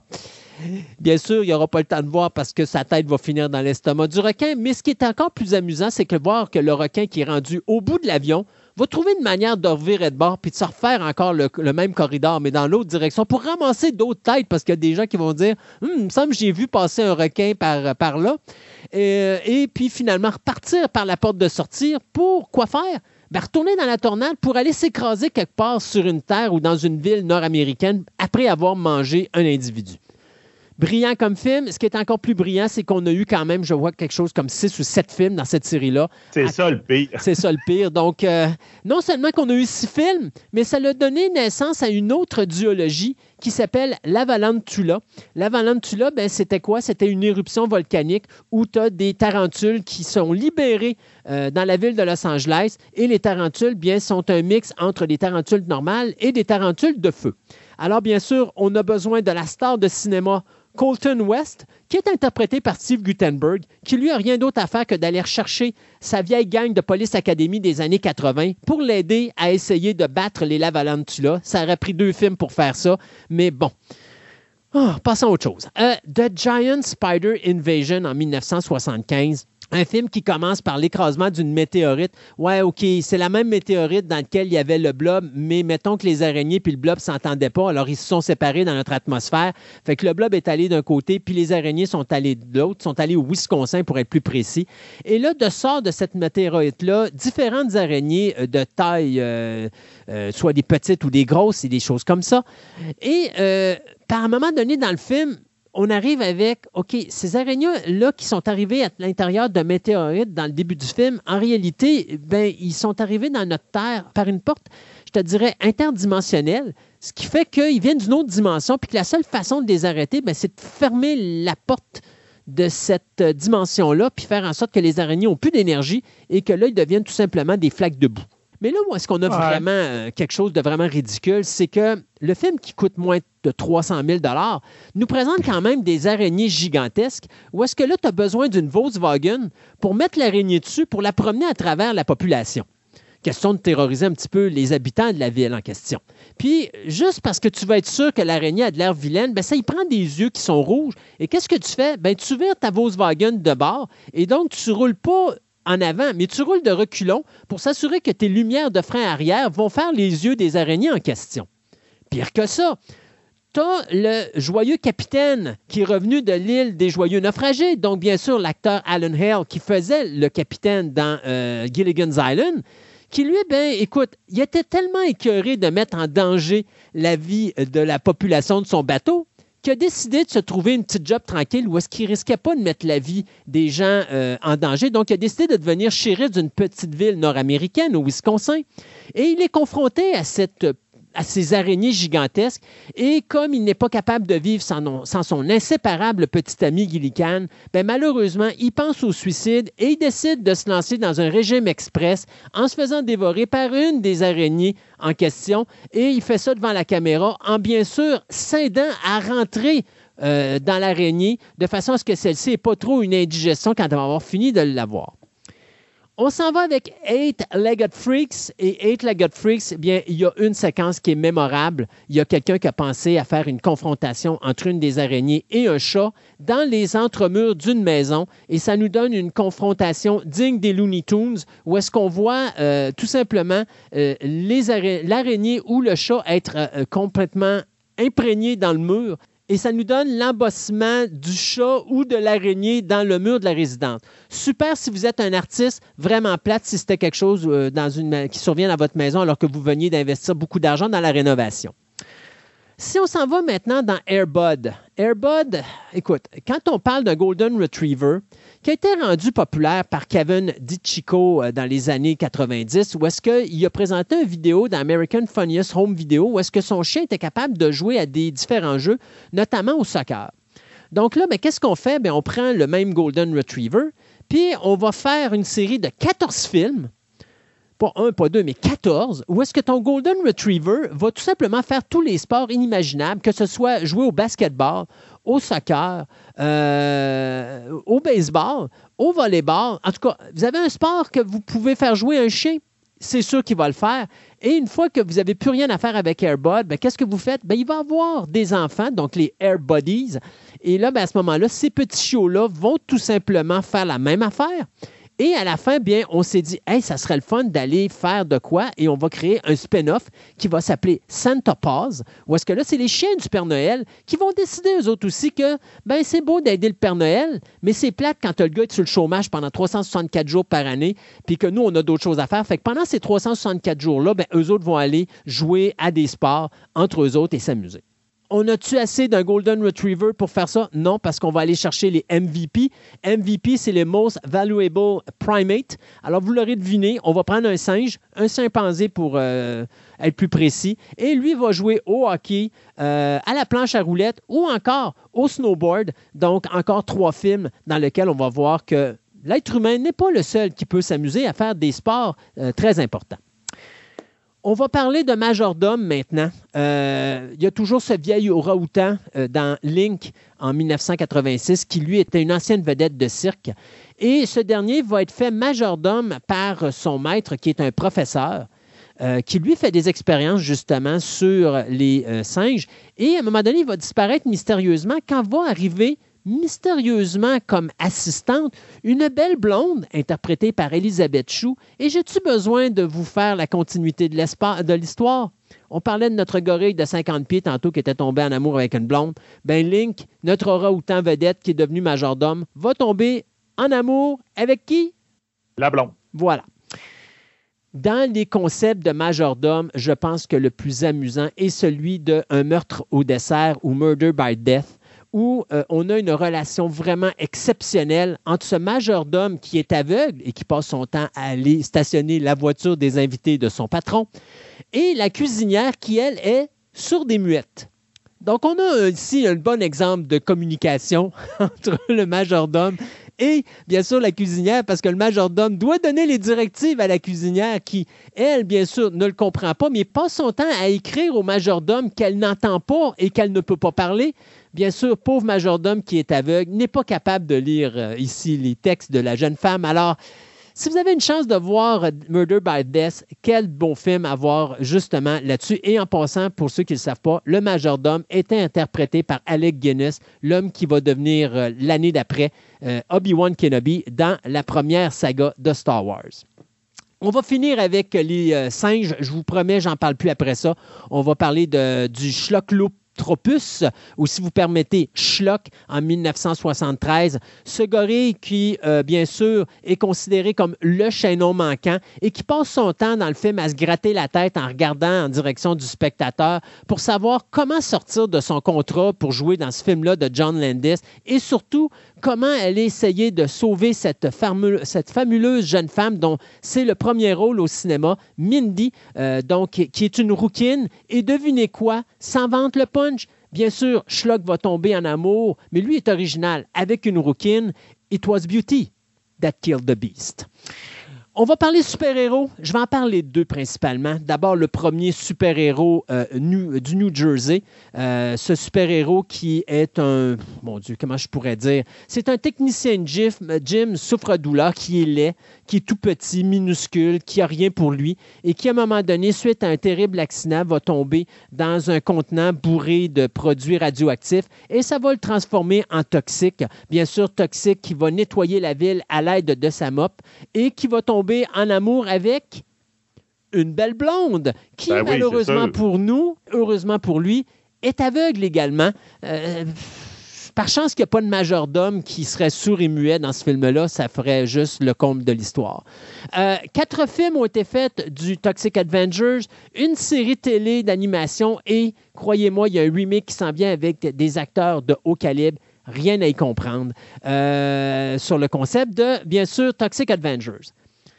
Quand on parle vraiment de concepts de super-héros qui sont vraiment ridicules, eh bien, les Japonais, je pense ont poussé à l'extrême. Parce que tu as ce jeune homme qui euh, est au secondaire, dont le père était un policier et malheureusement est décédé, et sa mère était tout simplement une mère dominatrice et qu'elle avait des techniques perverses envers et son fils et son ancien mari. Qu'est-ce que ça donne? Eh bien, ça donne euh, Kemen, Forbidden Superhero qui a été fait en 2013 et qui nous raconte l'histoire de ce jeune adolescent qui a des super pouvoirs quand il met sur sa tête des sous-vêtements féminins. Alors, dépendant du sous-vêtement, eh bien, ça lui donne ce type de pouvoir qui va avec le sous-vêtement en question. Euh, je vous laisse avoir le courage d'aller regarder ce film-là, mais un film qui a tellement été populaire qu'on a fait une suite en 2016 qui s'appelle Hentai Cayman Abnormal Crisis. Ça, c'est comme le gars qui pouvait venir invisible quand tu ne le regardais pas, là, dans les, les supposés héros. Là. Ben, tu avais justement dans. Oui, mais c'était quelque chose qui avait été fait dans. Euh, mon Dieu, le film s'appelait, faut pas que je me trompe, Amazon Women of the Moon. Où est-ce qu'ils font, à un moment donné, une, euh, une satire de l'homme invisible, où est-ce que le gars, il est fou, fait qu'il pense qu'il est invisible, fait qu'il s'est mis plein de, de bandeaux autour de lui. Sauf que quand il s'enlève le bandage, tu te rends compte que le gars, non seulement n'est pas invisible, mais il n'est pas habillé. Fait que là, il est tout le monde, il est en train de se trimballer tout nu devant tout le monde en disant Vous me voyez pas, hein, vous me voyez pas. Puis là, tout le monde fait semblant qu'il ne le voit pas, mais bon, enfin. Ça, c'était Amazon Women. il, aime mieux, il aime mieux le pas le voir. Exactement. Hey, si on y va avec la section fruits et légumes et nourriture, on pourrait peut-être parler de Attack of the Killer Tomatoes, où est-ce que, bien sûr, euh, l'humanité doit faire face à un nouveau péril, soit l'attaque des tomates mutantes et carnivores qui s'attaquent bien sûr à la population. Et dont la seule possibilité de survivre à cette attaque-là, eh bien, euh, c'est euh, d'avoir une équipe de personnes, d'agents secrets vraiment les top agents américains. Alors, on a un lieutenant aussi qui n'est pas capable de s'en aller nulle part sans son parachute qui, en passant, traîne en arrière parce qu'il ne sait pas comment le remettre dans son sac. On a aussi un expert en plongée sous-marine qui, lui, est toujours habillé avec sa combinaison de... De, de, de plongée. De, plongée. Alors, il y a même, il marche avec ses... Des palmes. Ses palmes, c'est ça et tout ça. Et tu as ce euh, maître du déguisement qui s'assure de ne jamais être remarqué. Bien sûr, on parle d'un homme qui ici s'habille en Adolf Hitler de race noire. Donc, c'est difficile à manquer. On aura trois autres films qui vont suivre. Return of the Killer Tomatoes, qui va être euh, fait en 1988, qui va être le premier film de euh, George Clooney. On a bien sûr Killer Tomatoes Strikes Back en 1990 et Killer Tomatoes Eat Friends en 1991. Sans oublier qu'on a eu une série d'animations euh, qui a été faite de Attack of the Killer Tomatoes dans les années 90. On a eu des nouvelles qui ont été faites. Attack of the Killer Potatoes, qui était un hommage, bien sûr, à Attack of the Killer Tomatoes. On a eu un jeu vidéo en 86. On en parlait là, en début d'émission, des jeux stupides. Ben, on a eu des jeux euh, en 86-91, Nintendo Game Boy euh, puis on a eu un jeu 8 bits de Attack of the Killer Tomatoes aussi qui ont été faits. fait que Killer Tomatoes, ça fait partie de notre culture à un point tel qu'en 2016, on a fait un mini-film qui s'appelle, qui s'appelle pardon, Attack of the Killer Donuts. Et là, si je serais un policier, je serais vraiment inquiet parce que c'est un accident chimique qui va transformer des beignets bien ordinaires en tueurs assoiffés de sang. Euh, oui, mettez-en. Hein. Puis euh, là, si tu regardais le poster du film, là, la phrase qui, qui accroche en haut, c'était We've eaten them for years now, it's their turn.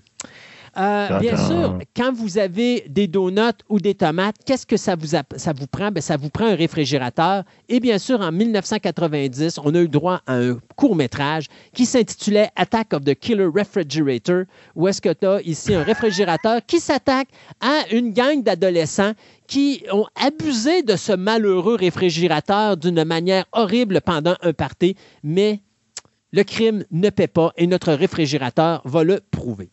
Euh, un autre film qui avait été fait qui s'appelle Ginger, euh, Ginger Dead Man. C'est quoi du Ginger Dead? Ben, Ginger Dead, c'est un petit bonhomme en pain d'épices.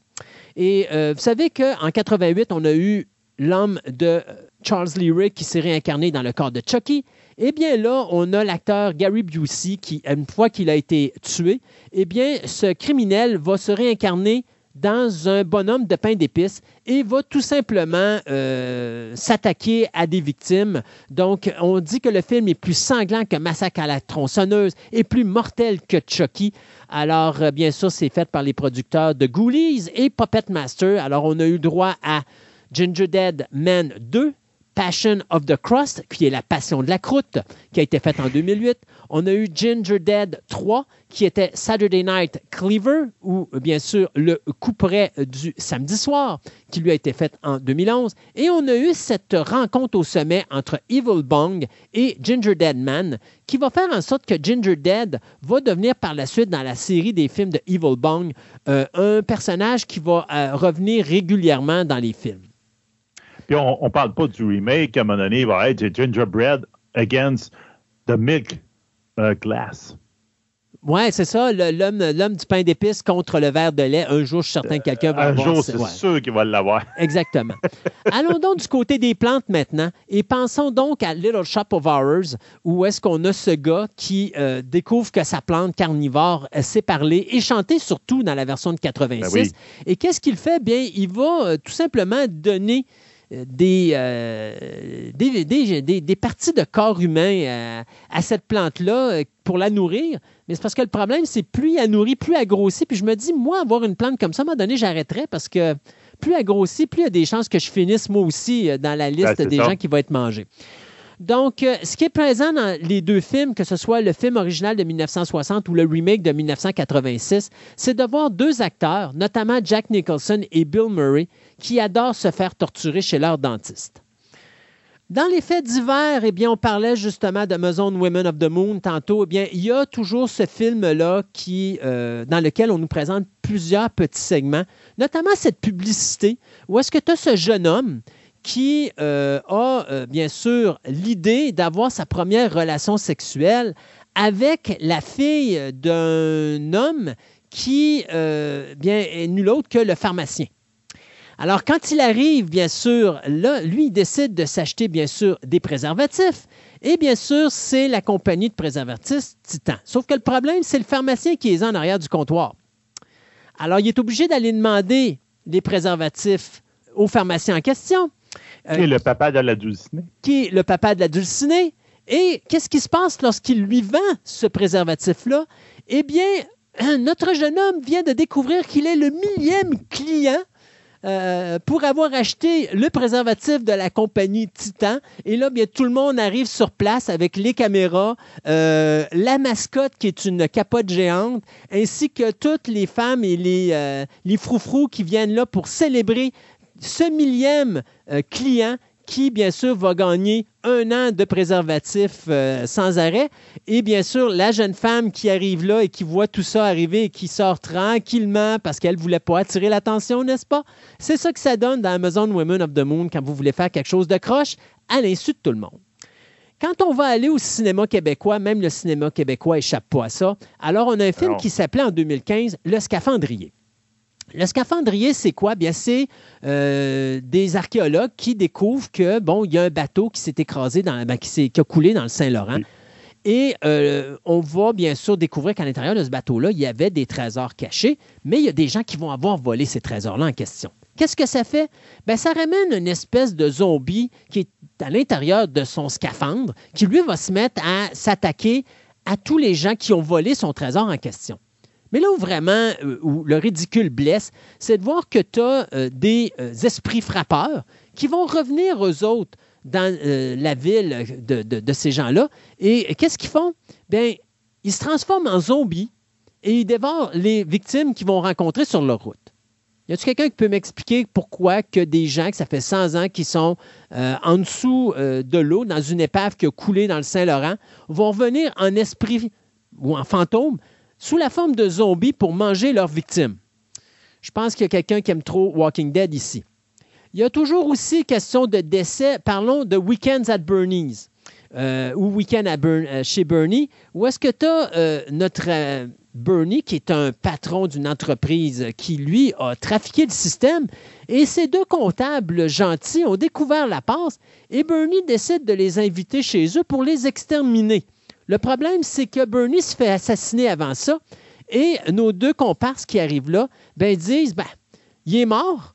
Si on décide de, de cacher puis s'assurer que personne sait qu'il est mort, ben, on peut peut-être au moins passer un week-end le fun chez Bernie. Sauf qu'il y a plein de monde qui vont avoir, qui vont venir là, incluant même, ils vont faire un party gigantesque avec le corps de Bernie. Et il n'y a personne qui va se rendre compte que Bernie est décédé. Non seulement qu'il sent rien, mais qu'en plus, son corps, il a beau être stiff, euh, t'as beau le placer n'importe où, tout le monde pense qu'il est juste cool, puis qu'il est correct, puis que tout va bien. Ben, ça a tellement bien marché qu'on a même eu le droit à un deuxième film dans la saga, comme quoi que Bernie, même mort depuis plusieurs jours, euh, avec ses odeurs, faut croire que d'être cool, ça enlève tous les défauts du monde. On va y aller avec The Lift en 83, un film où, euh, ben écoutez, c'est très simple, hein? c'est un ascenseur qui tue du monde. Alors, euh, c'est très simple. Si vous regardez l'affiche du film, c'est prenez les escaliers parce que si vous embarquez dans l'ascenseur, eh bien, les Allemands ont Il va réussi. vous tuer. Ouais, c'est ça. Les Allemands ont réussi à nous convaincre dans ce film de 1983 qu'un ascenseur, eh bien, ça peut être également mortel. En conclusion, je vous dirais la chose suivante.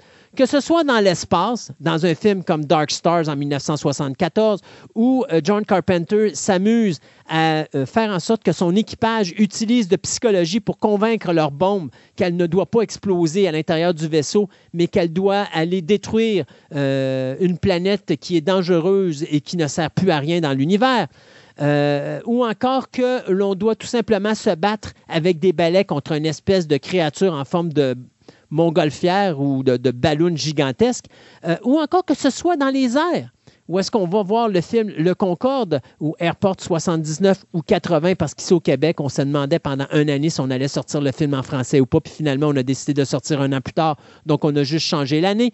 Où est-ce que là, on voit bien sûr un gars dont la maîtresse vient de découvrir de quoi euh, contre lui et qu'il pourrait finir ses jours en prison. Et au lieu de tout simplement éliminer la maîtresse, ben, on décide de la laisser embarquer dans le Concorde et de tout simplement envoyer des missiles à tête chercheuse pour essayer de détruire l'avion et son équipage pour juste se débarrasser de la personne. Ce qui n'est pas nécessairement la meilleure façon de passer incognito, mais enfin, et bien sûr, on a deux pilotes, donc Alain Delon et euh, George Kennedy, qui eux vont s'amuser à faire du 360 degrés dans les airs avec le Concorde, euh, ce qui est quelque chose qui est totalement impossible à faire avec cet avion-là. Mais eux autres l'ont fait pas une fois, pas deux fois, mais à peu près une dizaine de fois dans le film. Surtout qu'on découvre que dans le Concorde, les cabines vous mettez vos sacoches et tout ça, vraiment un très mauvais système de, verrouillage parce que dès que l'avion fait du 360 dans les airs, toutes les cabines, sans exception, ouvrent et vous ramassez vos bagages sur votre tête. Et en plus de ça, eh bien, disons que le zipper de vos bagages était mal fermé parce que votre linge va s'en aller partout dans l'avion. Si on s'en va dans les mers, où là, bien sûr, du côté d'Asylum, on a eu la chance de nous présenter ce qu'on appelle les Two-Headed Shark Attack, où est-ce que là, on a un requin à deux têtes, puis qu'à chaque fois qu'on fait un film, bien, on rajoute une tête. Donc, on a le Three-Headed Shark Attack dans la version numéro 2.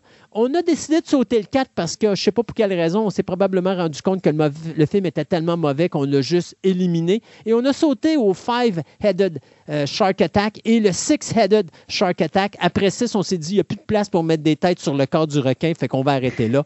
Euh, donc, ça l'a donné ça. Ou encore, bien, on va revenir tout simplement sur Terre et parler de Rubber, ce pauvre pneu qui euh, décide de tomber en amour euh, avec une femme et pour euh, chercher son âme sœur, bien, va exterminer tout être vivant qui est situé sur son passage. Donc, le pneu qui, à un moment donné, est poursuivi par la police, mais qu'il va trouver le moyen de tuer le policier qui le poursuivait. Écoutez, rien de mieux que de voir ce film français qui a été réalisé en 2010, où, comme je disais, un pneu en caoutchouc extermine euh, les habitants d'une petite ville nord-américaine. Euh, un spectacle tout simplement à voir. Donc, rappelez-vous qu'en 1896, on avait ce train qui venait faire fuir la clientèle des salles de cinéma. Eh bien, aujourd'hui, Ça prend peut-être juste un pneu en caoutchouc qui est doté d'une arme et qui peut rouler par lui-même et courir après ses victimes pour faire fuir la- clientèle des salles de cinéma. Et je ne finirai que d'une seule façon. Je te dirais que ce soit pour Robert, Schlock, King Kong ou n'importe quelle autre créature qui est confrontée à la race humaine et dont les euh, concepts sont aussi ridicules d'un film à l'autre. It was beauty that killed the beast. Un gros merci, euh, Christophe, pour cette, euh, cette rétrospective euh, très originale du cinéma. Et je pourrais rajouter à ça qu'avec ton pneu, il y a aussi Slacks, Oui, le jeans tueur. le Jeans Tueur qui vient de sortir cette année, que j'ai vu passer, effectivement, Slacks, S-L-A-X-X, qui est un jeans, une paire de jeans qui tue les adolescents autour de lui. C'est ça. N'importe quoi. Merci beaucoup,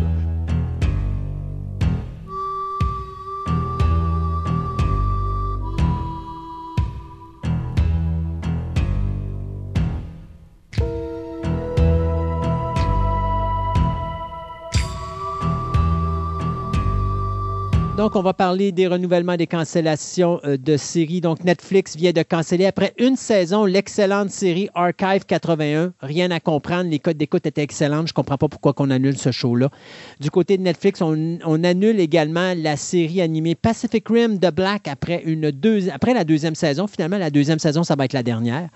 Euh, et on cancelle également après deux saisons la série The Babysitter Club. Du côté du CW, ben, nous autres, euh, malgré le fait que le poste est à vendre, on renouvelle du côté du CW.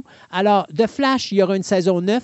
Cependant, on annonce que l'acteur Grant Gustin, qui joue le personnage de Barry Allen, lui a renouvelé son contrat, mais seulement pour 15 épisodes. Fait qu'est-ce qu'on est encore dans un mood euh, post-COVID où est-ce qu'on fait pas des 22 épisodes par saison, ou est-ce que le personnage va disparaître, ou est-ce qu'on va raccourcir cette neuvième saison-là et que ça va être une dernière saison, un peu comme on a fait Ça avec Arrow?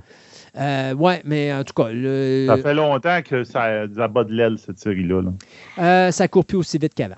Euh, Ouais. Riverdale sera renouvelé pour une septième saison.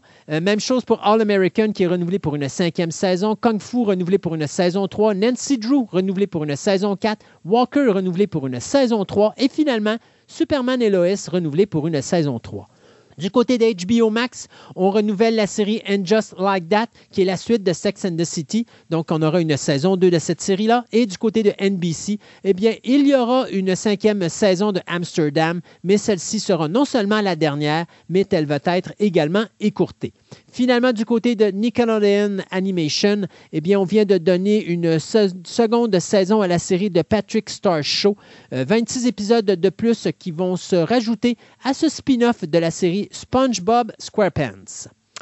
Euh, Scream 6, eh bien, on aura euh, un sixième film, donc, dans la saga. Paramount et Spyglass viennent de confirmer que ce sixième film-là sortira le 31 mars de l'an prochain. Courtney Cox est déjà signé pour reprendre le rôle de Gail Weather et le scénario est présentement en écriture. Le tournage devrait débuter ici au Canada en juin prochain et c'est les mêmes réalisateurs que le dernier film, soit Matt Bettinelli, euh, Alpin et Tyler Gillett, qui vont retourner à la réalisation.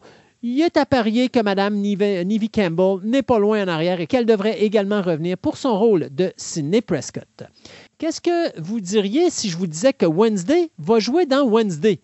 Eh bien, l'actrice Christina Ricci, qui faisait le personnage de Wednesday dans euh, les deux films des années 90 des Adams Family, a décroché un rôle qui est gardé secret pour la série télé de Netflix qui va être mise en scène par Tim Burton, soit la série Wednesday. Donc, euh, huit épisodes qui vont être mis euh, sur les ondes et qui mettent en vedette Jenna euh, Ortega, dans le, euh, Ortega pardon, dans le rôle de Merc- Mercredi Adams ou Wednesday Adams, alors qu'elle sera étudiante au Nevermore Academy. Donc, là-dedans, dans cette série, elle va contrecarrer une monstrueuse tuerie dans la ville locale où elle réside et elle va essayer de résoudre le mystère surnaturel dans lequel est mêlé ses parents depuis plus de 25 ans.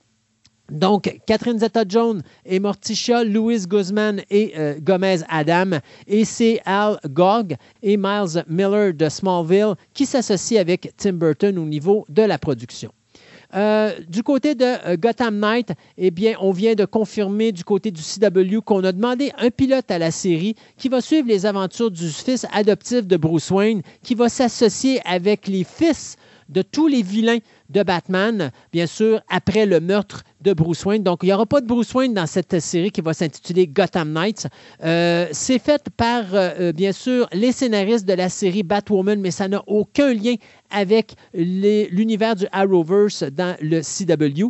Et on a déjà confirmé Fallon Smite, Taylor DiChiara, Oscar Morgan, et on vient d'annoncer que Misha Collins, celui qui jouait euh, Castiel dans la série Supernatural, eh bien, il va interpréter le personnage de Harvey Dent, euh, ou encore, si vous préférez, Two-Face. Du côté de Fast and Furious 10, eh bien, après Jason Momoa, c'est maintenant Daniela Melchior. Melchior qu'on avait vu dans le film The Suicide Squad de James Gunn. Elle faisait le Ratcatcher.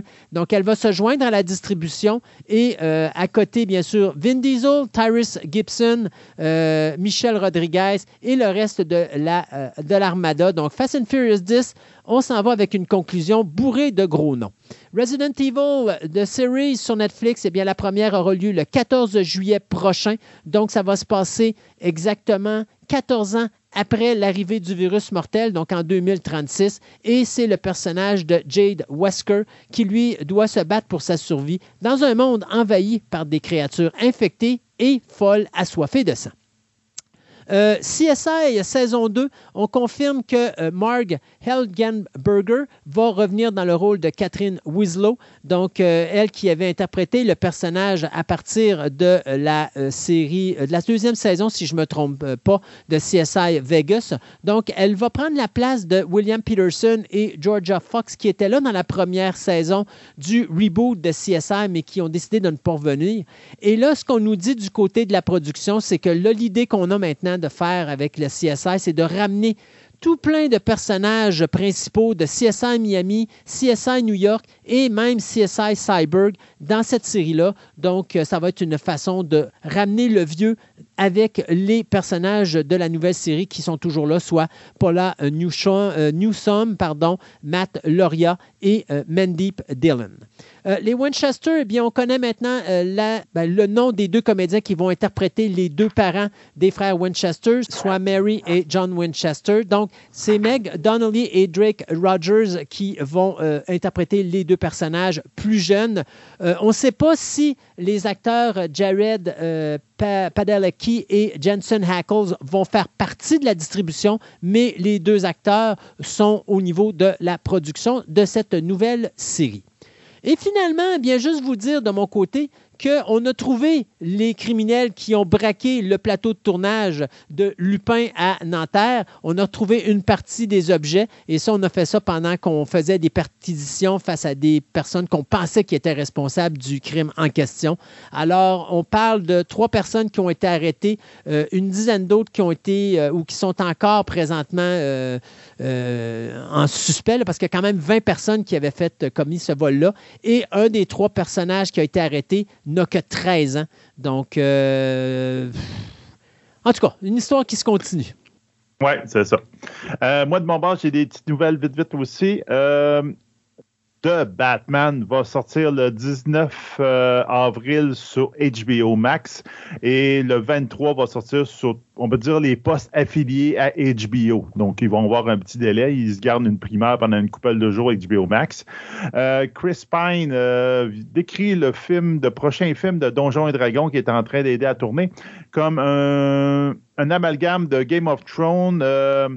Euh, euh, la princesse euh, Princess Bride ainsi que Monty Python de Holy Grail. Donc, je suis pas sûr que c'est une bonne nouvelle. Encore là, il y a quelqu'un qui prend pas ça au sérieux puis il va faire des comic relief avec Donjons et Dragons. Euh, Early Edition viennent d'annoncer de, qu'ils vont, c'est l'actrice Alice Eve, qui c'était la meilleure amie de Jessica Jones dans, les Jessica, dans la série Jessica Jones, qui va jouer le personnage principal de Beth, celle qui va, le chat va venir livrer le, le journal une journée d'avance. Et finalement, dans la série Obi-Wan Kenobi, l'actrice Benny Salfdi va jouer un Jedi qui est nommé Nari, qui va mourir tout de suite dans les premiers, euh, la première fois qu'on va la voir par les Inquisiteurs. Donc, ça va être un exemple classique que les Inquisiteurs font de pas gentil dans la série d'Obi-Wan. finalement, on a droit sur notre Twitter à trois trailers. Donc, première chose, Miss Marvel, donc qui va sortir le 9 juin sur Disney+. On voit un trailer, euh, je te vous dirais, de série ado. Attendez-vous pas à d'autres choses que ça. C'est très clair, la, la, bande-annonce. Je vous ai mis le trailer de le numéro 2, le trailer numéro 2 de Halo, la série Halo, qui est en train de passer sur Paramount. Euh, j'ai vu le premier épisode. Euh, j'avoue que je jamais connais aucunement le jeu Halo. J'ai beaucoup aimé le premier épisode. C'est une excellente intro à une série. Euh, tu comprends l'univers à partir de là. Mais les fans, il paraît que décrit complètement la série. Entre autres, les autres, ils ont, dans les conférences de presse, ils ont vu des deux premiers épisodes et prévoient que le deuxième épisode, ça tombe. L'histoire tombe à plat et qui s'en va dans une direction que les fans disent j'ai aucun intérêt là, moi, j'écoute pas la série. Les fans ne sont jamais contents de toute façon parce que c'est difficile. Ben On peut pas faire un jeu vidéo non, comme dans le Ça, je suis d'accord. Mais quand tu dis que les auteurs, ils disent, moi, j'ai jamais regardé les jeux vidéo, puis ça m'intéressait même pas de le regarder. mais il y a du monde quand même en arrière de Halo, le jeu. Tu peux pas, tu peux pas faire Halo sans que les créateurs soient là. Alors, mais ben, en tout cas, ça a l'air que. En tout cas, regarde, quand je te dis que les fans ont décrié, là, mais c'est pas nécessairement le look ou l'histoire, c'est vraiment c'est le fait que ce qui, est, ce qui est le fun dans un jeu ou dans une histoire, c'est ça, puis les, autres personnes sont allées à l'opposé. Ben, en tout cas, on verra bien qu'est-ce que ça va donner, mais il y a déjà une deuxième saison, puis il a déjà commencé à tourner, donc euh, peut-être qu'ils vont réajuster le tir si besoin est. Et finalement, on a un droit à un teaser de Time Traveler's Wife, qui a l'air particulier comme teaser. Je ne sais pas si c'est comme ça qu'ils vont présenter la série, où l'actrice parle à la caméra comme si c'était un reportage. Mais bon, euh, j'ai quand même beaucoup d'attente versus ça parce que j'avais beaucoup aimé le film qui était basé sur un livre. Puis en plus, c'est Stephen Moffat qui est en arrière, celui qui est en arrière du Doctor Who de 2005. Donc, c'est quelqu'un qui connaît, mettons, le, les imbroglios des, des, voyages dans le temps. Là, on peut dire qu'il y a de l'expérience dans le domaine, autant on peut avoir de l'expérience dans le domaine. Et donc, je pense que ça peut être intéressant. Et c'est tout pour nous. Déjà, c'est fini ce spécial de, du poisson d'avril. Un vrai poisson. On espère que vous vous êtes amusés. Euh, déjà, une émission qui était beaucoup trop chargée à mon goût, mais ça, c'était ça le poisson. Hein? Ouais. c'est ça le poisson d'avril. C'était une émission trop longue. Yes! Yeah! Alors, n'oubliez pas, Programme Double revient euh, juste pour le mois d'avril, euh, puis c'est pas un poisson, il revient aux deux semaines. Donc, j'ai Ghostbusters 1 et 2 la semaine prochaine. Puis, dans trois semaines, on va avoir Ghostbusters Answer the Call et Ghostbusters Afterlife. Euh, puis, par la suite, au mois de mai et au mois de juin, on revient avec un seul show avant, au mois de juillet, de revenir sur la programmation normale de deux émissions par mois. Alors, euh, ça, ça fait plaisir de revenir.